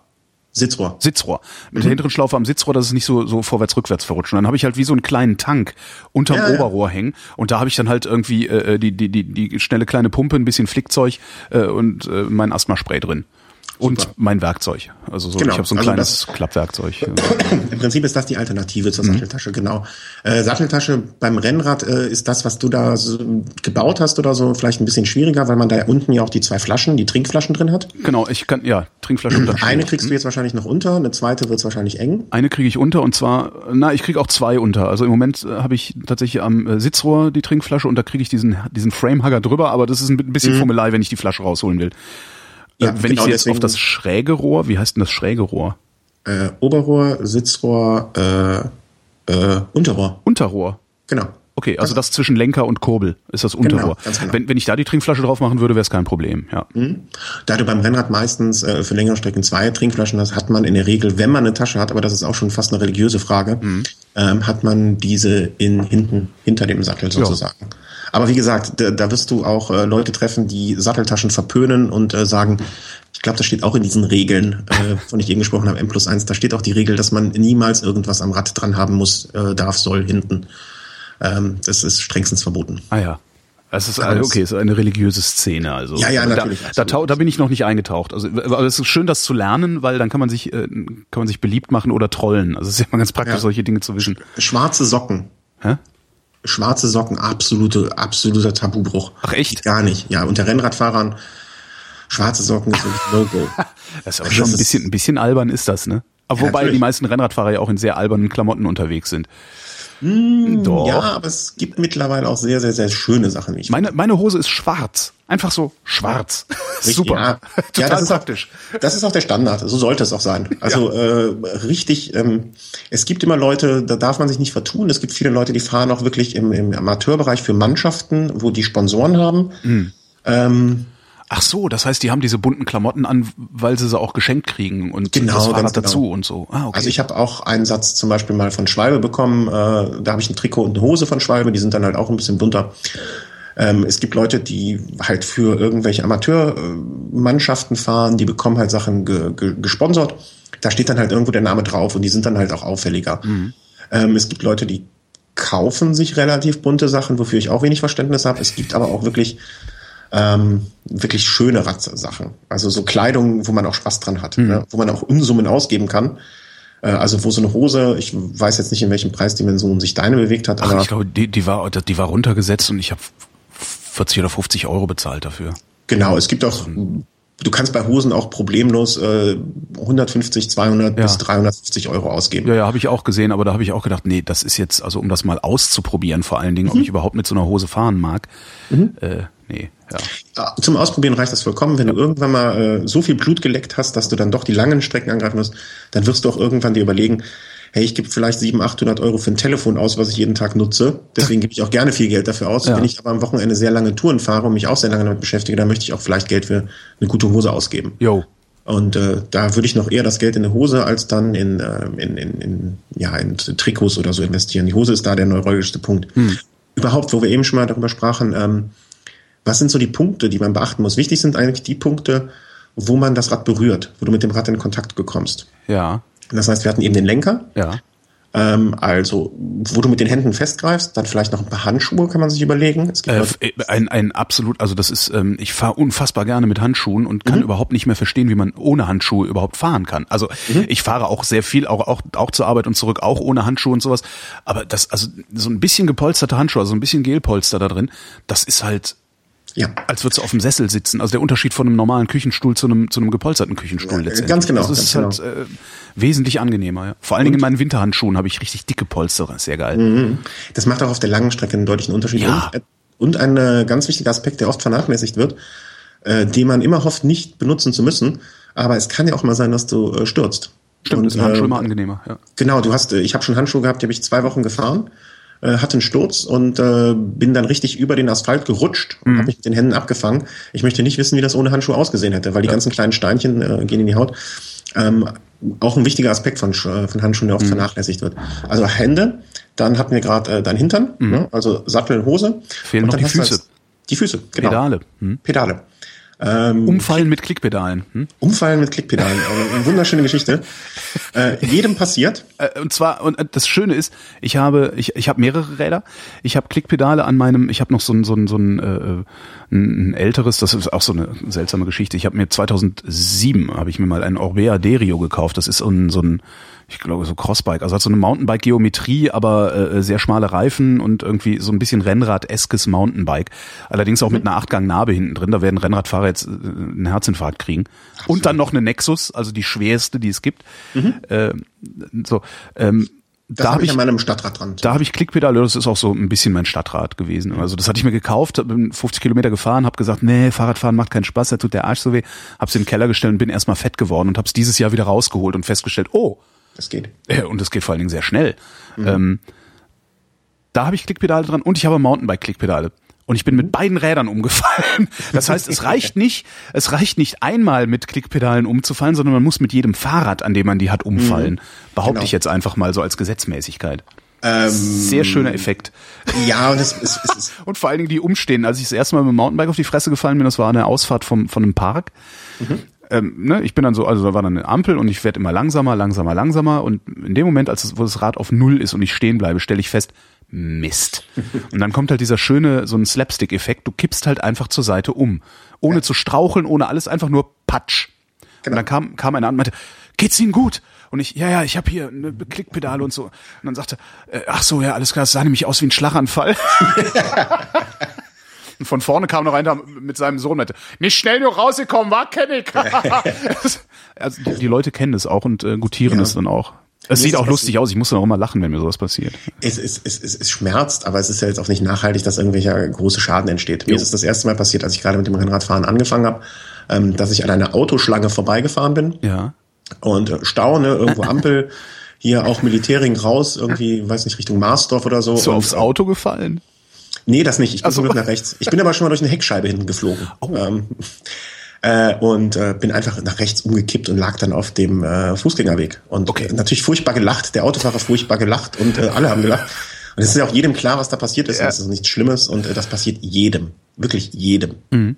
Wer, wer, wer sagt, er ist noch nie mit dem Klickpedal umgefallen, der lügt. Das glaube ich auch, ja. Oder hat es halt noch nicht benutzt, sondern einfach nur auf dem Fahrrad und fährt halt immer mit Straßenschuhen. Ja, ja, genau. Äh, nee, also bei den Pedalen muss man halt schauen. Es gibt, äh, was vielen oder was manche vielleicht nicht wissen, ähm, je nachdem welches Pedalsystem man fährt, was unter den Schuhen ist. Ja, das sind die sogenannten Cleats. Ja, das sind bei, bei mir zum Beispiel so dreieckige Platten, die man festschraubt. Ähm, ich weiß jetzt nicht, welches System du benutzt. SPD. Äh, SPD. Hm, da gibt's auch zwei, SPD SL und SPD normal. Oh, das weiß ich nicht. Äh, hast du eher so Schuhe, die du nur zum Radfahren oder auch zum Gehen benutzt? Äh, äh, bei, also, äh, ja, auch zum Ja. Gehen. Hm? Okay, dann wirst du das SPD sagen. Da ist es nicht so, aber bei den anderen schon ist es so, dass du einen Winkel hast. Das heißt, du kannst entweder sitzt, bist du sehr starr in dem Pedal. Das heißt, du kannst ihn null Grad nach links und rechts bewegen. Dann gibt es äh, Cleats, die ermöglichen einem so ein bisschen nach links und rechts mit der Ferse zu gehen. Und es gibt Pedale, wo man sehr weit nach links und rechts gehen kann.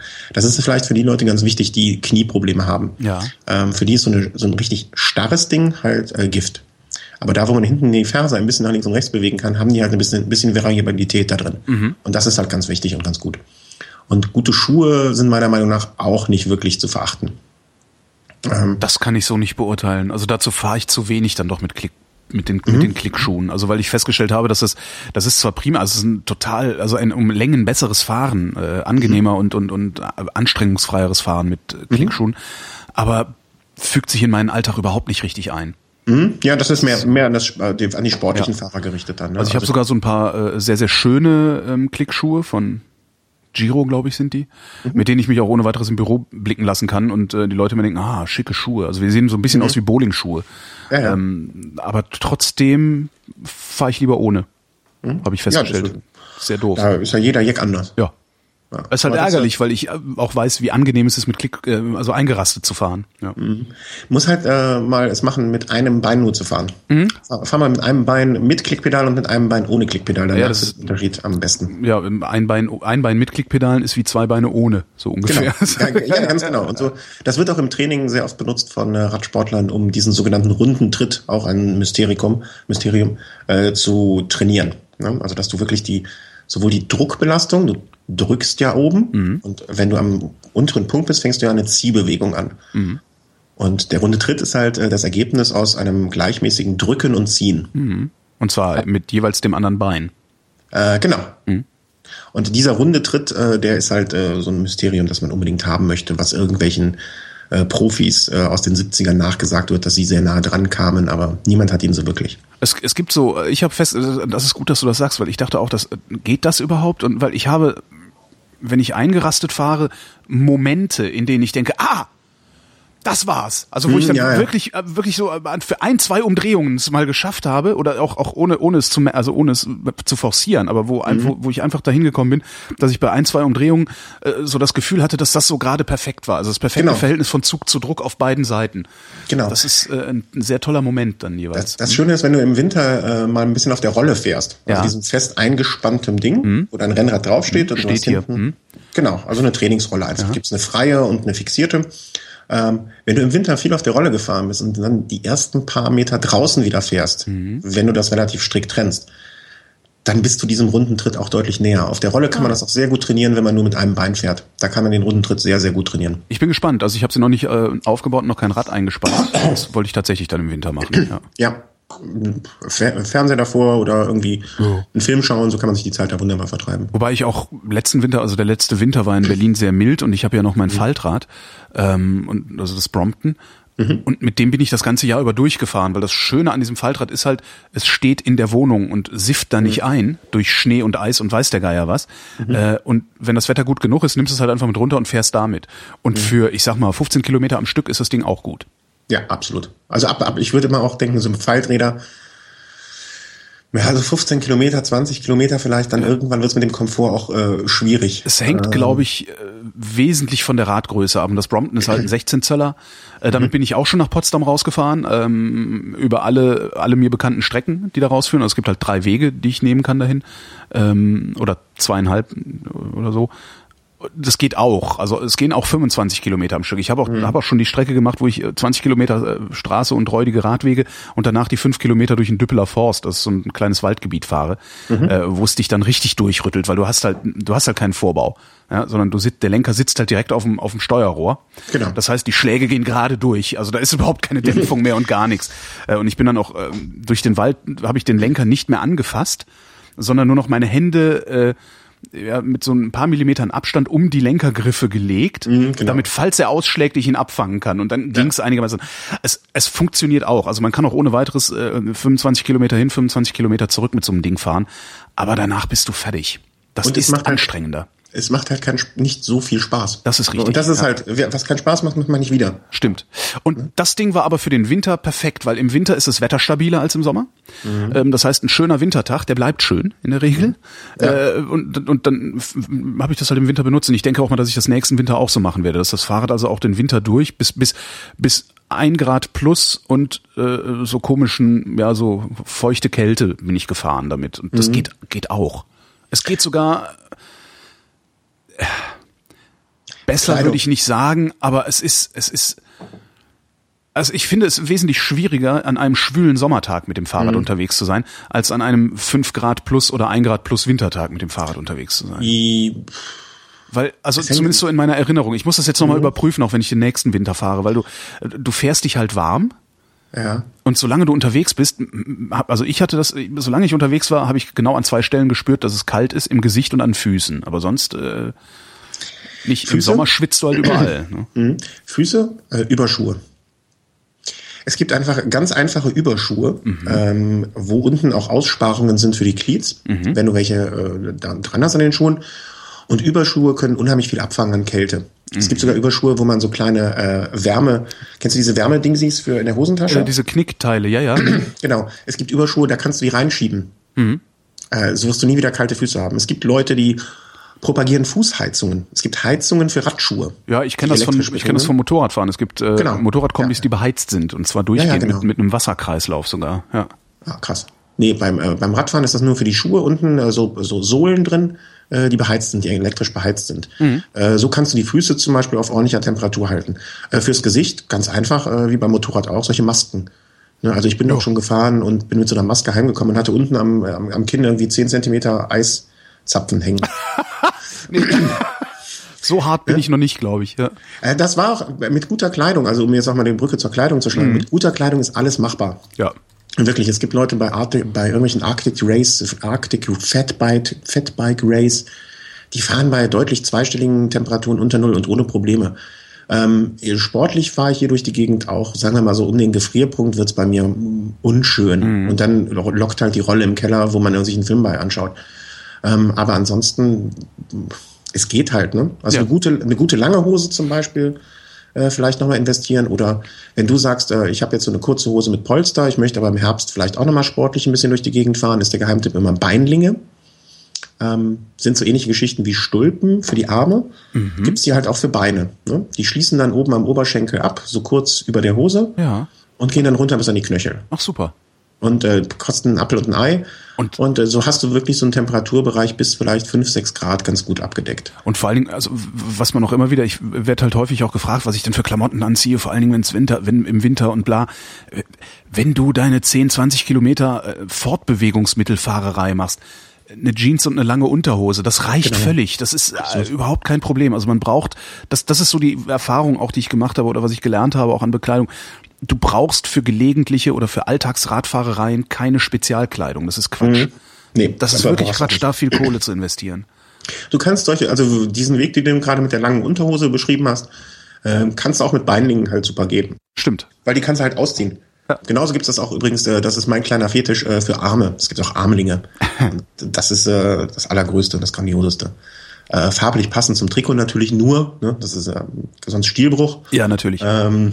es sei denn, du äh, rollst es, wenn du sie abgemacht hast, in deine Satteltasche. Genau, dann geht's. Zu den schwarzen Socken. Zu den schwarzen Socken. ja, musst du mal diesen Bekannten, den Fahrradsammler, fragen, was er äh, von Satteltaschen hält und äh, auch von äh, was war das andere, Satteltaschen und schwarzen Socken. ja, mache ich mal. Würde. Das mache ich mal. Und ähm, ganz wichtig vielleicht auch noch, dass nee, viel äh, besser ist, ich gehe, ich fahre den besuchen, nehme ein Fahrrad mhm. mit und mache eine Satteltasche dran und äh, ziehe schwarze Socken an. Also. Genau, äh, überlegen wir noch, was wäre noch äh, der schlimmste Stilbruch, den es sonst noch geben könnte. Naja, Satteltasche und schwarze Socken sind schon weit vorne. Ja, ähm. Zwei Messingklingeln ans schwarze Fahrrad an den Lenker. ja, genau. Ähm, vielleicht noch zwei Punkte. Äh, Brille. Mhm. Ja, nein.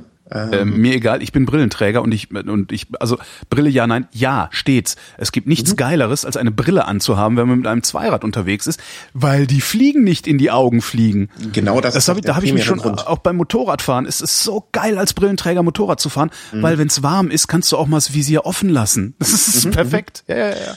Du musst natürlich äh, eine Sache irgendwie im, im, im Blick sozusagen haben. Ja. Ähm, wenn du viel bei schlechtem Wetter fahren solltest oder wenn es in die Situation kommt, äh, eine Brille verschleißt viel schneller, äh, wenn du bei viel Fahrrad fährst und viel auch bei schlechtem Wetter. Ja. Und äh, weiß ich einfach von dem äh, Podcast-Kollegen vom Velo Home, äh, dem Markus, der wirklich ohne Brille blind ist. Mhm.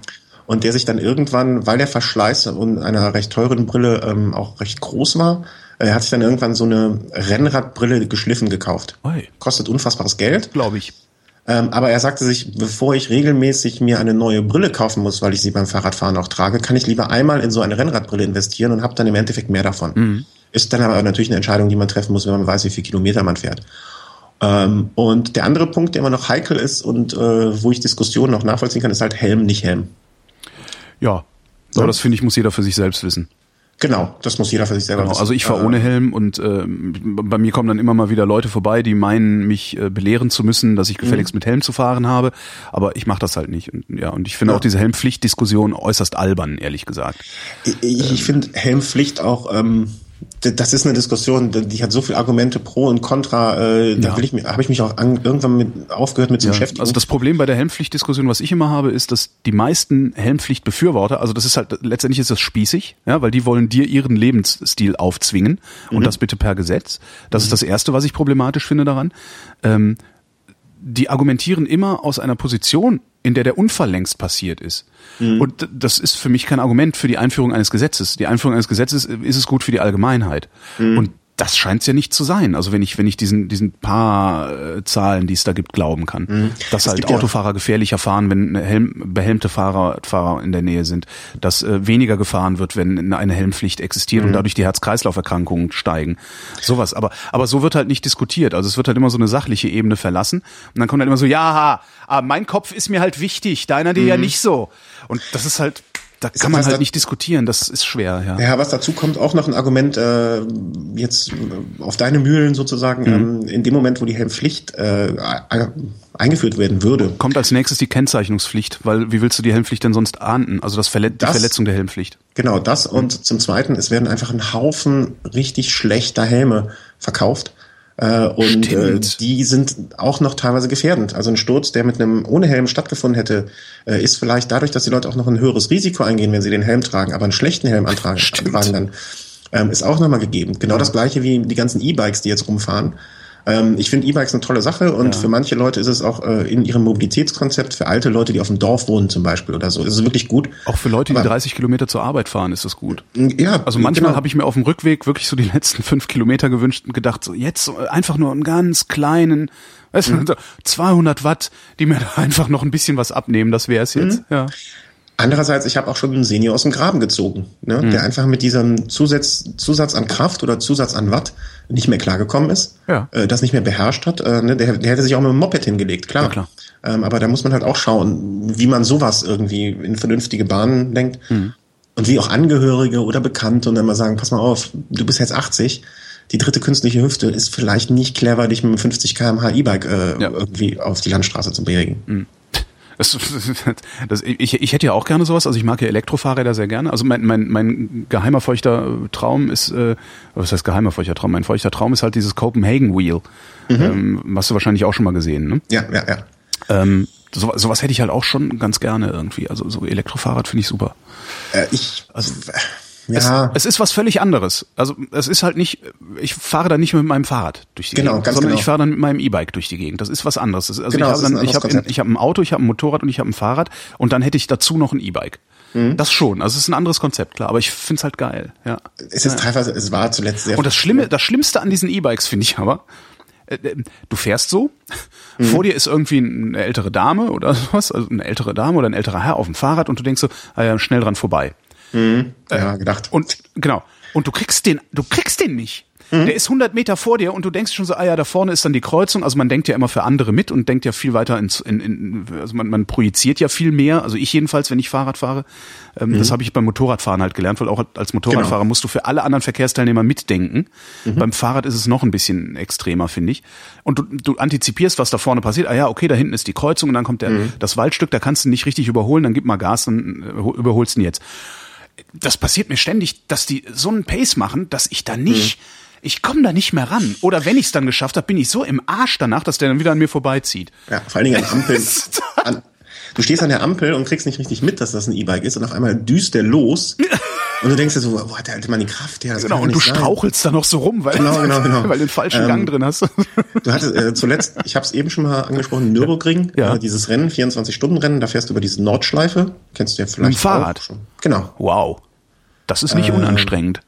Nee, das macht aber auch verdammt viel Spaß. Das glaube ich. Äh, 24 Stunden, du fährst es entweder alleine, das heißt, das hat einer unserer Podcaster gemacht, ähm, der ist 24 Stunden alleine gefahren und hat diese Nordschleife dann, ähm, ich glaube, 22 Mal durchfahren Wie viele sozusagen. Kilometer ist die lang? Knapp 10, oder? Wie lang war die? 25, 26. Äh, Oh, okay, ich dachte 9, Komma irgendwas, siehst du? Nee, nee, nee, nee, nee. Das sind 25 oder 26, je nach Messung. Da hätte ich aber auch mal Bock drauf. Also man muss ja nicht 24 Stunden fahren. Hauptsache das, Nee, Ding, ist, kannst- das Ding muss ja nur autofrei sein. Dann kannst du da ja mit dem Rad drauf. Absolut, du kannst sonntags morgens, kannst du da hinfahren, kannst ein Ticket lösen und kannst dann quasi so lange und so viel fahren, wie du schaffst innerhalb einer bestimmten Zeit.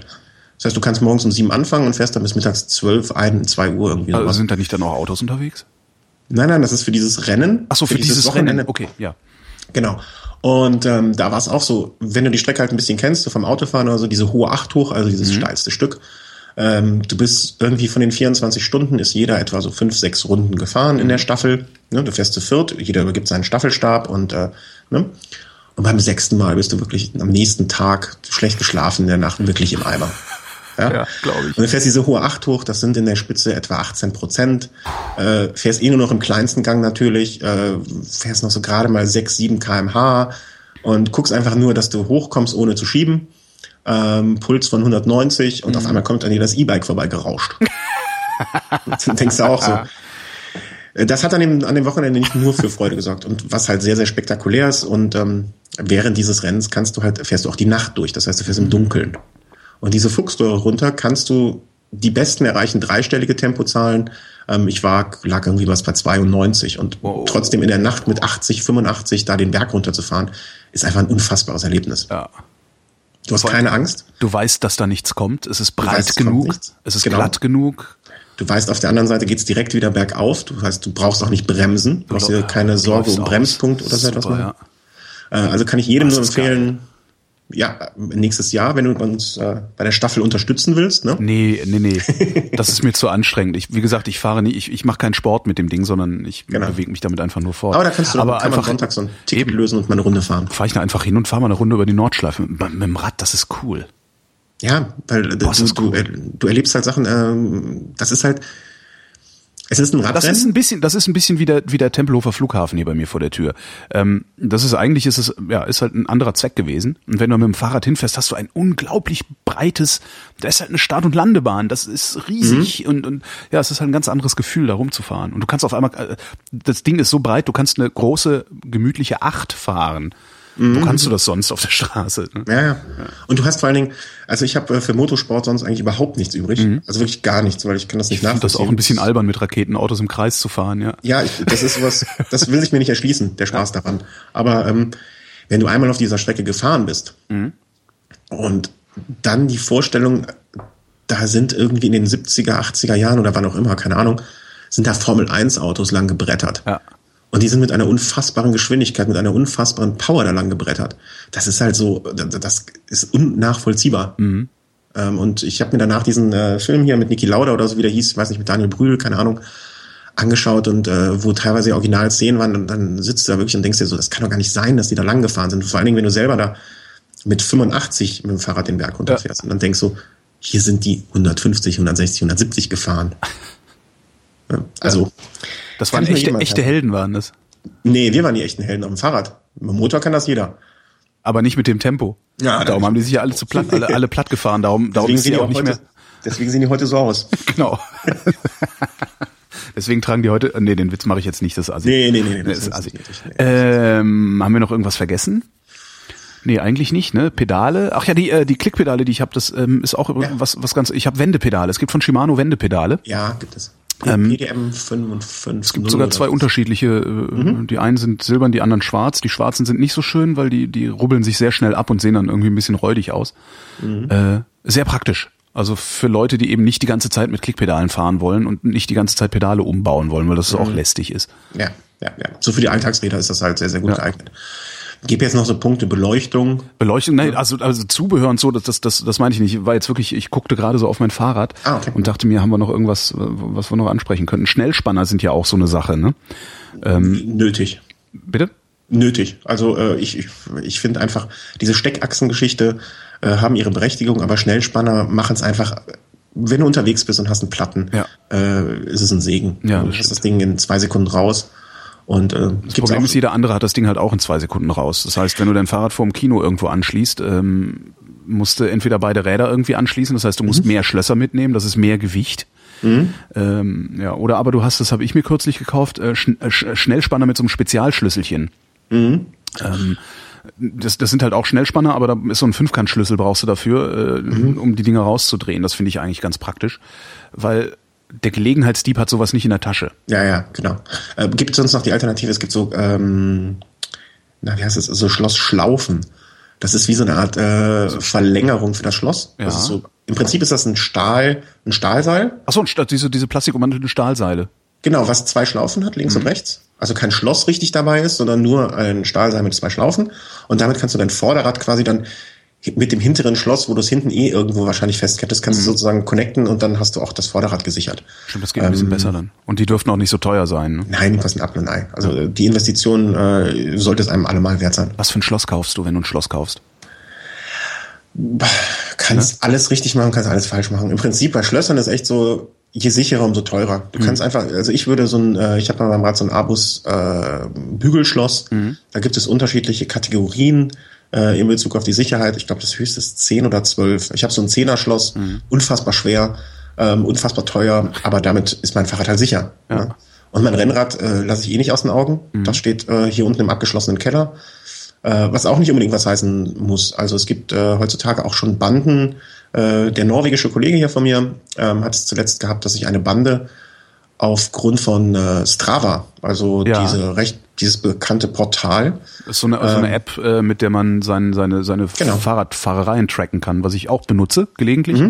Ähm, weil ich es ganz interessant finde zu sehen, so wie war meine Durchschnittsgeschwindigkeit, wie viel Höhenmeter habe ich zurückgelegt. genau, ganz genau. Ähm, mittlerweile habe ich das aber nicht mehr in Benutzung, sondern benutze Moves. Kennst du das? Nein. Wenn du, äh, ich weiß nicht, ob es das für Android gibt, wenn du ein iPhone hast, guck mal Moves. Äh, Moves frisst nicht so viel Strom und läuft die ganze Zeit im Hintergrund. Okay. Und also so eine Art äh, Be Bewegungstracker und das Ding Ja. erkennt auch, ob du gehst, rennst, Fahrrad fährst oder ein Verkehrsmittel benutzt. okay. Ähm, und sagt dir hinterher halt auch, wie viel Kilometer, wie viel Minuten, ähm, macht dir so ein Layer auf irgendwie eine Apple Map oder eine Google Map, äh, kannst also auch Strecke sehen und äh, Durchschnittsgeschwindigkeit. Was ich irgendwie ganz schön finde und ein Freund sagte, das Ding würde irgendwie so einen Co-Prozessor im iPhone benutzen, der praktisch keinen Strom verbraucht, weil er immer nur so Geodaten abfragt oder sowas. Äh, ich lade meine Daten aus, aus dem Computer, aus dem, aus dem Tacho Ah, sozusagen. hast einen zum richtigen Fahrrad. Fahrradcomputer. Ja, Ah, ja, okay, klar. Okay, nee, das ohne ist- da, jeder ambitionierte Rennradfahrer, äh, nein, es gibt keine ambitionierten Rennradfahrer ohne Tacho. Okay. Also das, äh, nee. Ähm, Ja, zurück nochmal zu Strava und den Banden, die einbrechen. Genau. Also, Die, die schauen sich dann an, äh, also wenn du irgendwelche Freundschaftsanfragen von Strava auf, auf, von völlig Unbekannten, die noch nie Fahrrad gefahren sind, bekommst, Mhm. äh, ein bisschen vorsichtig sein, weil die sind wirklich nach Strava-Daten. Die haben gesehen, okay, der Typ startet immer wieder da, der startet immer wieder da, Ziel ist immer wieder da. Da wohnt jemand mit einem teuren Fahrrad. ah. Und hat sich so dementsprechend. Äh, Du kannst natürlich auch aus den Fahrdaten ableiten, was für ein, also ob, ob, ob der ein langsames schon. oder ein schnelles hat und so. Ja, ja, ja. Ja, es gibt Leute, die pflegen da ihr Fahrradtyp ein. Da steht dann so. Mhm. ein äh, Bianchi Oltre zum Beispiel. Dann weiß der Typ, okay, der Typ fährt auf dem 400, äh, Quatsch, 400, äh, 4000 äh, Euro Fahrrad jeden Samstag von 15 bis 17 Uhr. Mhm. Äh, danach wird er was mit seiner Familie machen. 19 Uhr brechen wir ein und holen uns die Kiste. Und das ist wirklich dort in dieser Gegend passiert. Ich weiß die Zahlen nicht mehr, aber eine unfassbar große Zahl an Rennrädern wurde dort geklaut.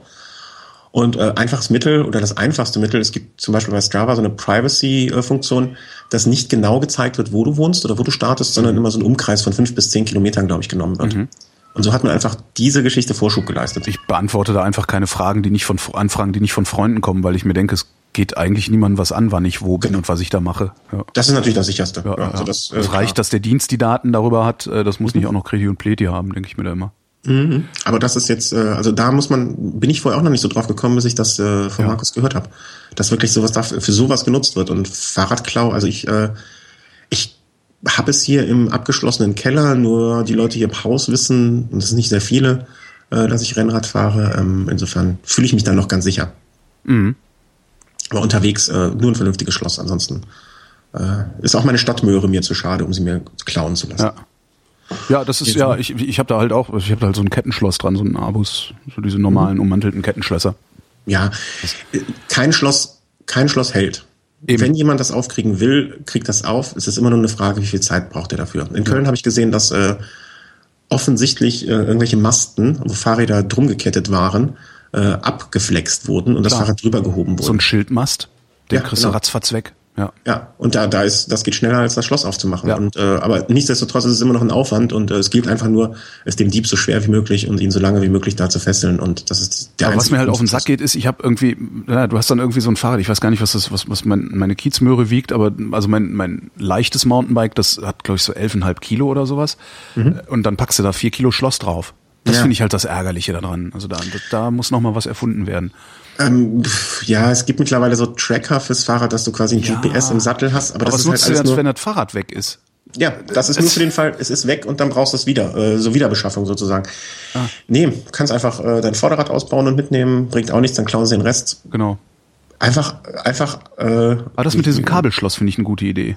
Also mit dem, also ähm, noch zusätzlichen Kabelschloss, äh, das Kabel durchs Vorderrad ziehen, das muss ich mir mal. Ja, ja, genau. Das Das, äh, gibt es, glaube ich, auch von der Abos und kostet nichts. Mhm. Also, das heißt nichts, aber es, äh, diese paar Euro äh, ist die Geschichte immer wert und ein vorderes Laufrad ist immer ärgerlich. Vor allen Dingen, du kriegst die Laufräder auch teilweise nicht einzeln. Das ist immer das Schöne, wenn Leute anrufen und sagen, ich bin am Wochenende, habe du ich nicht mir einzeln? Nee, du musst sie die bauen lassen, ne? Stimmt, das ist immer ein Laufradsatz. Genau. Ähm, die, es gibt sie einzeln. Das sind immer die schönen Anrufe, die man da bekommt. Hier am Wochenende, ich habe mir vor zwei Monaten bei Ihnen einen 1000 Euro Laufradsatz hier von und jetzt am Wochenende habe ich mir den Vorderrad kaputt gefahren. Na, dann muss halt sagen, okay, das äh, vordere Rad gibt es nur als Ersatzteil. Und Ersatzteile äh, kosten halt immer deutlich mehr. Ach, Ja, ja. Das heißt, du kriegst, wenn du jetzt einen Laufradsatz irgendwie, der, ich sag jetzt mal vorsichtig, eine UVP von 1000 Euro hat, ne? und UVPs sind ja nur Mondpreise, dann äh, geht der vielleicht dann für 800 über den Tisch. heißt das, ich kann handeln, auch beim Fahrradhändler? Hängt davon ab. Es hängt sehr viel davon ab, äh, was es für Teile sind. Äh, die Margen sind teilweise erstaunlich gering. Ähm, bei Laufrädern, auch bei sehr teuren Laufrädern, wenn mancher Kunde wüsste, wie viel man daran verdient, würden die die Hände beim Kopf zusammenschlagen und zwar nach dem Motto, so wenig ist das. Ah ja. Ähm, aber versuchen kann man es immer. Gerade bei Kleidung zum Beispiel ist es manchmal, wenn die nicht sehr reduziert sind, guck dir mal die UVP an und guck dir dann an, was der Händler dafür nimmt und dann kannst du so abwägen, ob mhm. das überhaupt noch Sinn macht zu handeln. Was ich immer ein bisschen verblüffend finde, ist also so, ähm, wenn du beim Händler dann irgendwie ein Fahrrad stehend siehst, das, weiß ich nicht, jetzt letztens bei meinem stand eins rum, das sollte 1100 kosten äh, und irgendwann stand es dann für 700 im Fenster. Da habe ich dann auch gedacht, okay, wenn du 700 aufrufen kannst, dann ist das wahrscheinlich dein Plus-Minus-Null-Preis, Hauptsache das Lager wird leer. So ungefähr kannst du dir das vorstellen. Ah, okay. So wird das sein. Das ähm, ist eine ordentliche Marge. Andererseits, er muss in Vorleistung gehen, er muss davon, ja und hinterher wird es nicht gekauft und er muss es verramschen. Ne? Genau. Und du hast die, die Miete vom Ladenlokal, an dem ja. Fahrrad hat er 400 Euro verdient. Dann geht noch die Steuer ab. Ne? Und der Mechaniker, der hinten in der Werkstatt ist. Ja. Ganz genau. Also so lukrativ ist das auch Stimmt, nicht ja. unbedingt. Ähm, aber wenn du jetzt überlegst, ein Laufradsatz kostet 1000 Euro, mhm. äh, 800 Euro geht er dann über den Tisch. Äh, nur das Vorderrad, ein Vorderrad kostet immer ein bisschen weniger als ein Hinterrad. Mhm. Nur das Vorderrad würde dann die Hälfte vielleicht kosten. Dann denkt man sich, naja, okay, dann kriege ich so ein Vorderrad für 400. Aber das kostet dann, vielleicht muss man dann rechnen, okay, die UVP war 1000. Das heißt, das Vorderrad kostet ursprünglich 500 und dann als Ersatzteil mehr. Das heißt, du rechnest 600 Euro kostet dich nur das Vorderrad. Ja. Da kannst du ja vielleicht schon fast den ganz neuen Satz für 800 kaufen. Ja. Kann man aus ja. dem Hinterrad ein Vorderrad machen? Nee. Mit viel Bastelei. Also alle Speichen raus, Narbe ja. raus, neue Narbe rein, alle Speichen genau, rein. Genau, genau, genau. also da kannst du auch direkt einen neuen aufbauen lassen. stimmt. Also das, äh, das macht keinen Sinn oder das macht wenig Sinn. Ähm, was für was für äh, Werkzeug? Also ich habe Tools aufgeschrieben, also wo wir schon mhm. mal bei Schlössern, bei Schlössern und äh, Radcomputer waren, aber Rad, also ein Computer lohnt sich auch für einen Gelegenheitsfahrer, ist das ja auch Quatsch, ne? Ja. Schwierig. Ja. Also äh, ich, ich würde immer ein, ich fahre nicht ohne. Einfach weil viele Rennradfahrer haben eine gewisse Zahlenaffinität. Mhm, und wenn du eine, wenn du eine Zahlenaffinität hast, dann wirst du es lieben, dann wirst du nie wieder ohne fahren. dann wirst du auch, äh, ne, dann lädst du es bei Strava hoch, guckst beim letzten Mal war ich an dem Punkt so schnell zu diesem Puls. Mhm. Pulsmesser hier meistens auch noch mit dabei. Ähm, du wirst nicht mehr ohne fahren wollen. Mhm. Ab dem Punkt, wo du einen benutzt hast und ab dem Punkt, wo du deinen alten weggeschmissen hast und einen neuen mit Funktion XYZ, die zusätzlich da ist, äh, hast, wirst du dir immer denken, wie konnte ich jemals überleben ohne dieses Gerät? Das ging, ging ja gar nicht. Ich bin ja gar nicht Fahrrad gefahren. Hast du Flickzeug dabei? Äh, ja, aber nur für den Notfall. Ich habe meistens nach einer schlechten Erfahrung zwei Ersatzschläuche dabei. Ach, Schläuche. Achso, wir reden jetzt wieder vom sportlichen Fahren, also nicht vom, genau. vom Alltagsfahren. Okay. Im Alltag habe ich nichts dabei. Mhm. Und zwar gar nichts. Einfachen, gar nichts. Mhm. Nein. Äh, aus dem einfachen Grund, ich habe eine Strecke, meine tägliche Strecke sind sieben bis acht Kilometer. Mhm. Das heißt, wenn ich im schlimmsten Fall genau in der Mitte eine Panne hätte, müsste ich dreieinhalb Kilometer schieben. Ja. Das ist zu verkraften. Absolut. Wenn es mir auf dem Hinweg passieren würde, bei uns in der Werkstatt habe ich eh alles und auf dem Rückweg würde ich es zu Hause flicken. Mhm. Das ist so der, der, normale Weg. Wenn es mir in der Kölner Innenstadt passieren würde, du kennst die Infrastruktur hier, die ist so gut, da kommst du immer mit der Straßenbahn nach Hause. Ja. Das heißt, hier so vor Ort äh, habe ich nichts mit meinem Stadtrad und bei dem sportlichen Rad habe ich immer zwei Schläuche dabei. Mhm. Weil ich einmal den Fall hatte, dass ich zwei Platten hatte auf Natur und dann im Baumarkt noch irgendwie Schläuche gekauft habe und das war ein ganz, ganz schlimmer Tag. Ähm, aber da habe ich immer zwei dabei. Mhm ich würde empfehlen, wenn Leute nicht so eine Infrastruktur haben oder auch viel, so wie du, diese ne, 30 Kilometer fast fahren. Na, ich habe, wenn ich das mache, äh, so, ein, so, ein, so eine, ich weiß, ich weiß gar nicht, ob das, ob das wirklich äh, sinnvoll ist, ähm, so eine, ähm, ja hier diese Pressluft, Pressluftflaschen mit äh, mhm. Mit, äh, Glipsche, Glipsche drin, also äh, Reparaturgas sozusagen. Mhm, mhm. äh, sowas habe ich halt dabei, weil wenn mir das Ding im Wald platt geht, kann ich da wenigstens irgendwie ein, anderthalb Bar Druck reinkriegen und es mhm. verschließt das Loch im Idealfall. Äh, mhm. Und ich komme komm dann wenigstens halt noch aus dem Wald raus irgendwie. Also sowas habe ich halt mit. Ja, bei Mountainbikes ist das nochmal was anderes, so ja. eine Dichtmilch da reinzupacken oder genau. so, das kann nie, kann nie schaden. Ähm, die Frage ist halt auch, du fährst mit ganz normalen Schläuchen wahrscheinlich, ne? Äh, ich, äh, ja. Du hast einen Schlauch drin. Ich habe einen Schlauch drin, Schwalbe, irgendwas. Äh, ne? Egal. Ja. Es gibt ja noch dieses Tubeless-Modell. Das heißt, Ach so, nee, ich habe einen Schlauch drin. Nee, ich habe einen Schlauch drin, ja. Hm. Genau. Äh, einen zweiten Schlauch dabei zu haben, kann nie schaden äh, eine kleine Pumpe würde ich, ich würde an dieser Pumpe, die man dabei hat, auch wirklich nicht sparen, weil nichts schlimmer, wenn du unterwegs bist, äh, vielleicht einen Platten hast und dann stundenlang brauchst, um das, äh, um den Schlauch wieder voll zu kriegen. Beim Mountainbike ist es noch mal schlimmer, weil einfach mehr Luft reinpasst als beim Rennrad. Problem ist halt äh, gute, also du, wenn du, wenn du wenig pumpen willst, brauchst du eine große Pumpe. Äh, eine genau. große Pumpe willst du aber nicht unbedingt mitnehmen. Genau. Weil die also muss halt irgendwo hinstecken. Und ich habe halt so eine, so, eine, so, eine, so eine ganz winzige Pumpe von, von mhm. was ist das für ein Hersteller? Crank Brothers heißen die, glaube ich. Mhm. Äh, das, äh, die ist wirklich, lass die mal 15 Zentimeter lang sein, wenn es hochkommt. Ja. Ähm, da, das geht. Also es ist halt eine Qual, aber es, es geht schon irgendwie. Ganz großer Tipp, es gibt ein kleines, äh, eine kleine Ventilgeschichte. Ich weiß nicht, was für Schläuche du hast, ob die nötig ist. Äh, Presser.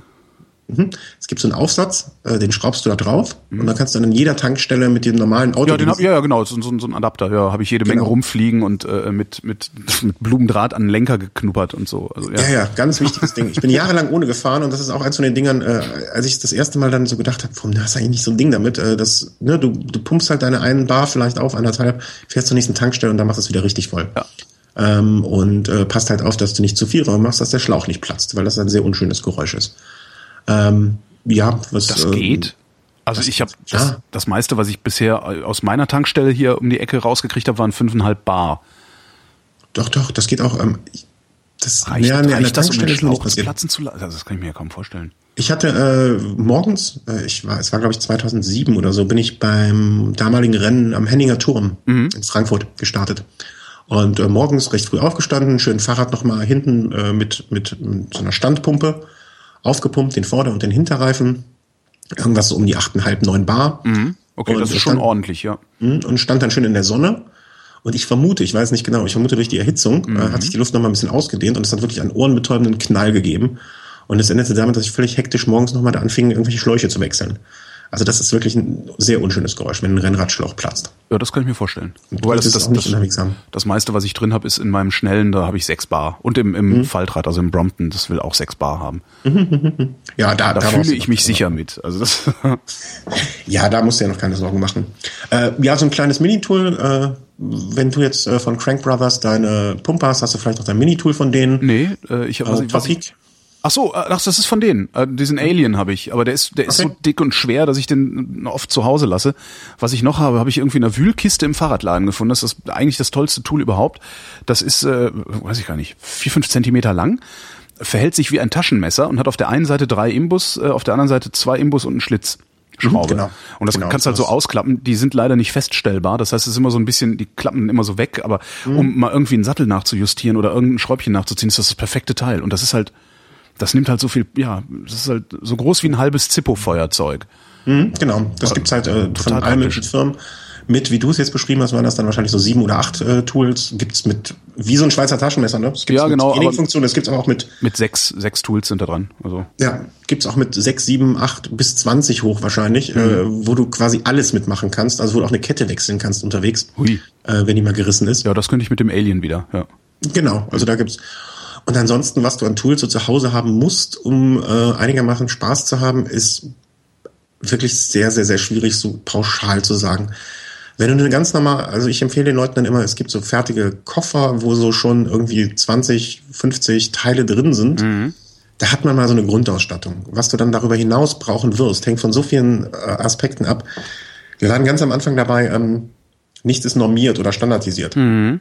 Du wirst einen Kurbelabzieher für eine Shimano-Kurbel von vor fünf Jahren nicht mehr benutzen können für eine Kurbel von heute. Das ist doch scheiße. Entschuldigung. Eine, ja klar, klar ist das scheiße. Du wirst eine Kurbelabzieher für Campagnolo niemals für eine Shimano-Kurbel benutzen können. Mhm. Ähm, und da bewegen wir uns gerade nur um die Kurbel. Ne? Es gibt ein Montage- und ein Demontagewerkzeug. Mhm. Einmal für Shimano, für Campagnolo und zum Glück ist SRAM, der amerikanische Hersteller, den Weg gegangen, sehr vieles mit äh, Shimano kompatibel zu machen. Äh, insofern ist da zumindest mal so ein Berührungspunkt. Aber du wirst niemals, ne, das heißt, wenn du jetzt zwei Räder da vielleicht hast und an einem eine Campagnolo-Geschichte und an dem anderen eine Shimano oder eine SRAM-Geschichte, mhm. wirst du jedes Tool zweimal haben müssen. Einmal zur Montage, zur Demontage, einmal für das Fahrrad und für das Fahrrad. Mhm. Und so ist dieses Zusammenstellen eines, einer Werkstatt immer eine sehr, sehr individuelle Frage, man, weil man nachschauen muss, was braucht der Mensch und was will der machen. Ein Zentrierständer kannst du dir hinstellen, ne? Ja. Der kostet, äh, da kannst du jedes Laufrad reinpacken. Aber um gegebenenfalls die Nippel festzuziehen, brauchst du je nach Laufrad wieder einen anderen Nippelspanner. Mhm. Das heißt, die Frage nach der Werkstatt, ich habe es immer so gemacht oder ich mache es so, immer wenn ich mal wieder etwas habe, was ich nicht, was ich benötige, was ich nicht habe, frage ich erst meinen Nachbarn. Mhm. Der hat nämlich eine kleine Werkstatt hier unten drin. Oder ich mache es bei der Arbeit, ne, wo alles in nahezu perfekten Zustand da ist. Ja. Ähm, und wenn ich es ein zweites Mal mir leihen muss, dann kaufe ich es. Mhm. Weil dann weiß ich, dann brauche ich es öfter. Ja, ist auf meinem Niveau, ich komme halt wirklich super mit diesem drei Dreieckenschlüssel da. Wie, wie, wie nennt man den? Es gibt so diesen Mhm, ja, äh, so, äh, drei Imbus, also ne, also, Genau, genau. so ein Dreispitzschlüssel sozusagen. kann man auch schön greifen, finde ich. Den kann man super greifen. Äh, mit dem, also das, das Ding benutze ich. Dann habe ich ja einen stinknormalen Kreuzschraubenzieher äh, und ich glaube, was ist denn das, ein 15er Maulschlüssel, oder für die Pedalen? Ja, Äh, ja. Das ist 13er hat man meistens noch 13. irgendwie. Ja, meistens ist es ja 13, 15. Äh, Genau. Das ist eigentlich so das, womit, womit du so als, also ich zumindest gefühlt, als Alltagsradler schon ordentlich, also hinreichend ausgestattet bin. Ja, für den Alltag, für so ein normales Stadtrad hast du damit fast alles abgedeckt. Ja, das ist vor allen Dingen, faszinierend. Das ist, also ich finde das total faszinierend, dass das reicht. Ich Mhm. hätte auch gedacht, oh Gott, oh Gott, ich muss ganz viel Werkzeug haben. Und, ja. Nee, äh, ab und zu würde ich dann nochmal, wenn du, äh, was jetzt in deinem Fall noch nicht der Fall ist, wenn man viel mit Carbon arbeitet, Mhm. braucht man natürlich einen Drehmomentschlüssel, äh, weil bestimmte Geschichten wie Vorbau zum Beispiel Ja. mit einem bestimmten Drehmoment angesch äh, angeschraubt werden, äh, eine Sattelstütze wird mit einem bestimmten Drehmoment angeschraubt. Ja, aber da- das, das, das brauchst du halt wirklich nicht bei Alu oder Stahl. Nein, also weil nein, ich, es nein. gibt hier so einen, so, einen, so einen Hersteller von, von so Hipsterrädern hier in Berlin, der schreibt halt, äh, da steht halt neben jeder Schraube äh, ein, ein Drehmoment daneben, wo ich dann auch mal denke, Alter, ey, jetzt, äh, das jetzt Liegen- verarscht ihr aber eure Leute. Ja, leg einen Zettel und, und wenn es wirklich nötig wäre, dann sollen sie einen Zettel beilegen und nicht ihr Rad mit irgendwelchen Zahlen verunstalten. Nee, das sieht ja total fancy aus. Also weißt du, hast dann so einen matt, matt schwarzen Rahmen und da Ja. sind dann so in, in Vierpunkt Schriftart irgendwie neben den Schräubchen steht dann so ganz klein, wie viel? Das ist, 3,5. es gibt, es gibt auch schöne Fixies, finde ich. Also ich finde die Idee des Fixies nicht unbedingt nur schlecht. Ich, nein, ich, die sehen, die meisten sehen total geil aus und ich, ich äh, man kauft das doch auch nur, weil es total geil aussieht. Also das ist doch ein, Ja, einen Anwendungsfall gibt's nicht wirklich. nee, außer, das ist ein äh, Mode, Modeprodukt und ich habe da überhaupt kein Problem mit. Äh, Ich, ich wüsste damit nichts anzufangen. Äh, Ich muss gerade jetzt, wo der, der Wind ein bisschen stärker wird, muss ich immer sehr schmunzeln. Äh, Beziehungsweise sitze ich halt immer feixend auf meinem Schaltungsfahrrad äh, und sehe Hipster im Gegenwind taumeln. das ist halt immer ganz schön. Aber Aber vor allen Dingen, wenn die in, in die andere Richtung fahren und dann treten müssen wie verrückt, weil wenn, dann Stimmt, muss man ja schon ja eine starre Narbe haben, ne? Also dann, äh, Ja, ja, gut, sonst jetzt- ist ja alles eh lächerlich. das finde ich aber, das finde ich aber halt richtig albern. Also das finde ich eine sehr, sehr alberne Pose, mit einer starren Narbe zu fahren. Ehrlich gesagt. Ja, aber das, äh, das ist dann auch schon wieder religiös. Das sind halt, das dann, sind ne? halt Bahnräder, ne? Die sind Genau. halt, die sind halt gebaut worden oder die sind erfunden worden für Verhältnisse, in denen es keinen Wind gibt. Und Genau. das Einzige, was es vielleicht noch gibt, ist ein bisschen Windschatten von dem Steher, der mit dem Moped vor dir herknattert. Äh, Absolut. äh, Dafür sind die halt da und das, ich finde das dann wirklich übertrieben. Dann, äh, naja, aber gut, das ist halt auch so ein religiöses Ding. Ich, ich Ja. muss es ja nicht fahren, es zwingt mich ja keiner. Zum Glück, so, ja, ja. Eben. Ähm, Nein, geil was- aussehen tun die. Also wenn du keine Schaltkassette hinten drin hast und sowas und dann vielleicht noch, noch einen Riemenantrieb und keine Kette und so, das Mhm. sieht schon super aus, ja. Und es, es gibt da ja auch wirklich ähm, ein paar Firmen, ähm, hier in Köln fällt mir eine ein, äh, die sich darauf spezialisiert haben, dann wirklich alte 70er, 80er Stahlrahmen äh, wirklich aufzumöbeln, äh, im alten Stil zu belassen und dann zu den Fixies äh, umzubauen. Und da können wirklich sehr, sehr schöne Räder rauskommen. Ja. Aber das sind halt schöne, ne, das ist wie der, äh, da gehört dann noch ein Brooksattel zu. Ne? Weil es genau. ist schön und unzweckmäßig. Ja, sieht super aus, ja, genau. Hm? Mhm. Aber Und ich finde auch die Gewichtsersparnis gar nicht so äh, besonders. Also Nein, die meisten ist Fixies, die ich bisher, die ich bisher so hochgehoben habe, haben auch irgendwas zwischen acht und zehn Kilo gewogen.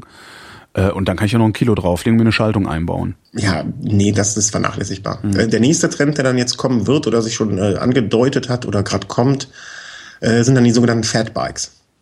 Das sind dann halt äh, Räder mit, wie soll man sagen, äh, stell dir mal vor, du nimmst dein Mountainbike Ja. ähm, und setzt da wirklich sehr, sehr, sehr, sehr dicke Reifen dran. Ach, so ein Ding steht bei meinem Fahrradladen rum. Das ist so ein bisschen, ein bisschen Beachcruiser-Geometrie Genau, genau. und äh, was sind das für Räder? Was sind das für Räder? Lass mich mal überlegen. Von der Breite her? Millimeter, das sind bestimmt 10 Zentimeter Räder, 8 oder 10 das kann Zentimeter. gut sein. Das kann Warte gut sein. ich überlege 80. gerade, ich habe mal ein, was habe ich runtergerissen von von dem von meinem von meinem Alltagsrad, da war der, der ich weiß überhaupt nicht, wieso man solche Mäntel da drauf baut. Der hatte Fat Fat Albert Mäntel drauf. Mm, ja, die haben ja schon irgendwie, ich glaube, Schwalbe Mountainbike-Reifen. Ich glaube, gibt es in verschiedenen Breiten. also er war so breit, dass er in Kurven am Rahmen geschabt hat. 50 oder 54 Millimeter wird er. Vielleicht wahrscheinlich. 57 sogar gewesen sein. Und, und diese, diese, also die Räder auf diesem Fahrrad, was da hinten steht, sind mindestens dann acht Zentimeter, acht oder zehn Zentimeter werden die Ja, haben. ja, ja. Hammer. Und die sind im Moment äh, sehr im Kommen oder werden jetzt auf der Eurobike werden zum Beispiel verschiedene Hersteller stellen das erste Mal ihr Fatbike vor. Ja. Ähm, Specialized zum Beispiel hat schon seit Jahren eins. Und, Ich glaube, das ähm, ist sogar ein Specialized, ja. das kann gut sein. Das siehst du meistens daran, dass die in der, F äh, bei Specialized ist es so, dass bei den Laufrädern, das wird wahrscheinlich dann rot-schwarz, kann das sein, dass es rot-schwarz ist? Ja, ist es. Hm? Mm, äh, In der Felge sind abgesetzt, äh, die Felge ist meistens perforiert und da ist das Felgenband scheint durch in Rot. Ah. Also optisch ein sehr, sehr schönes Rad. Ich bin damit gefahren. Ähm, ist halt genau jetzt wie der Brook-Sattel und äh, das Fixie äh, was Schönes. Äh, mhm. Lässt sich auch total angenehm fahren, macht ein irres Geräusch, wenn man damit fährt auf der Straße. Ähm, aber ist halt ne, für unsere Breiten hier kein Anwendungsfall. Ist sehr, sehr schön zu fahren und auf Schnee äh, und am Strand. Da kannst du damit wunderbar fahren und das ja. ist halt der Anwendungsfall, für den es gemacht ist. Ich war auch verblüfft, wie leicht sich das fuhr. Also ich habe das mal Probe gefahren und ich war mhm. wirklich verblüfft. Also ich hätte gedacht, dass mit so breiten Rädern du so einen fürchterlichen Rollwiderstand hast, dass du gar nicht vorwärts kommst. Aber auch so ein Mythos. Ähm, ja. Nicht unbedingt das größere, die größere Breite äh, mhm. bedeutet nicht unbedingt ein mehr an Rollwiderstand. Mittlerweile ist es so, dass von äh, der Firma Continental, deren, ich sag mal, Top-Produkt oder der, der meistgekaufte Reifen, der Continental 4000 S2, gibt es in den Breiten 20, 23, 25 und 28 Millimeter. Mhm. Ja? Also schon eine gehörige Bandbreite, ne? Ja. wenn man sich überlegt, 20 bis 28. Und vom Rollwiderstand sind die nahezu alle identisch. Das heißt, der größere, der breitere Reifen ähm, bedeutet jetzt nicht, dass der Reifen langsamer oder schlechter rollt. Wir würden es gerne ausprobieren allemal, aber Continental liefert den 28er seit einem Jahr noch nicht. Mhm. Angekündigt und nie gekommen.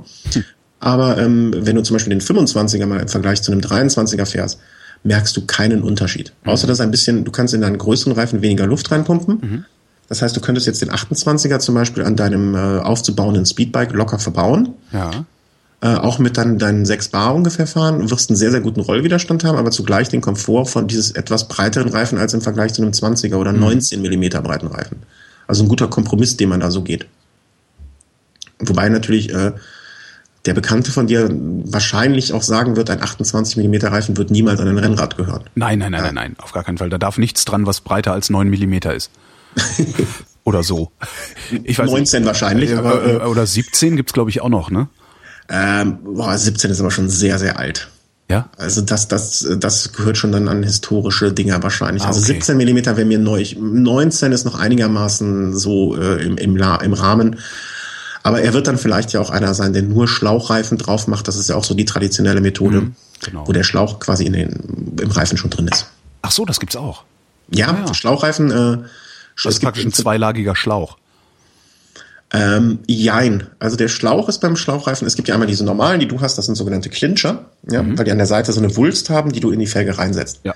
Äh, Im Gegensatz dazu Schlauchreifen. Bei Schlauchreifen ist der äh, Schlauch schon in den Mantel eingenäht. Mhm.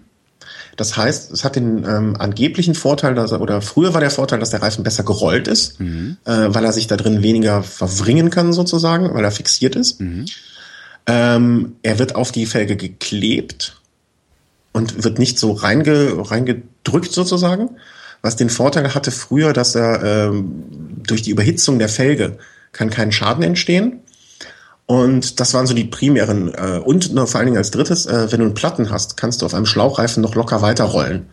Ja, beim, äh, wo wir hatten binär, bei einem ähm, normalen Reifen, wenn, wenn du einen Platten hast, das Ding explodiert oder mhm. du verliert schlagartig Luft, ist aus, Schluss, Feierabend. Einen Schlauchreifen kannst du noch ganz locker ausrollen lassen und gerade Profis fahren oft mit Schlauchreifen noch, weil äh, ne, fährst eine Abfahrt mit 70 km/h, hast einen Platten, da möchtest du nicht von, äh, von 70 auf 0 gebremst werden. Mhm. Unfassbarer Nachteil natürlich, äh, du hast, wenn du einen Platten hast, äh, musst du das Ding abreißen. Kannst da nichts mehr flicken oder einen neuen Schlauch einziehen. Das geht einfach nicht. Ja. Und Traditionalisten fahren noch gerne mit Schlauchreifen, obwohl es eigentlich von der Vernunft her nicht viel dafür spricht. Aber wenn es halt, wenn, wenn halt wirklich ein historisches Fahrrad ist, dann bin ich da sehr nachsichtig bei sowas. Ja, ja, das auf jeden Fall. Es gibt auch so schöne, äh, so schöne Rennen, äh, wo auf historischen Fahrrädern Rennen gefahren wird gibt es ein sehr schönes in der Toskana, wo die Leute dann auch wirklich in traditionellen. Ähm, Toskana, ist das die Leroica? Genau, ganz genau. Ja, ja die ist der mitgefahren.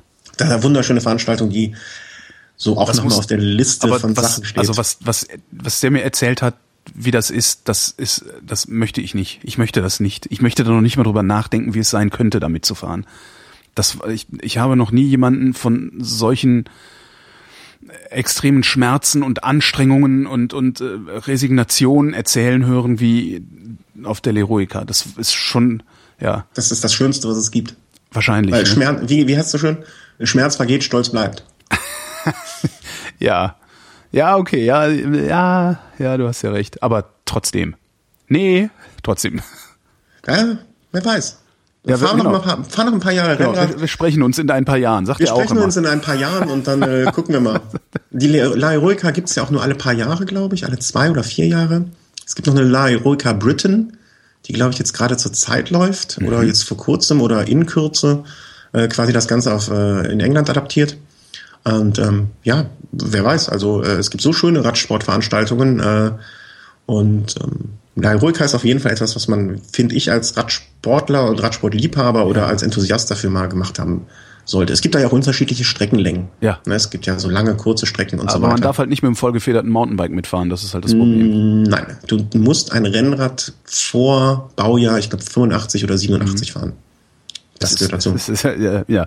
Nee, aber nee, also das, naja gut, ich sag nicht nein, aber ich glaube. Wie, ich was hat, da hat man dir vor Jahren, äh, was hättest du den Leuten gesagt, die gesagt haben, du fährst bald mal 30 Kilometer jeden Tag mit dem Fahrrad zur Arbeit? Es ist nicht jeden Tag, es ist höchstens zweimal in der Woche. Zweimal die Woche, was hättest du denen gesagt? Ich habe das vor einem Jahr noch für absolut unvorstellbar gehalten. Du siehst, Ja, ja. Das ist halt das Bemerkenswerte am Fahrradfahren. Man hält unheimlich viel für unvorstellbar und zack ist es da. Und zack steht die La Heroica vor der Tür. Mal gucken. Hier, apropos vollgefedertes Mountainbike. Ähm, ich habe auch noch ein vollgefedertes Mountainbike, mit dem ich praktisch nicht fahre. Ähm, außer wenn ich gerade Bock habe, übers Feld zu fahren, also querfeldein, ähm, weil das auf Asphalt halt viel zu sehr schwingt. Kann man da irgendwas machen? Nee, ne? Also ich kann die Feder nicht noch strammer stellen.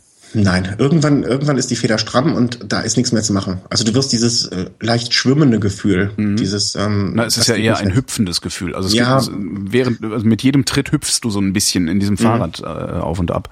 Nee, außer komplett wechseln. Also du, du, du hast hinten, du hast vorne und hinten eine Federung. Ja. Ähm, nee, was willst du da machen? Ja. Also ein, ein Schiff kannst du auch nicht auf die Straße schicken und sagen, jetzt fahr auf der Straße. Aber auf dem Feld, einfach- also auf dem Acker ist es halt richtig geil. Das macht halt einen Heidenspaß. Genau, das sind die, das sind halt so Anwendungsfälle. Ne? Das sind äh, Fahrräder für bestimmte Anwendungsfälle. Ähm, genauso wie du mit dem, mit dem Ding auf einer Bahn nicht glücklich werden würdest, wo du mit dem Fixie glücklich wirst, Mhm. äh, wirst du mit dem Fixie im Feld nicht glücklich. Und äh, so ist das halt. Ne? Du hast ein wunderschönes Rad dann für die Feldgeschichten, aber nicht für den täglichen Gebrauch in der Stadt. Das macht wirklich einen Mordspaß. Naja. Es, Ja, und es war billig, damit- ja auch gebraucht gekauft. Äh, und Ja. äh, ich glaube, habe ich 200 Euro hat das gekostet. Such dir mal einen Bikepark, wo du Trails fahren kannst und wo du äh, bergab fahren kannst. Also es wird mit Sicherheit ein paar Hörer hier aus Berlin geben, die dir in der Umgebung so einen Bikepark empfehlen können, äh, wo, wo so etwas möglich ist und wo man damit auch vernünftig fahren kann. Aber Mhm. dann mache ich, mir- Trails- dann mach ich mir halt hinten eine, eine, ein ein Schutzblech drüber und dann hassen mich wieder alle. Schutzblech geht gar nicht. Ja, ich weiß. Äh, doch geht und zwar sehr gut, weil dann hat man den Arsch nicht dreckig. Äh, wenn man Und man sieht die Satteltasche nicht mehr. Das stimmt. man übersieht die Satteltasche, weil das Schutzblech so hässlich ja, ist. ja, ja. Man muss halt immer, äh, das ist auch das äh, beim Rennradfahren, wenn du sagst, eben die Schmerzen und so, die man in bestimmten Situationen, man muss sich halt einfach dann schöne Gedanken machen, ne? Oder du, du verschiebst den Schmerz woanders hin und denkst dir, boah, das tut noch viel mehr weh und dann spürst du das andere nicht mehr. Ja, und so nee. kannst du einfach mit einer Sa- äh, mit einem äh, Schutzblech von der Satteltasche und den schwarzen Socken ablenken. Was für Zeug muss ich dann noch dabei haben eigentlich so an Zubehör? Ein bisschen Werkzeug, so ein Faltwerkzeug ist gut. Also Außer Fall. Nee, du brauchst eigentlich nichts außer einem, äh, also so im alltäglichen Betrieb würde ich sagen, brauchst du nichts aus einem, aus einem kleinen Faltwerkzeug, Mhm. mindestens einem Ersatzschlauch äh, oder Flickzeug. Wenn du gut bist und flicken kannst und schnell flicken kannst, dann reicht auch ein Flickzeug. Äh, eine Pumpe, Musst halt erstmal das Loch finden. Ne? genau, klar, das musst du. Äh, aber das kann man ja meistens einfach fest aufpumpen und dann hört man es schon oder man spürt es, wenn man den Schlauch so an der Wange vorbeiführt. Ah, guter Tipp. Ja, also man muss nicht immer irgendwie einen Wasser, Wasserfall da in der Nähe haben. Ähm, was sehr, sehr förderlich sein kann, nicht muss, äh, wenn man eine kleine Lampe dabei hat. Ja. Äh, es geht nicht nur darum, dass man sieht, sondern auch gesehen wird. Wenn's mal, wenn du nicht Achso, mal du meinst Licht am Rad. Genau. Ja, genau. habe ich immer dabei. Also selbst wenn ich tagsüber unterwegs bin, habe ich so kleine äh, äh, illegale. Da Ja, ist ja irgendwie höchst. der Gesetzgeber hat da ja auch irgendwie den Arsch komplett offen. Ähm, ähm, also nicht zulässige äh, äh, Klemmlampen dabei, weil ich ja mir ist halt scheißegal, was zu sehen, weil ich fahre in der Stadt. Mhm. Äh, was mir halt nicht egal ist, ist gesehen werden. Und da ist mir dann aber wiederum auch egal, ob der Gesetzgeber mir gestattet, eine bestimmte Lampe zu benutzen oder nicht. Ehrlich Ich, gesagt. hab, äh, Also das, Ich ich, finde das unmöglich, da überhaupt, Entschuldigung, ich würde Ja, einfach ein Gesetz machen, kein Licht, 500 Euro Strafe, was für Licht, egal. So. Oder eine Mindesthelligkeit. Aber, Mhm. ich habe noch nie Ärger, Ärger wegen Beleuchtung bekommen. Mhm. Ich, ich habe äh, schon mehrere Strafzettel bekommen äh, wegen nicht Fahrradwegbenutzung, aber das, das Fass braucht man gar nicht aufmachen. lassen, die ähm, sich, lassen die ja eigentlich mit sich diskutieren, weil wir haben Nein. in Berlin Fahrradwege, die sind nicht benutzbar. Ja, nein. Ja und nein. Ja, die sind nicht benutzbar, dann benutze ich sie auch nicht. Nein, sie lassen nicht mit sich diskutieren. Äh, ich, ich hatte in der letzten Situation, wo wir bezahlt haben, zu zweit auf dem Rennrad äh, innerorts äh, auf dem Radweg, äh, wurden wir angehalten und dann wurde uns gesagt, ja, hier Radwegbenutzung. Und dann habe ich gesagt, hier in diesem Ort ist dieser Radweg nicht benutzbar. Und da meinte der eine Polizist äh, zu uns, wenn es nur hier um den Ort gegangen wäre und diesen Radweg, hätten wir sie nicht angehalten. Ja. Sie sind aber auch außerhalb des Ortes eben nicht auf dem Radweg gefahren. Und das war der Grund, sie anzuhalten und nicht jetzt hier innerorts. Ah, ja. Ob das jetzt stimmt oder nicht, ähm, ob wie viel Spielraum die da haben oder nicht, ähm, mag ich nicht zu beurteilen. Und am Ende denke ich mir immer, die armen Schweine vor Ort machen auch nie ihren Job und wer weiß, ähm, ne, vielleicht werden die auch mal irgendwie kontrolliert oder es wird geguckt oder sonst irgendwas. Die müssen eine Fangquote erfüllen oder oder oder. Den mache ich dann noch nicht mal einen Vorwurf. Ich fände es mal es interessant, ich fänd's mal interessant, das tatsächlich äh, auch juristisch durchzufechten, äh, zu sagen, der Fahrradweg war unbenutzbar, ich bezahle keine Strafe. Macht ihr erstmal benutzbare Fahrradwege, wenn ihr mich zwingen wollt, sie zu benutzen. Also weil das, die, die sind, ich meine, ein Fahrradweg, wo du, wo du alle drei Meter Wurzelwerk hochkommen hast, der ist nicht benutzbar. Ja. Und, äh, und wenn er für dich mit dem Mountainbike nicht benutzbar Ja. ist, ist er für mich mit dem Rennrad noch weniger benutzbar. Ja. Ne? Das muss man ja auch mal so vor Augen.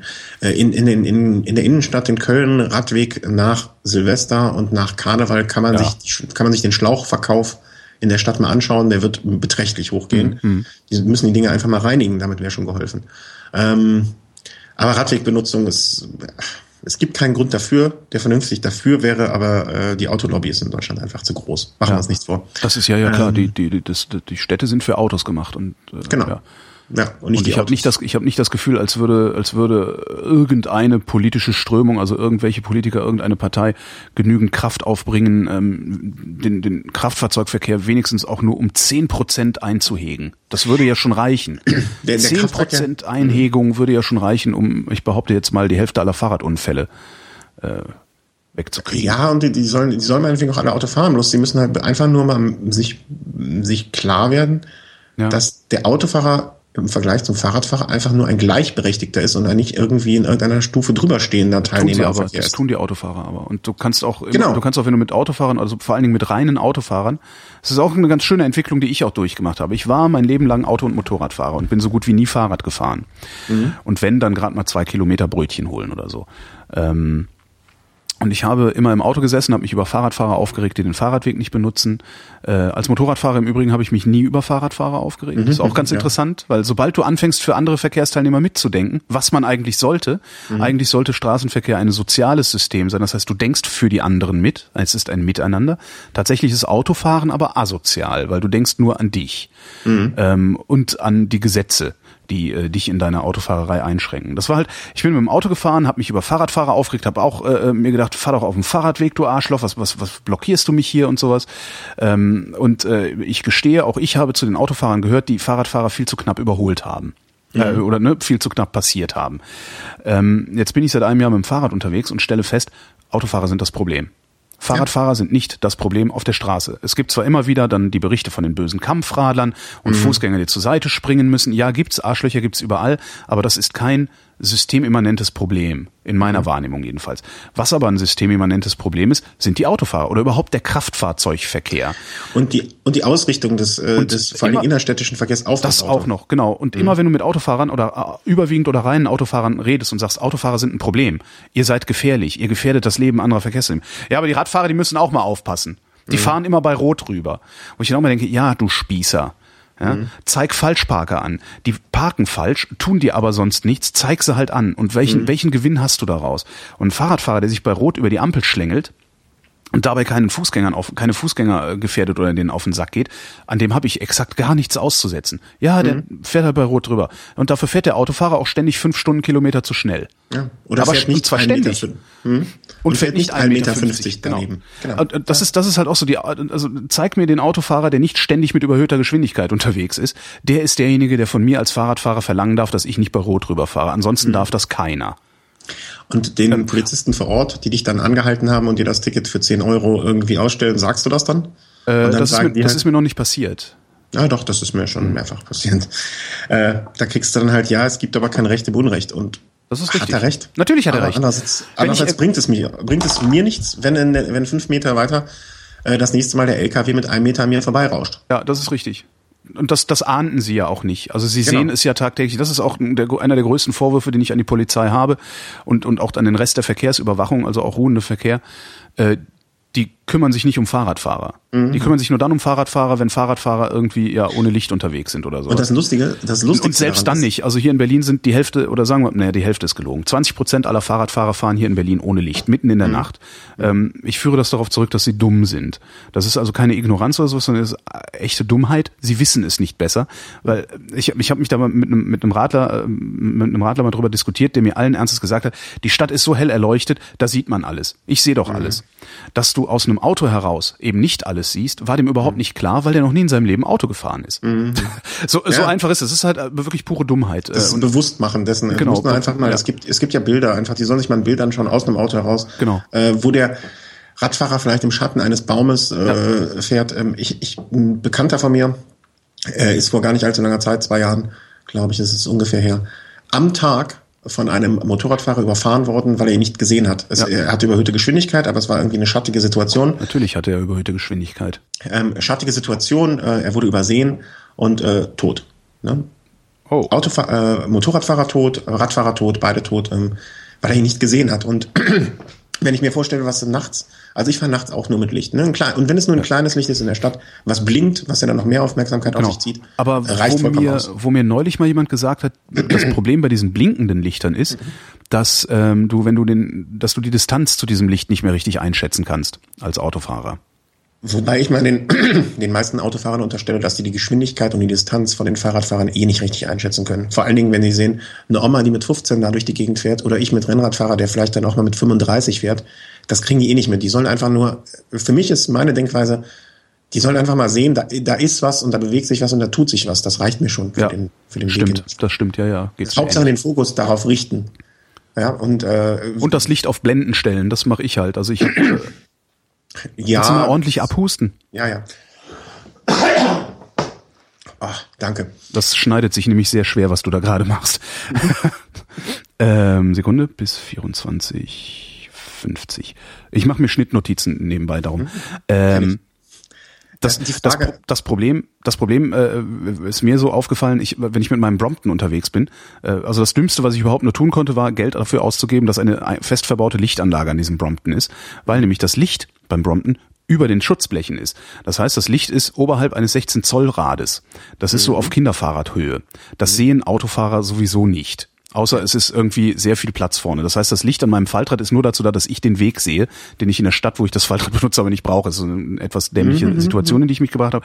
Das heißt, da klemme ich dann auch immer noch zusätzlich, zumindest vorne, äh, noch ein Klemmlämpchen oben dran. Und das stelle ich dann auch noch auf Blenden. Also ich stelle das zu hoch, also so, dass es äh, im Zweifelsfall in das Auto leuchtet und nicht vor mich auf die Straße. Das äh, habe ich auch schon ein paar Mal als, Autofahrer erlebt und habe gedacht, bah, Mann, ist das fies. Aber ist halt genau das, was du haben willst. Ne? Ja, die Frage ist halt, äh, blenden kann halt dann auch wiederum gefährlich werden. Ne? Der, der Autofahrer ist halt in dem Moment geblendet und bestenfalls. Na, ich habe da äh, jetzt aber auch nicht so ein krasses, äh, gebündeltes, äh, das ist halt so ein kleines, wie heißt es, Lysin Femtolite oder so ähnlich. Ja, ja, ja, äh, ja. Das, so, das Also ist das, was ich immer in der Tasche habe. Wir sind äh, bei, äh, bei diesem Nachtrennen auch äh, mit, äh, ich weiß nicht, ob du sie kennst, Lupine. Nee. Das ist halt ähm, das, was du wirklich möchtest. Na, Das ich habe von, von, von diesem äh, Lysin, wahrscheinlich spricht man es wirklich so aus, habe ich noch welche, die kann man mit USB aufladen, was ich total Mhm, geil finde. Und die haben, die haben so drei LEDs drin und die machen schon echt Dampf. Also die Also ich weiß die Zahl nicht. Ich meine, die Lupine, die ich hatte, hat 400 Lumen. Da denkst du, da ist ein Flakscheinwerfer Geil. unterwegs. Ich konnte halt wirklich Klicke ich mir mal auf die. Wunschliste, was? Äh, merk dir mal Lupine, ich glaube Big Wilma oder so. ähnlich. Äh, Lupine reicht. Äh, guck dir mal die Homepage von Lupine an, da wirst du äh, sehr viel Freude haben. Ähm, gibt's auch als Stirnlampen. Das ist besonders schön, weil da kannst du wirklich, äh, die darfst du auch nicht benutzen. Nicht, weil sie zu dunkel sind, äh, nicht, weil sie keinen Akku haben, äh, also einen Akku-Stromzufuhr haben, sondern weil die zu hell sind. Damit kannst du wirklich, äh, das kann ich auch im Tempelhofer Feld, Klasse 3 Laser. Genau. ja, ja, genau, genau. Also damit kannst du, äh, ich, ich behaupte es jetzt mal, aber äh, wenn du damit unten von der Straße aus nach oben leuchtest, äh, wirst du schon einen ordentlichen, ordentlichen Flack werfen. Ähm, das ist das so, was man äh, in speziellen Situationen, natürlich würden wir so etwas nie im öffentlichen Straßenverkehr benutzen, ähm, aber in speziellen Situationen wie Rennen oder so gerne haben möchtest. Kosten aber auch ordentlich. Das ist ja, die kostet ja 500 Euro, die Dinger. Ja, ja. Leck mich fett. Damit kannst du aber auch leuchten. Damit Das kannst du ja aber so richtig, mein lieber Herr Gesangsverein. Ja. Also wenn man sonst im Leben keine Leuchte ist, äh, so Ja. kann man es werden. So kann man sich das einkaufen. Um den Vorwurf an äh, Polizei und Verkehrsüberwachung noch äh, zu Ende zu bringen, äh, die kümmern sich nicht um Fahrradfahrer. Es, ähm, mir fällt immer wieder auf, dass irgendwo die Polizei rumsteht ähm, oder rumfährt und äh, Fahrradfahrer wirklich nach meinem Empfinden gefährdet werden, weil ein Auto, das mit 20 Zentimetern Abstand und 50, 60 Stundenkilometern an einem Fahrrad vorbeifährt, gefährdet diesen Fahrradfahrer, weil dieses Auto erzeugt Sog. Und du kommst ins Straucheln. Wenn du, vor allen Dingen, wenn du ein ungeübter Radler bist, strauchelst du den ganzen Tag durch die Gegend, äh, weil du viel zu dicht überholt wirst. Und ich sehe ständig, dass die Polizei nichts tut, sondern das einfach nur beobachtet. Jetzt könnte man natürlich sagen, okay, die, irgend, irgendwo müssen die auch sagen, okay, jetzt, ich, wir können uns nicht um jeden Verstoß kümmern. Aber äh, ich finde es wirklich auffällig, wie selten Ich- Autofahrer angehalten werden äh, Mhm. und gemaßregelt werden oder wie oft, wie selten ich auch. Ich bin noch nie, ich fahre seit 1987 Auto, ähm, ich bin noch nie angehalten und gemaßregelt worden von der Polizei. Stimmt doch Mhm. Ich trag einmal, als ich einem Zivilbullen einen Fackfinger gezeigt habe. Aber das ist halt auch wieder eine andere Geschichte. Das war was anderes. Genau. Ich treibe das noch auf die Spitze. Ähm, Ich würde mir vorstellen, äh, ich weiß nicht, wie es in Berlin ist, in Köln gibt es davon einige, und zwar Fahrradfahrende Polizisten. Also Polizisten, die wirklich im Einsatz auf dem Fahrrad unterwegs sind. In Berlin gibt's das jetzt ganz neu, eine Fahrradstaffel. Ja? Und gerade diese Fahrradstaffel müsste doch sowas von dermaßen sensibilisiert dafür sein. Die müssten einfach nur durch die Stadt fahren äh, und sich mal anschauen und eine auch GoPro mal, auf dem, eine GoPro auf dem Lenker Genau, und hinterher genau. einfach mal die Kennzeichen rausschreiben und denen Bußgelder schicken, weil nur Genau. so kriegst du die Autofahrer auch dazu. Du kriegst Autofahrer nur diszipliniert, indem du ihnen an den. Geldbeutel gehst und zwar idealerweise richtig hoch an den Geldbeutel gehst. Mhm. Ich würde, ich, ich fahre halt selbst immer noch genug Auto und Motorrad, äh, dass ich mich gegen, gegen mich selbst gerade argumentiere. Mhm. Aber ich würde mich freuen, wenn es, ähm, wenn so eine Unachtsamkeit einem Fahrradfahrer gegenüber 100 Euro kosten würde oder meinetwegen 250 Euro kosten würde. Das würde ich nämlich zweimal machen in meinem Leben und danach würde ich beim Rechtsabbiegen immer gucken. Nur so kriegst du die Autofahrer, anders kriegst du die nicht. Nicht mit Vernunft, nicht mit gut zureden und gar nichts. Und die Fahrradfahrenden Polizisten stehen dann auf dem Fahrradweg und kontrollieren die Fahrradfahrer, die den Fahrradweg in die falsche, benut falsche Richtung benutzen und äh, maßregeln ihn dafür. Und ich musste dafür auch schon bezahlen. Als könnten wir Fahrradfahrer das nicht alleine. Also wenn mir so ein Honk entgegenkommt, dann nenne ich ihn eben auch, was er ist, nämlich ein Idiot. Genau. Ja, das war ein sehr ich. schöner Dialog. Ich falsche Seite Idiot. Hey du Fettsack! Mensch, ja mag sein, aber du bist trotzdem Idiot. Ja.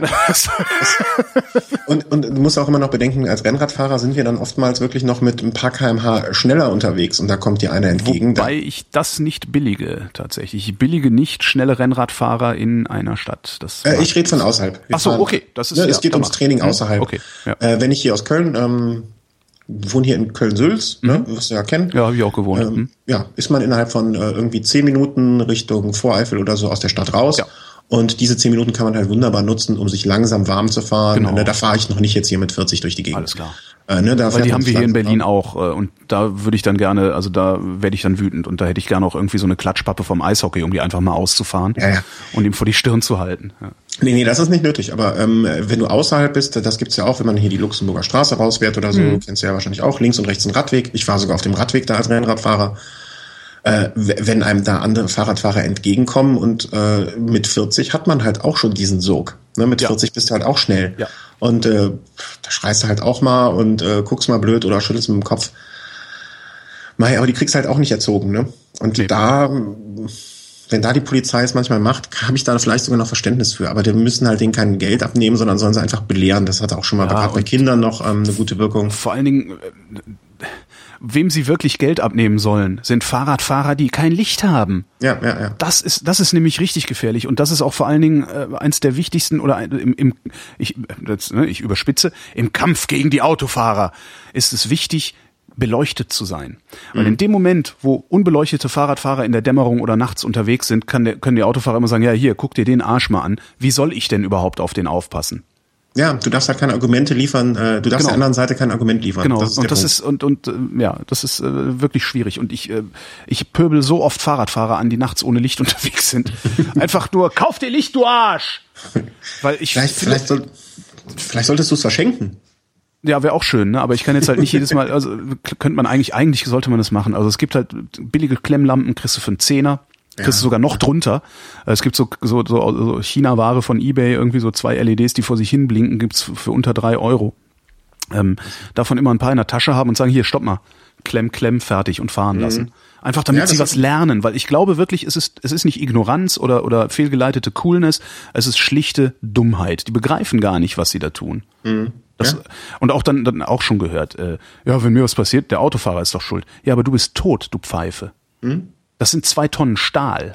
Das ist, das Ja, ist das sind die Leute, ähm, das sind all die Leute, die noch nie gestürzt sind oder Ja, noch nie einen Unfall genau, hatten. Wenn genau. du einmal mit äh, dieses Fass nicht neu aufmachen mit Helm, aber wenn Mhm. du einmal mit 35 äh, ungefähr äh, geradeaus über den Lenker abfliegst Ja. und auf dem Kopf landest und am nächsten Tag da mal so auf dem Kopf guckst und überall Mhm. blaue Flecken am Kopf hast, von da, wo der Helm auf dem Boden aufgeschlagen Mhm. ist, ähm, dann, äh, wenn man also mal die Situation erlebt hat, was ein Unfall bedeutet oder was ein Ja. Sturz bedeuten kann, dann geht man halt anders an die Sache ran. Absolut. Und äh, so ist das mit der Beleuchtung auch. Ne? Also wenn du einmal Ich musste übrigens auch erstmal einen Fußgänger umnieten, bis ich äh, gelernt habe, mit Fußgängergruppen äh, umzugehen.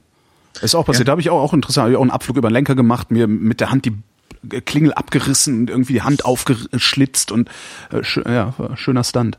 Und ich glaube, ich würde übrigens auch, äh, um das mit dem Helm auch nochmal, äh, wenn ich mit dem Rennrad ähm, in so einem, das ist ja auch ein, ein, ein wenn du mit dem Rennrad geradeaus fährst, mit einer konstanten Geschwindigkeit, das ist auch, das hat auch was Kontemplatives. Äh, Du versinkst dann ja auch in das Fahren und verlierst ein bisschen einen Blick nach außen. Äh, da würde ich natürlich einen Helm anziehen. Genau. Aber wenn Also ich mit fahr- 20 Stundenkilometer mit meinem Mountainbike durch die Stadt gondle, nein. Hm? Äh, Ich mache, das ist genau mein Konzept. Ja. Ich fahre mit meinem Stadtrad, wenn ich zur Arbeit fahre, die sieben, acht Kilometer fahre ich äh, mit, ohne Helm. Genau. Sobald ich mich in Klickpedale bewege, fahre ich mit Helm. Ja, sowas, genau. Das Das ist- ist, sinnvoll. Wie gesagt, einmal durch eine Heckscheibe geflogen, äh, dann weißt du, was da für Kräfte wirken können. Genau. Einmal über den Lenker geflogen. Ja, und, ich habe äh, schon mit einen Motorradunfall gehabt. Also ich, Ja. ich kenne die Kräfte. Ja. Ne? Ich würde im ist Übrigen, das äh, das ist dann auch immer sehr schön in diesen Diskussionen, wenn mich jemand, äh, trotz, also wenn mir jemand seine Spießigkeit überhelfen und mir einen Helm aufschwatzen will. Äh, du fährst doch auch Motorrad mit Helm und der Witz ist halt, weil ich muss.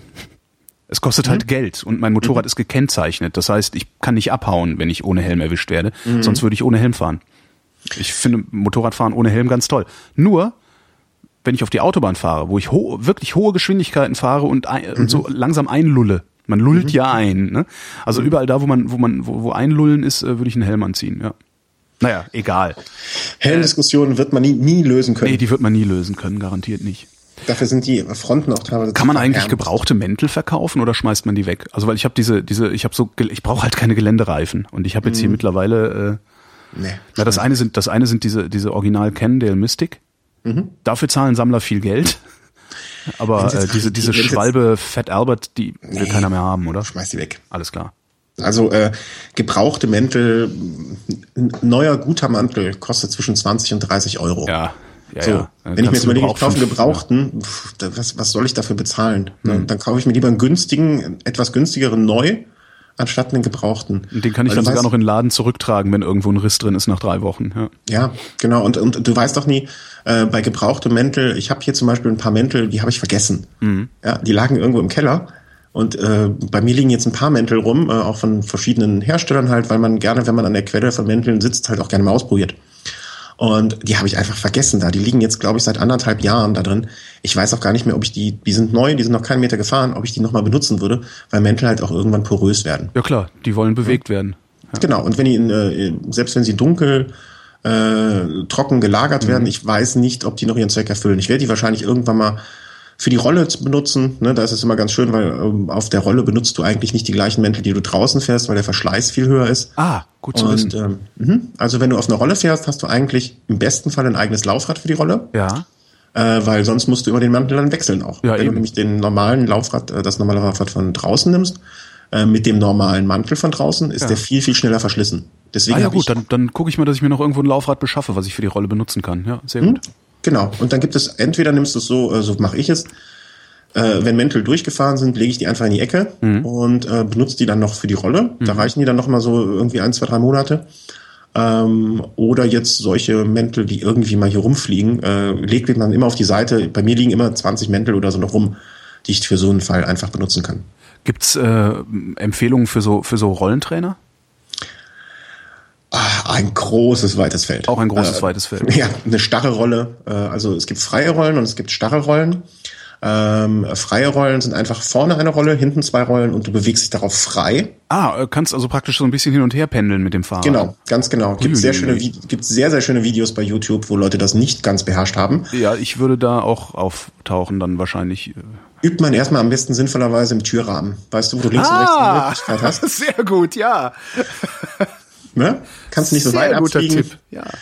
Ähm, hast links und rechts die Möglichkeit zu fixieren. Ist übrigens auch ein guter Tipp, wenn man das erste Mal mit Klickpedalen fahren möchte. Ne? Einfach mal in den Türrahmen stellen, sich draufsetzen, beide Klicks dran machen und nicht fahren, sondern einfach nur ein Gefühl für die Balance entwickeln. Ja. Ähm, es gibt die freie Rolle, es gibt dazu gegenüber aber die stationäre Rolle. Ja, ich, so ein Ding habe ich mir gekauft. Ich habe es noch nicht ausgepackt. Es steht noch auf dem Schrank, weil ich kann ja noch draußen fahren. Mhm. Ähm, da bin ich mal gespannt. Also ich habe ein Freund von mir hat das und sagte, das wäre gut und dann war es gerade bei Amazon runtergesetzt und habe ich gesagt, okay, dann kaufe ich mir das jetzt mal. Es gibt verschiedene. Es gibt Tax, es gibt Elite. Tax, gibt, genau, äh, so heißt der. Mhm. Tax ist ein, einer der renommierteren. Oh. Ja, kannst du nichts falsch mitmachen, ne? Ah, okay. Spannst du ein, musst du ein bisschen aufpassen, dass du links und rechts sind zwei Schrauben, mit denen du das Hinterrad quasi fixierst. Ja äh, wenn du zu viel schraubst, zack, ist der Schnellspanner kaputt. Ah ja, okay. Also vorsichtig sein. ähm, es gibt die meisten haben irgendwie so eine Einstellmöglichkeit von eins bis fünf, eins bis sieben, eins bis neun oder so, um den Widerstand einzustellen. Mhm. Das heißt sozusagen, du legst einen Gang ein, fährst und kannst über meistens über irgendwie so eine Handsteuerung oder so noch einstellen, wie groß der Widerstand ist. Mhm. Das heißt, du kannst quasi eine Bergauffahrt simulieren. Ja, und dann sitzt du halt da und radelst, ne? Ja. Es wird extrem öde äh, mit der Zeit, weil ne, du sitzt da und bewegst dich nicht.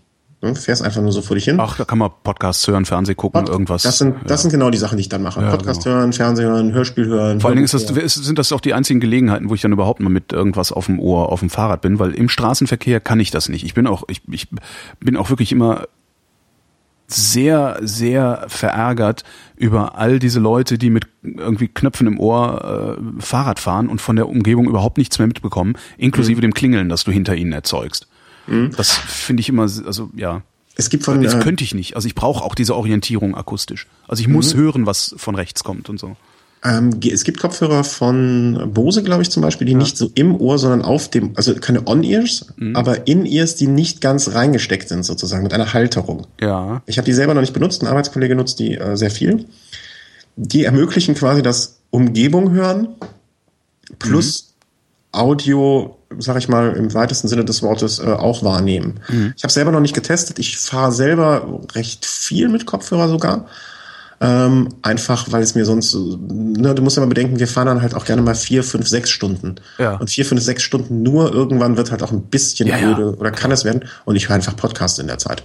Ne, und äh, gesprochenes Wort und ist da willst du auch so wirklich einen Helm aufhaben, weil du dann noch mehr eingelullt bist. Ne? Du bist halt in diesem genau. in diesem Fahrradeinlullung, dann hast du noch deine Aufmerksamkeit auf ein Gespräch mhm. und da würde ich auch jederzeit, also da würde ich sogar einen Integralhelm empfehlen.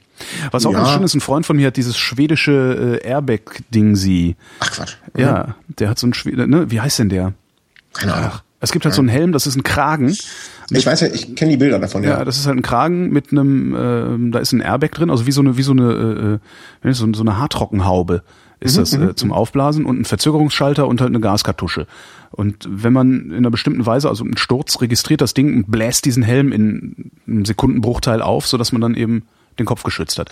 Kostet halt leider 400 Euro. Mhm. Richtig, mhm. aber äh, der fährt halt auch Liegerad und zwar sehr schnell Liegerad, also ein mhm. elektrifiziertes Liegerad. Mhm. Äh, und wenn du ein elektrifiziertes Liegerad in der Stadt fahren willst, dann würde ich, glaube ich, so einen Helm auch haben wollen, weil dich sieht ja keine alte Sau mehr. Ja. Nein, genau. Also wenn du nicht äh, irgendwie so ein Gestänge da hinten dran hast, was noch zwei Meter hoch geht, äh, mit Beleuchtung und Blinky. Ja, ja der hat immer so äh, Kinderfähnchen, ne? Also so genau, diese hohen ja, Kinderfähnchen. Mhm. Aber ähm, da hätte ich auch ja, Schiss vor. Aber sonst finde ich Liegeradfahren sehr, sehr geil übrigens. Das ist ein, auch ein ganz, ganz angenehmes Fahren. Vor allen Dingen ist es, wenn es dreirädrig ist.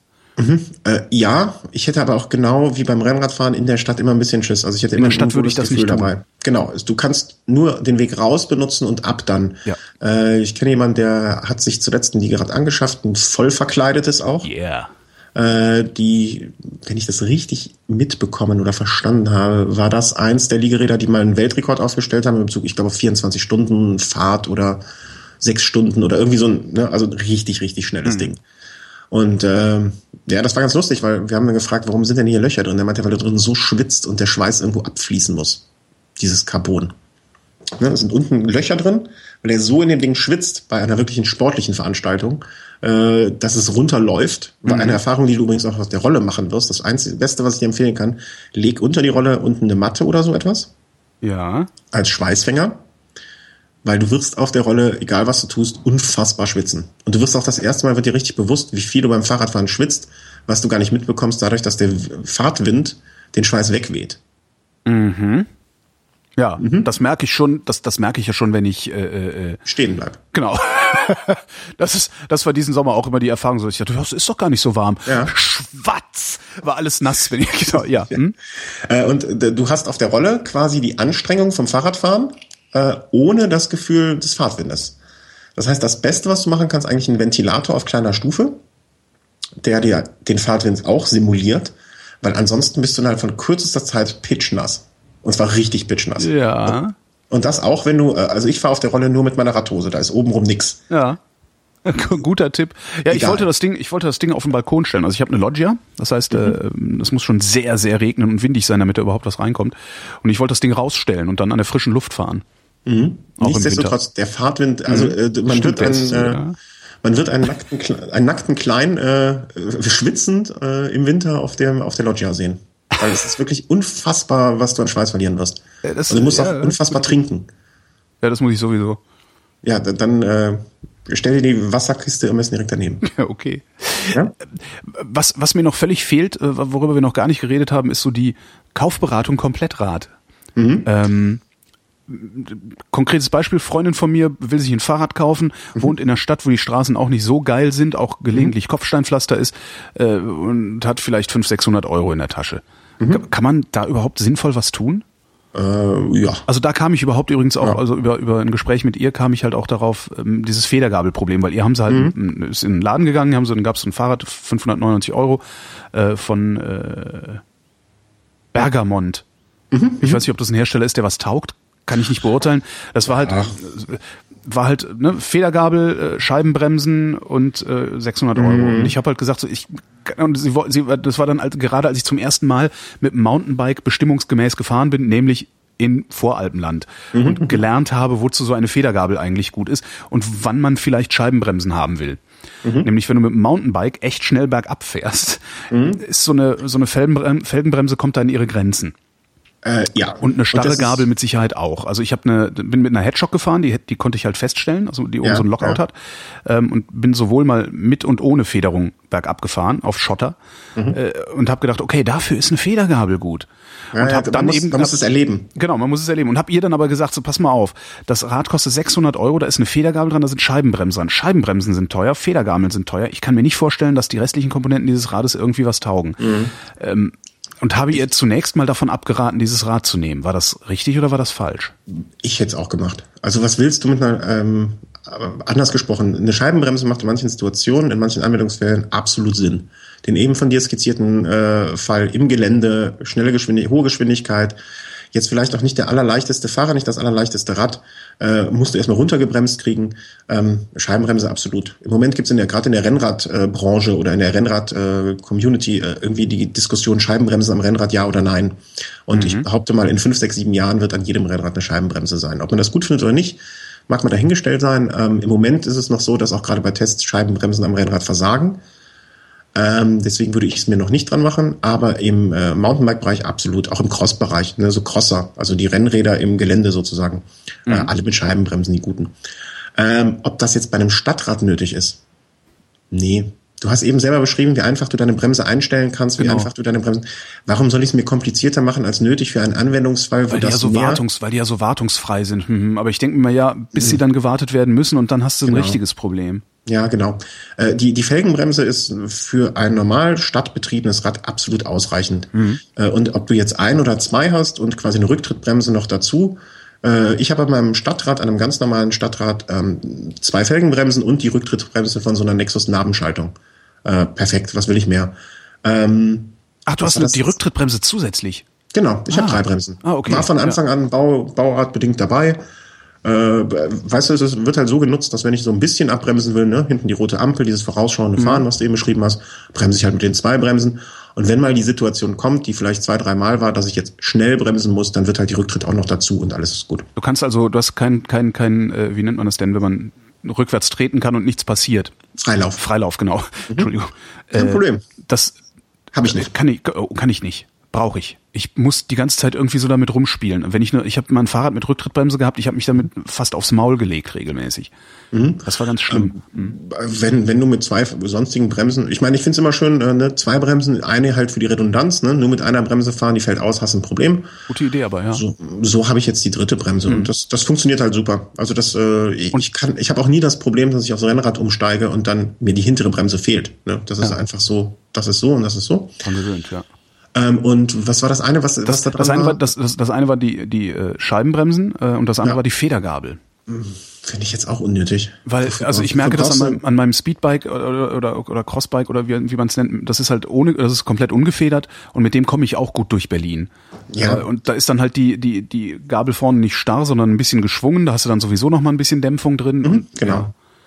Nee, äh, ich, ich würde auch äh, davon, in dem Fall hätte ich jetzt zu dem Fahrrad gesagt, da sind einfach zwei Sachen dran, die nicht nötig sind, die was kosten, die einen Mehrpreis äh, irgendwie verursachen. Mhm. Wenn das jetzt, was hast du gesagt, 700 gekostet hätte? 600. Hm. 600 pff, hätte ich nicht dafür ausgegeben. Dann hätte ich lieber mir ein 600, wenn ich die 600 Euro hätte investieren wollen, mhm. hätte ich die 600 lieber in ein Rad ohne Scheibenbremse, sondern mit Felgenbremse und ohne irgendwelche komischen äh, Dämpfer an der Gabel oder so etwas investiert. Da hättest du auf jeden Fall das bessere Rad gehabt. Erkenne ich einen ähm, guten Händler daran, dass er mir denselben Tipp gibt? Mh, mm, nee. Du erkennst einen guten Händler daran, dass er erstmal im Gespräch mit dir äh, feststellt, was du haben willst und ja. was du brauchst, vor allen Dingen auch. Wenn du jetzt mit der Dame da hingegangen wärst und hätte, der hätte dir auf jeden Fall die Scheibenbremse und auf jeden Fall äh, die, äh, die Dämpfung da äh, verkaufen wollen, dann hätte ich ihn ich weiß nicht, ob das ein guter Händler war. Mhm. Ich weiß nicht, was der Beweggrund dafür war, das zu empfehlen. Das weiß Vielleicht ich auch nicht, war nicht dabei. Ja. Hm? Äh, ich, ich hätte die Dame jetzt erstmal gefragt, was sie machen möchte. Mhm. Also wo fährst du damit? Wie viel fährst du damit? Und äh, was möchtest du? Möchtest du jetzt was Schnelles? Möchtest du was Komfortables? Ähm, möchtest du etwas, wo du Spaß dran hast? Möchtest du etwas Zweckmäßiges? Möchtest du transportieren? Möchtest du nicht transportieren? Das sind alles die Fragen, die man dann erstmal stellt. Ich habe zum Beispiel bei meinem Fahrrad, was extrem spießig aussieht, aber einfach sehr cool ist, vorne einen Korb dran. Ich Korb ist geil. Ne? Also fünf Kilo fasst der. Korb ist der. Äh, hm. Kleine Tasche passt da rein. Ich habe keinen Gepäckträger hinten, weil ich da eh nichts transportieren würde, weil ich Angst hätte, ich würde es verlieren, während ich den Podcast höre und mit dem Fahrrad fahre. Mhm. Aber vorne der Korb passen fünf Kilo. Das ist, äh, ne, wenn du im Supermarkt warst, zwei, drei Flaschen Getränk oder, oder, oder. Einfacher Korb. Ne? Und ähm, das, äh, das, der zweite Aspekt des Korbs ist, er wird, glaube ich, einfach wird das Fahrrad für Diebe uninteressanter. Ne? Wenn du ein cooles Rad klauen willst, kaufst, klaust, kannst du mit dem Korb vorne dran. Ja. Weil kann ja auch nichts taugen. Kann ja nichts Nö, gekostet kann ja nichts Taugen. Ist ja ein Korb dran. So mhm. scheiße. Stimmt. Ähm, und da gibt es äh, solche Modelle, als was ich fahre, relativ breiten Reifen, 7 Gramm Nabenschaltung, drei Bremsen sogar, ein Korb vorne dran. Ähm, das bekommt man in dieser Preisklasse von einem renommierten Hersteller auch so. Mhm. Zu diesem Preis. Und da gibt sie das Geld jedenfalls nicht in eine Richtung, wo Sachen verbaut werden, die eigentlich unnötig sind. Ja. Ne, also kann, kann ich dir auch mal zwei, drei Links schicken, wo man danach was Schönem schauen kann. Alles klar, ja, gerne. Ähm, wenn ich das, das, das eine, also mein, der, der Bastelrahmen, den ich hier habe, den ich, ne, mein, mhm. mein Winter, mein Pseudo-Winterprojekt, wo ich dann wahrscheinlich nächstes Frühjahr sagen werde, steht immer noch hier rum. Ich gebe das jetzt mal äh, zum Händler und lass mir was bauen. Mhm. Ähm, das ist ziemlich versifft. Also da ist, ne, ist so das, also der, der, der Vorbesitzer war mit Fett nicht sparsam. Mhm. Äh, das führt natürlich dazu, dass sich auch sehr viel Dreck sammelt, ne? So in den mhm. Aufnahmen, also hinten, wie heißt das, die Aufnahmen für die Räder, äh, Dropouts Aus, sind das, ne? Aus, Ausfallenden. Ausfallenden. In den mhm. Ausfallenden versifft, äh, vorne die Kurbel versifft, also ist halt sehr versifft. Mhm. Kann ich da jetzt eigentlich überall WD-40 drüber sprühen äh, und das ist gut oder kann ich damit was kaputt machen? Kann das irgendwie in die Lager sickern und äh, bla? Du hast den Rahmen jetzt da, ist in dem Rahmen, äh, ist da zum Beispiel die Gruppe dran? Die Gruppe ist dran, ja, der ist komplett. Mhm. Mhm. mhm. Also ich würde, wenn du wirklich einen komplett versifften Rahmen hast mhm. und es eh als Bastelprojekt ansiehst, dann würde ich erstmal so viel wie möglich abbauen. Ja. Bau mal, bau mal alles ab. Ach bau Gott. die Gruppe ab. Ja, aber ja gut, klar, irgendwer wird's hinterher wieder dran kriegen, ne? Ja, du, du kriegst das, du kriegst das hinterher dran, das ist ja kein Problem. Inklusive der Halterung für den Umwerfer? Weil das sieht, die, ne, da wo der Umwerfer mhm. fest ist am, mhm. am, am Sitzrohr, der das Anlöt. sieht halt, der was? Der Anlötsockel. Der Anlötsockel. Das sieht so aus, als wäre das in, müsste das in einer ganz bestimmten Stellung, an einer ganz bestimmten Stelle sein und die würde ich ja. nie wiederfinden. Wenn, wenn, wenn du bei irgendwas komplett unsicher bist, lass es dran. Mhm. Aber du kannst hinten zum Beispiel das Schaltwerk, das sind zwei, drei Schrauben, das ja. kannst du problemlos abmachen.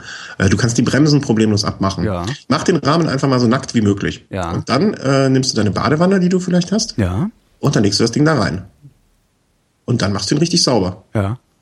Und dann sieht das wieder gut aus. Ja, aber kann, kann, das, kann das in die Kurbel irgendwie einsickern?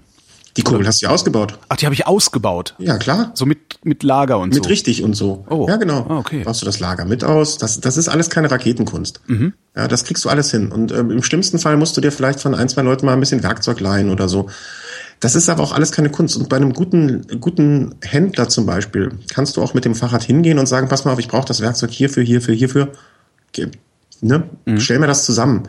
Oder du kannst auch bei einem guten Online-Händler, äh, wir haben es öfter den Fall auch, dass Leute sagen, pass mal auf, ich habe hier ein Lager, da weiß ich nicht so ganz, wie ich das rauskriege. Sag mal, was ich da für ein Werkzeug brauche. Mhm. Wenn ihr das einer am Telefon beschreibt und sagt dann, dass das ein 70er, 70er Jahre Rahmen ist, der damals hier noch von dem Otto Schmitz aus der, aus der Mühlenhofstraße gebaut wurde, da sitzt du halt auch und denkst dir, das kann, was soll das sein? Keine Ahnung. Ne? Ja. Dann lässt du halt ein Foto schicken und sagst, machen Sie mal ein Foto, schicken Sie uns das mal zu. Im besten Falle noch irgendwie mit einem Zollstock daneben, dass man so eine, so eine Dimensions-, so eine Größenvorstellung davon mhm. hat. Und dann kann dir der meiste Händler, die meisten Händler können dir dann auch das Werkzeug dazu verkaufen und sagen, pass mal auf, das ist das Werkzeug, was du dafür brauchst, um das auszubauen. Sodass du nicht irgendwie Werkzeug und Werkzeug und Werkzeug ansammelst, ja. Ja, was du dann gar nicht mehr brauchen wirst. Wobei ich auch, also gut, für die, für die, äh, für das, für die Kurbel, also ein Kurbelausbau, da werde ich wahrscheinlich was brauchen, aber sonst müsste ich eigentlich alles da haben. Das sind, das ist ja Standardwerkzeuge, die man da benutzt. Ja, umso besser, umso also, besser. Ja. Kurbelabzieher, Demontage, Montage und Demontage. Wenn ich sowieso alles abmache, dann kann ich mir auch neue, eine neue Schaltung anbauen, weil da sind so Grip-Shifts drauf. Ich mag Grip-Shift nicht. Ja, super. Kannst vielleicht auch dann, vielleicht ist das nochmal gar nicht nötig und brauchst keine Grip-Shift, sondern einfach nur oben ähm, die Schaltdingsies sozusagen. Kann man ja auch einzeln kaufen. Die Schaltdingsies, also diese Hebelchen. Genau, so, ganz ja. genau, ganz genau. Mhm. ja, das meinte ich, das meinte ich. Äh, mhm, ja. Mhm. Ach ja, dann, ne? Ja, ist doch alles. Der Winter ist lang und dunkel und äh, Hast du Zeit? Ja, muss man mal gucken. Äh, das, wenn das, du Zeit hast? Wenn ich Zeit habe, genau. Das, äh du, du brauchst auch nicht, du kannst auch anfangen. Ähm, also ich mache so, dass ich im Sommer meistens einmal so richtig, oder im Frühjahr vielmehr, bevor es äh, schön wird, setze ich das Rennrad halt wirklich einmal, ich baue die Sachen ab, die leicht abzumontieren sind. Mhm. Laufräder, Sattel, mhm. Lenker und so weiter. Und dann einfach einmal in die Badewanne und ordentlich durchschrubben. Ja, also da, da kannst du ein paar gute Bürsten im Sinne von äh, unterschiedlich groß, dass du auch an die kleinen Sachen rankommst. Mhm du kannst zum Beispiel auch die Blätter ganz, ganz einfach vorne, indem du nicht nur die ganze Kurbel rausnimmst, sondern nur die Blätter abmontierst. Ja.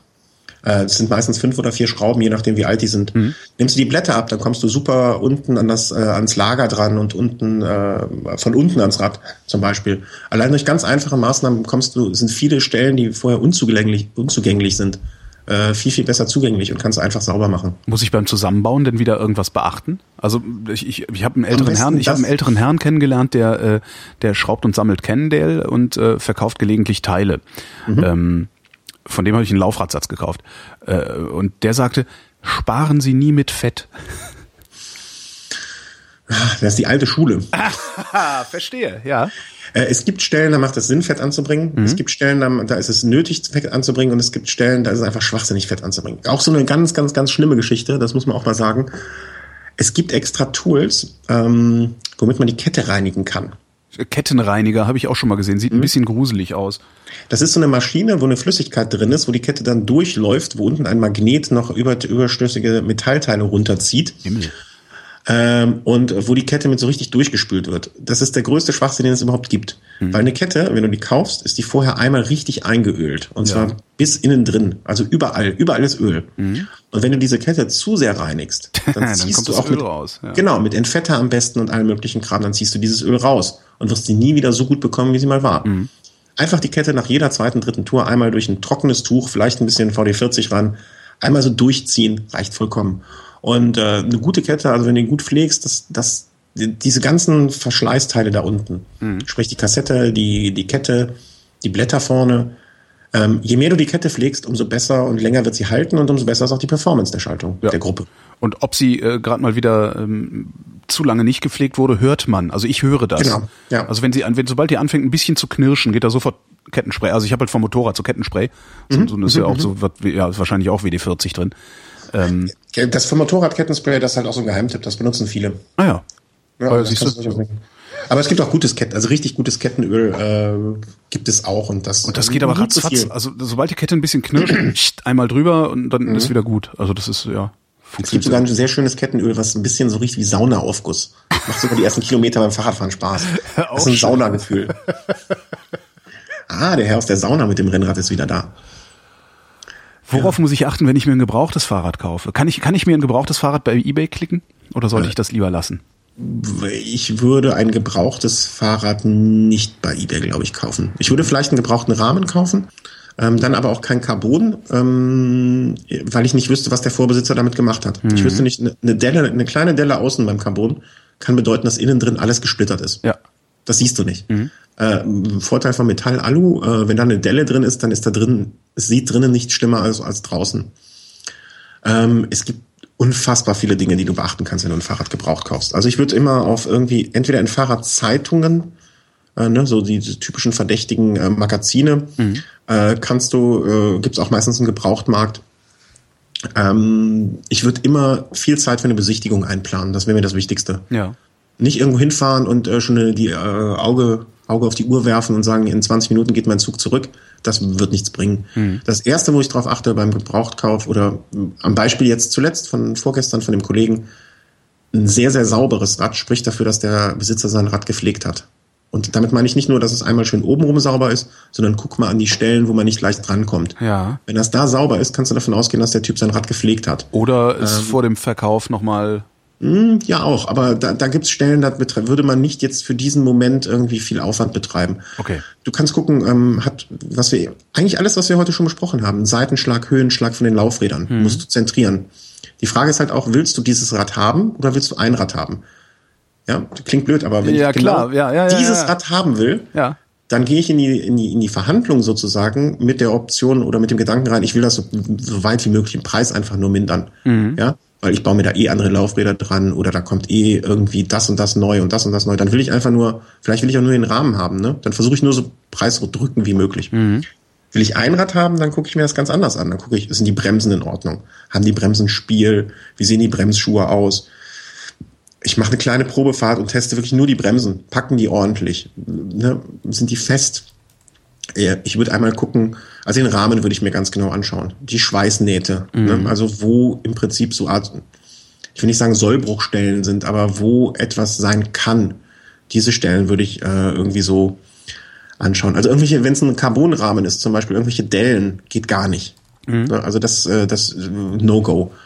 Ähm, du kannst dir anschauen, die Felgen, ist da irgendwo Rost? Ne? Oder sind da, ist da irgendwie Korrosion dran, so Flugrost? Ähm, ich würde mir die Felgflanken sehr genau angucken, äh, was wir am Anfang auch hatten mit so Steinen in Bremsen, die da so Spuren Ja, hinterlassen. Ne, sind da so, ich glaube, Riefen heißen die auch. Sind da so Riefen drin? Ne? Laufen die Felgen rund? Solche Geschichten. Ähm, Speichen. Sind das Metallspeichen? Sind das Carbonspeichen? Äh, ist da Speichenspannung drauf? Kannst du ganz einfach testen. Nimm zwei Speichen und drück die mal gegeneinander. Wie groß ist der Widerstand? Ne, Speichenspannung ist die in Ordnung. Ähm, Narben klingt blöd, aber wenn so eine Narbe, wenn du die hast und wenn das Rad mal so, du hebst es hoch und äh, lässt es mal einfach mal ein bisschen rollen. Ja. Einfach mal hören. Läuft das glatt, höre ich was. Wenn so, wenn da schon knirscht oder, oder irgendwie es nicht rund läuft und es, oder es sehr schnell stoppt, kannst du davon ausgehen, dass die Narbe längerfristig ein Problem machen wird. Hat die ein Spiel, ne? Kannst du das, kannst du das Vorder- und Hinterrad äh, In sich so bewegen, in obwohl sich es bewegen, festge genau. festgeschraubt ist, ja. Ganz, ganz, ganz genau.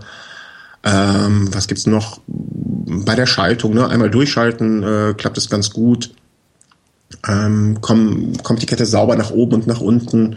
Du kannst so eine Kettenmesslehre. Das ist ein ganz einfaches Gerät, das hält man da dran und dann sieht man, ist die Kette verschlissen oder nicht. Ne, ist auch wieder die Frage, wenn du unbedingt diesen Rahmen haben willst, kannst du dem Typen sagen, pass mal auf, die Kette so runter, die muss ich ersetzen. Äh, 20 Euro runter schon mal. Ja?